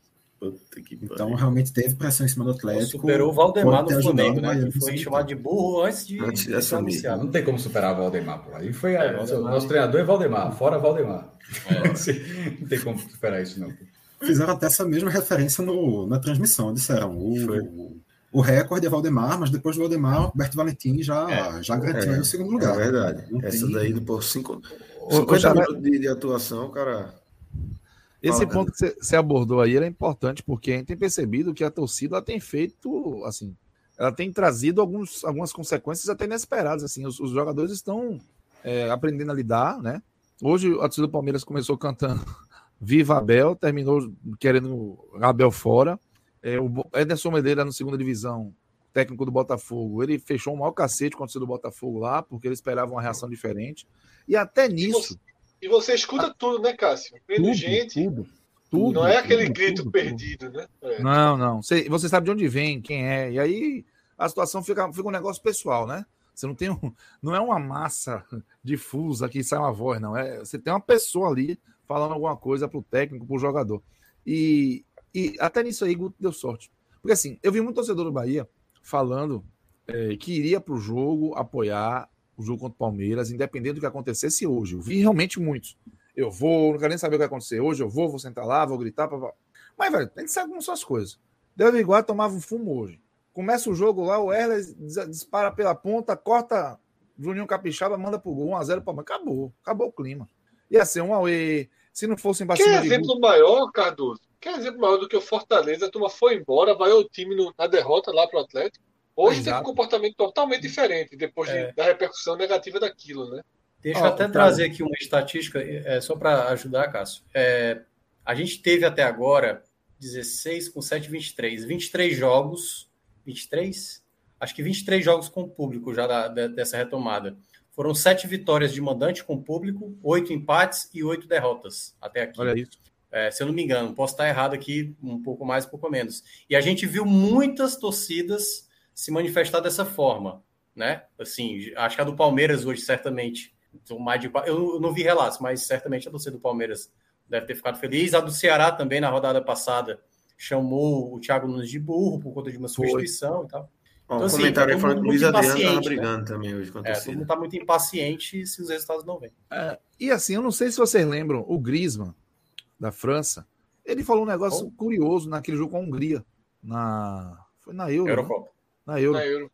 A Euro tava com, com. Passou a ser torcida. E a galera na Hungria, velho, ele chutou o balde, né? Tipo, é. nem 50% da população tava vacinada, a galera meteu, foi pro jogo, enfim. Ele falou assim: ele, nós não estamos, eu não estou mais acostumado a jogar com gente gritando. Além do calor, a torcida fez diferença. A Hungria empatou com a França 3 a 3 não foi 3 a 3 Assim, foi um resultado inesperado. E ele falou sobre esse assunto. Né? Sabe então, assim, porque eu também acho que, caso atrapalhou algum, melhorou. melhorou. Também não, eu não acho nem um pouco coincidência que o Sport tem uma vitória em 11 jogos em casa, nos últimos dois jogos que teve torcida, ganhou os dois. E eu acho que vai fazer isso com o Bahia. Eu desconfio que isso vai, vai acontecer com o Bahia. Porque, que, assim, e, no caso do Bahia, muito mais, que é 30%. É, porra, é gente pra cacete na Fonte Nova. Aqui é são um 2.500 torcedores. É um, é, um, é um público que faz, faz um barulho. 12 e... mil pessoas, eu acho, né? Eu tô enganado. 15 mil. 15 mil. Na ponte, 13%. 13%. Não tem jeito, pô. O, o, o, se fosse o da Bove, o Bahia da Bove, talvez fosse para ser esse elemento de pressão aí, que na hora que desse qualquer vacilo, que ele escalasse o Oscar Ruiz ia ter vaia. Botou o Oscar Ruiz no jogo, vaia, sabe? Mas com o Guto, com o Guto, o Capixaba acertou a bola parada, velho. E ele falou que treinou na coletiva. Ele falou: nós treinamos a bola parada, tivemos. Ele falou o nome dele profissional, eu, infelizmente eu esqueci aqui. Falou, ó, deve ser o mesmo na... que, que era aqui do Ceará também. É, no primeiro treinamento. Desse cara. Faganello, no primeiro treinamento de fulano com bola parada. André Luiz. Alexandre Faganelli e André Luiz são os, os auxiliares fixos. É, não sei se foi o André. Ele falou. É, no primeiro treinamento de bola parada já conseguimos um bom resultado. E realmente, o Capixaba cobrou uma bola bem. Porque até a semana passada eu falava que cada bola parada que o Capixaba cobrava, morria uma árvore. Porque, assim, foi até uma, uma figura de linguagem, porque eu senti uma pontada no peito para ver o Capixaba pegar uma bola para bater. Eu tô achando, eu tô achando, eu tô achando que a turma da Rádio Sociedade é que, é que comeu a conversa, Alex. Pra gente aqui no podcast. O homem tava aqui, ó. O Vitória ali, ó. E o homem aqui. Só no celular aqui, o Vitória ali. O Vitória, o Vitória ali, ó. E... Tem imagens você, o, o, YouTube hoje da rádio, você agora liberou para fazer o mexão. O YouTube hoje da rádio, papai, foi para dentro do estádio, teve câmerazinha, logtechzinha lá, com um produtor. Aí tu então botou o celular aqui atrás, né? Aqui atrás, né? Aqui, ó. Aí eu fiquei, ó, eu fica, ô, ô, Fred, eu ficava só esperando o narrador não chamar o jogo. Vai botou 1 a 0 papai. Eu falei, esquece, não chama, mas não interrompe mais. Porque quando interrompe, Acabou, é porque vem acaba essa porra, aquele áudio, acaba essa Isso, porra. acaba, pelo amor de Deus. E aí, quando o tempo foi passando, teve uma hora que ele entrou assim, 36 do segundo aqui na baixada, eu falei, ô, oh, volta aí, fica aí. Mas assim, é, até nesse ponto, eu acho que o Bé vai dar sorte mesmo, porque é, Guto chegou, foi um ponto positivo. Ah, o anúncio de Guto por si só trouxe uma esperança que não, não era percebida no torcedor do Bahia. E o resultado contra o Atlético Paranaense, evidentemente, né, velho? É um gás da zorra. O Bahia vai dormir de sábado para domingo fora da zona. Não parecia provável, sabe? É, então, isso aí, para esse jogo contra o Palmeiras, pode ser que faça com que a torcida no estádio seja um fator mais positivo do que negativo para o Bahia. E eu acho que o Bahia tende a, é, eu acho que o Bahia tende a tirar um proveito disso, porque sempre se, se associou muita força em casa do Bahia ao a relação com a torcida, a forma com a pressão, enfim. E eu acho que, que a torcida está fazendo muita falta ao Bahia. Espero, mas além, mais que esperar, eu acredito realmente por conta desse contexto, que é o melhor momento para a torcida voltar. Chegou Guto, ganhou o jogo fora, é, é, é, hora de fazer as pazes com a torcida. Tomara que isso acabe se confirmando contra o Palmeiras. É isso, né? Acho que. Fala, só para completar um pouquinho sobre As melhores e piores aí também. Não, só para completar um pouquinho sobre o jogo também, falar um pouquinho dos gols, né? O Bahia, como eu tinha comentado, era um time que vinha levando mais perigo desde o início. Logo no primeiro minuto teve o gol que Gilberto perdeu, que que Cássio comentou, que uma saída errada de bola do Atlético já deixou o Gilberto ali cara a cara com o Santos, ele acabou botando em cima, mas depois Foi o Ivo Pereira, do tempo, o profissional do. O que cornetou. Vitor? O que cornetou o Gilberto? Lá que ah, marcou no certo. Foi Ivo, tá aqui na live dele. É, o torcedor que disse que, que acha que Roda Liga é mais fodão. Não, eu acho Gilberto. Eu, eu tô com moral hoje. Não, hoje, realmente, depois de uma falta, um gol e uma assistência, não dá para ser reclamando, não. Aí vem depois esse, esse primeiro gol que eu acho que é um suco do que é Guto Ferreira. Se você assim espremer Guto Ferreira é. em um gol, Óbvio. é esse primeiro gol do Bahia. O Bahia tenta fazer um lançamento pela esquerda, a bola volta. A bola chega no, no zagueiro. Do zagueiro até a bola chegar em raiz são seis toques. O zagueiro domina, passa para Nino Paraíba. Nino Paraíba olha, passa para Patrick, Patrick levanta a bola, Gilberto dá um toquezinho de cabeça só, Raí mata entrando na área e guarda. Um lance completamente rápido, pegando a defesa do Atlético de surpresa, fazendo 1 a 0 e depois, isso no finzinho do primeiro tempo, quando chega no início do segundo, tem essa falta de, de Capixaba, bateu, bateu bem, pegando por trás da defesa, e Gilberto ficou livre, a marcação cochilou, foi marcar dois, foram marcar o mesmo jogador, Gilberto ficou livre, apareceu por trás de todo mundo, conseguiu fazer o segundo. Então, no final, quando já estava com tudo sob controle, o, o placar, no caso, sob controle, o Bahia relaxou, o Atlético até tentou, mas ainda no chute que dava o Atlético, ou era chute de fora, ou era ali de entrada da área, ou no máximo um cruzamento que ainda assim não conseguia ser uma finalização de muito perto, então conseguiu ter essa composição ofensiva até o final. E no chute que conseguiu acertar também, teve ali umas três ou quatro boas defesas de Danilo no final. Só no ali no já nos acréscimos, talvez Nicão deu aquele susto no coração do torcedor, colocou uma bola na trave, mas ficou por isso mesmo. conseguiu... Ô, Vitor, ra rapidamente, o Luque, para gente encerrar, mas ele. Ficaram melhores e piores do... ainda de Vitor no final ali. E o primeiro, o, o, primeiro gol foi muito suco de Guto Ferreira. Tem um detalhe aí que torna suco natural, sem açúcar, sem água, nada. O lançamento do Patrick desvia um jogador do Atlético. E aí vai para o Gilberto. Ele não tinha como destino o Gilberto, entende? Então, até isso tem essas coisas assim. Aí Gilberto aproveitou muito bem para fazer o desvio. E só destacar aqui um comentário que eu li do Emerson Moura, que ele fala que vale pontuar que o Bahia construiu um resultado diferente das janelas que achava em alguns jogos que ganhou. Concordo, né? Eu, assim, repito que eu não vi o jogo todo, eu acompanhei, mas o que eu pude acompanhar do jogo, tanto de comentários de rede social quanto do comentário da Rádio Sociedade, todo mundo que estava acompanhando, de, de WhatsApp, é isso. Foi um resultado justo, um resultado construído. O Bahia competiu por ele. Então, acho que isso é muito bacana e deve ser, deve ser valorizado sim. Só mandar um abraço para o Renato Guedeviro, Renato Pena, que é meu parceiro do Futebol SA, que acordou cedo hoje e está aqui prestigiando a live. Muito obrigado, Renato. eu, vi, eu, vi o eu vi o do esporte ali na capa do Esporte SA. Mas a gente falou bem. SA. Falamos bem. Falamos Clubes que perderam rumo, né? É. é. Tá no radar. Nosso tá Tom Asma falou Nada o seguinte. passa despercebido, não. Hein?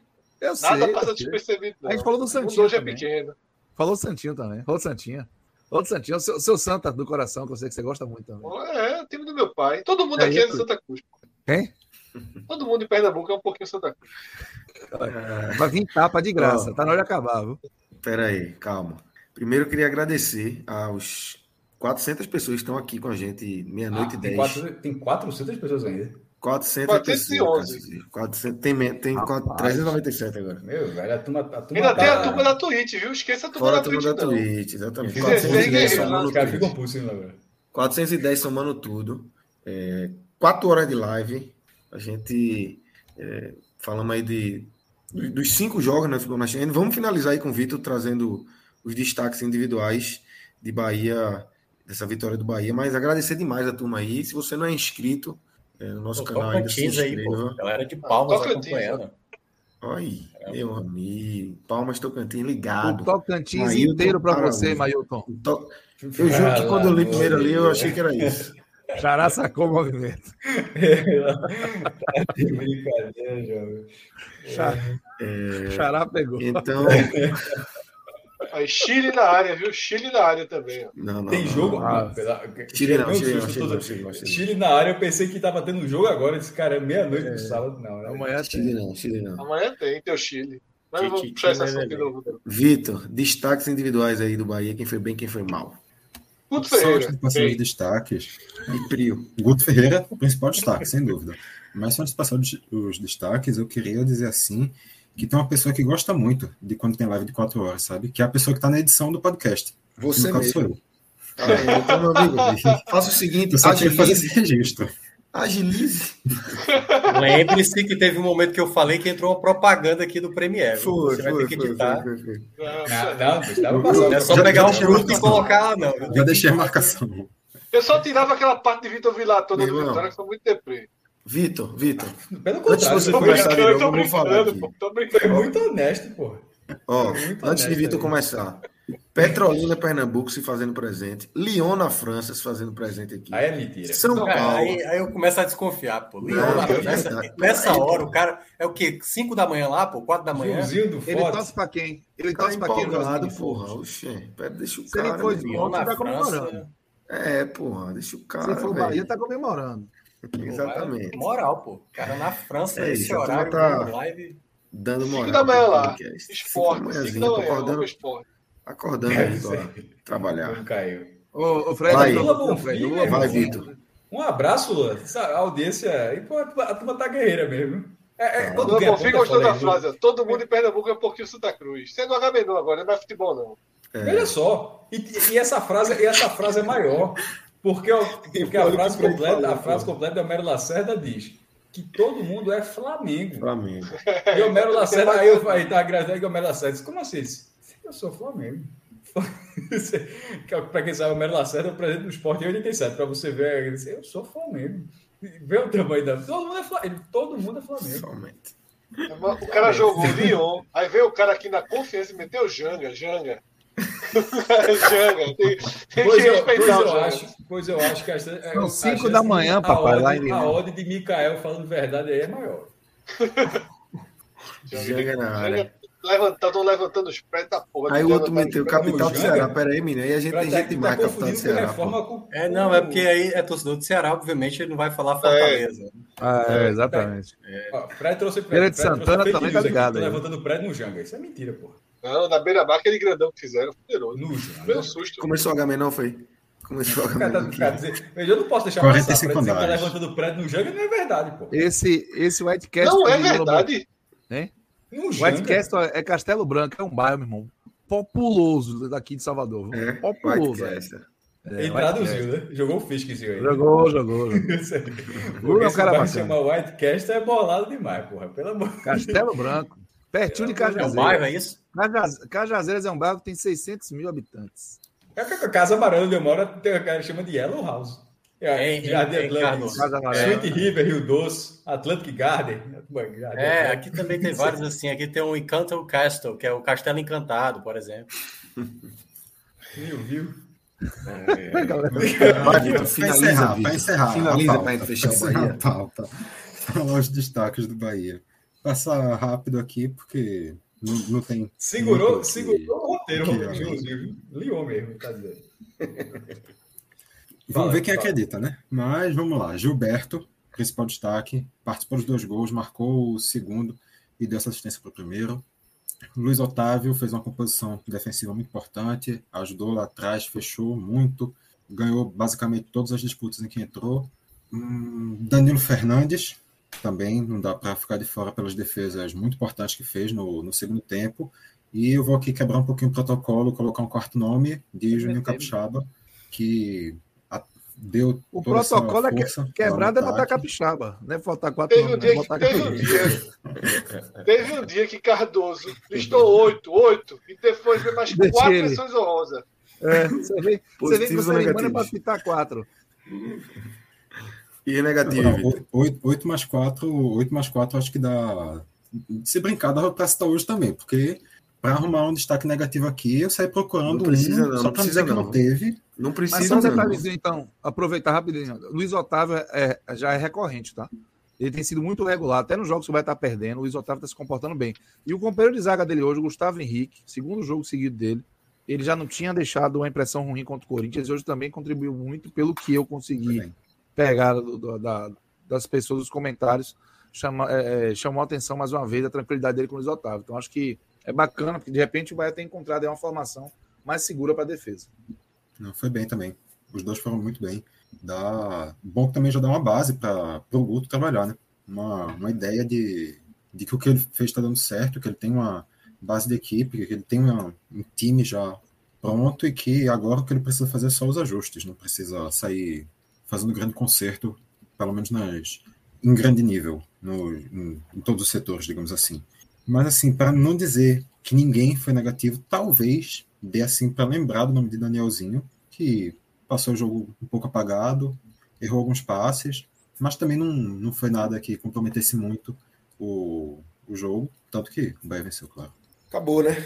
Já? Aí, Cássio. Na verdade, Peraí, é, na verdade, tem só um aqui para te deixar com raiva, Lucas. Teve Série D hoje, cara. América e Campinense. 0x0. Teve tapa, tapa anotando Campinense. Teve tapa, é. Teve a chegada Isso lá. É... Tapa? Aí, ó, Cássio. Teve tapa, a torcida do América foi. Foi, foi jogou pedra lá no, no, ônibus. Isso é no Janga? No Janga. Será, né? Ó, é, será, isso será. Aí, essa rua aí é água, né? Agora, Cássio, essa água aí é que tá, tá mais fácil o prédio do que a água dessa cor, viu, no Jânio, no Velho Jânio. Não, pô, eu tô, eu tô estreando a rua. A rua. Não é rua, não, pô. Isso é água, é mar. Não, mas aí tem uma ruazinha, tem uma ruazinha depois do coqueiro, pô. Tem, tem uma rua. Tem, tem, Isso aí é o mar, o mar come rápido essa rua. É, veja só. É, é areia, pô, é areia, tá. Veja só. Essa rua não vai existir. O projeto vai sair só o prédio. A água, veja só, é da parede para lá. Mas, mas o Janga Price, esse vai construindo. O Janga Price, faça uma parede dois, já está pronto lá. Ah, meu irmão. Porra. Se, se tiver uma, uma garagem subterrânea aí, todo mundo perde o carro. Irmão, veja só, eu morei no Janga, o Janga trabalha com esse litoral aí não. trabalha, não morei lá, é verdade. E por vários aspectos. Eu nem falo de, da cor de água, isso aí foi Fred. A água eu já tomei banho no Janga, mas muito. Eu tô falando da, eu tô falando da faixa de areia. Porque o mar lá é chato. Vai buscar areia. Sério. Ai, ai pai. Eu não... Cássio, qualquer dia eu vou mostrar. Tu tá pensando que é brincadeira? Bota no Google os praias do Janga, pra tu ver onde a água vai bater. Né? A água vai buscar. Vitor viu lá crescer com boi pé, mas a gente tá crescendo com Janga. Gil do Vigor, terra de Gil do Vigor. Tem uma, tem uma, uma, uma praia litoral norte de Jauá, meu irmão, que o mar tava bagunçando, tava arrancando a rua mesmo. E só tinha um acesso pelo litorâneo, assim, para todo. É tipo um, é um conjunto de casas, condomínios, vilinhas ali. E o mar tava invadindo pocando, velho. É, o pessoal fez um... que tem que fazer uns, uns arrecifes na, na, é, artificiais, já fizeram alguns, de vez quando dá certo. É, enfim, é um mar come mesmo. Vamos embora, minha bateria do computador está acabando, eu tô com uma preguiça de botar na tomada ali. Quatro Vai porque horas. quer. Vai quatro quer. horas de live. Eu já ia dizer quatro tá horas da manhã. Né? Você tá desmotivado, Lucas? Tá desmotivado, não? É, já vamos, olha, olha, ô, Cássio, esse aí já está construído. Pera, isso é Olinda, porra. Não, Janga, pô. Janga Price é o nome do prédio.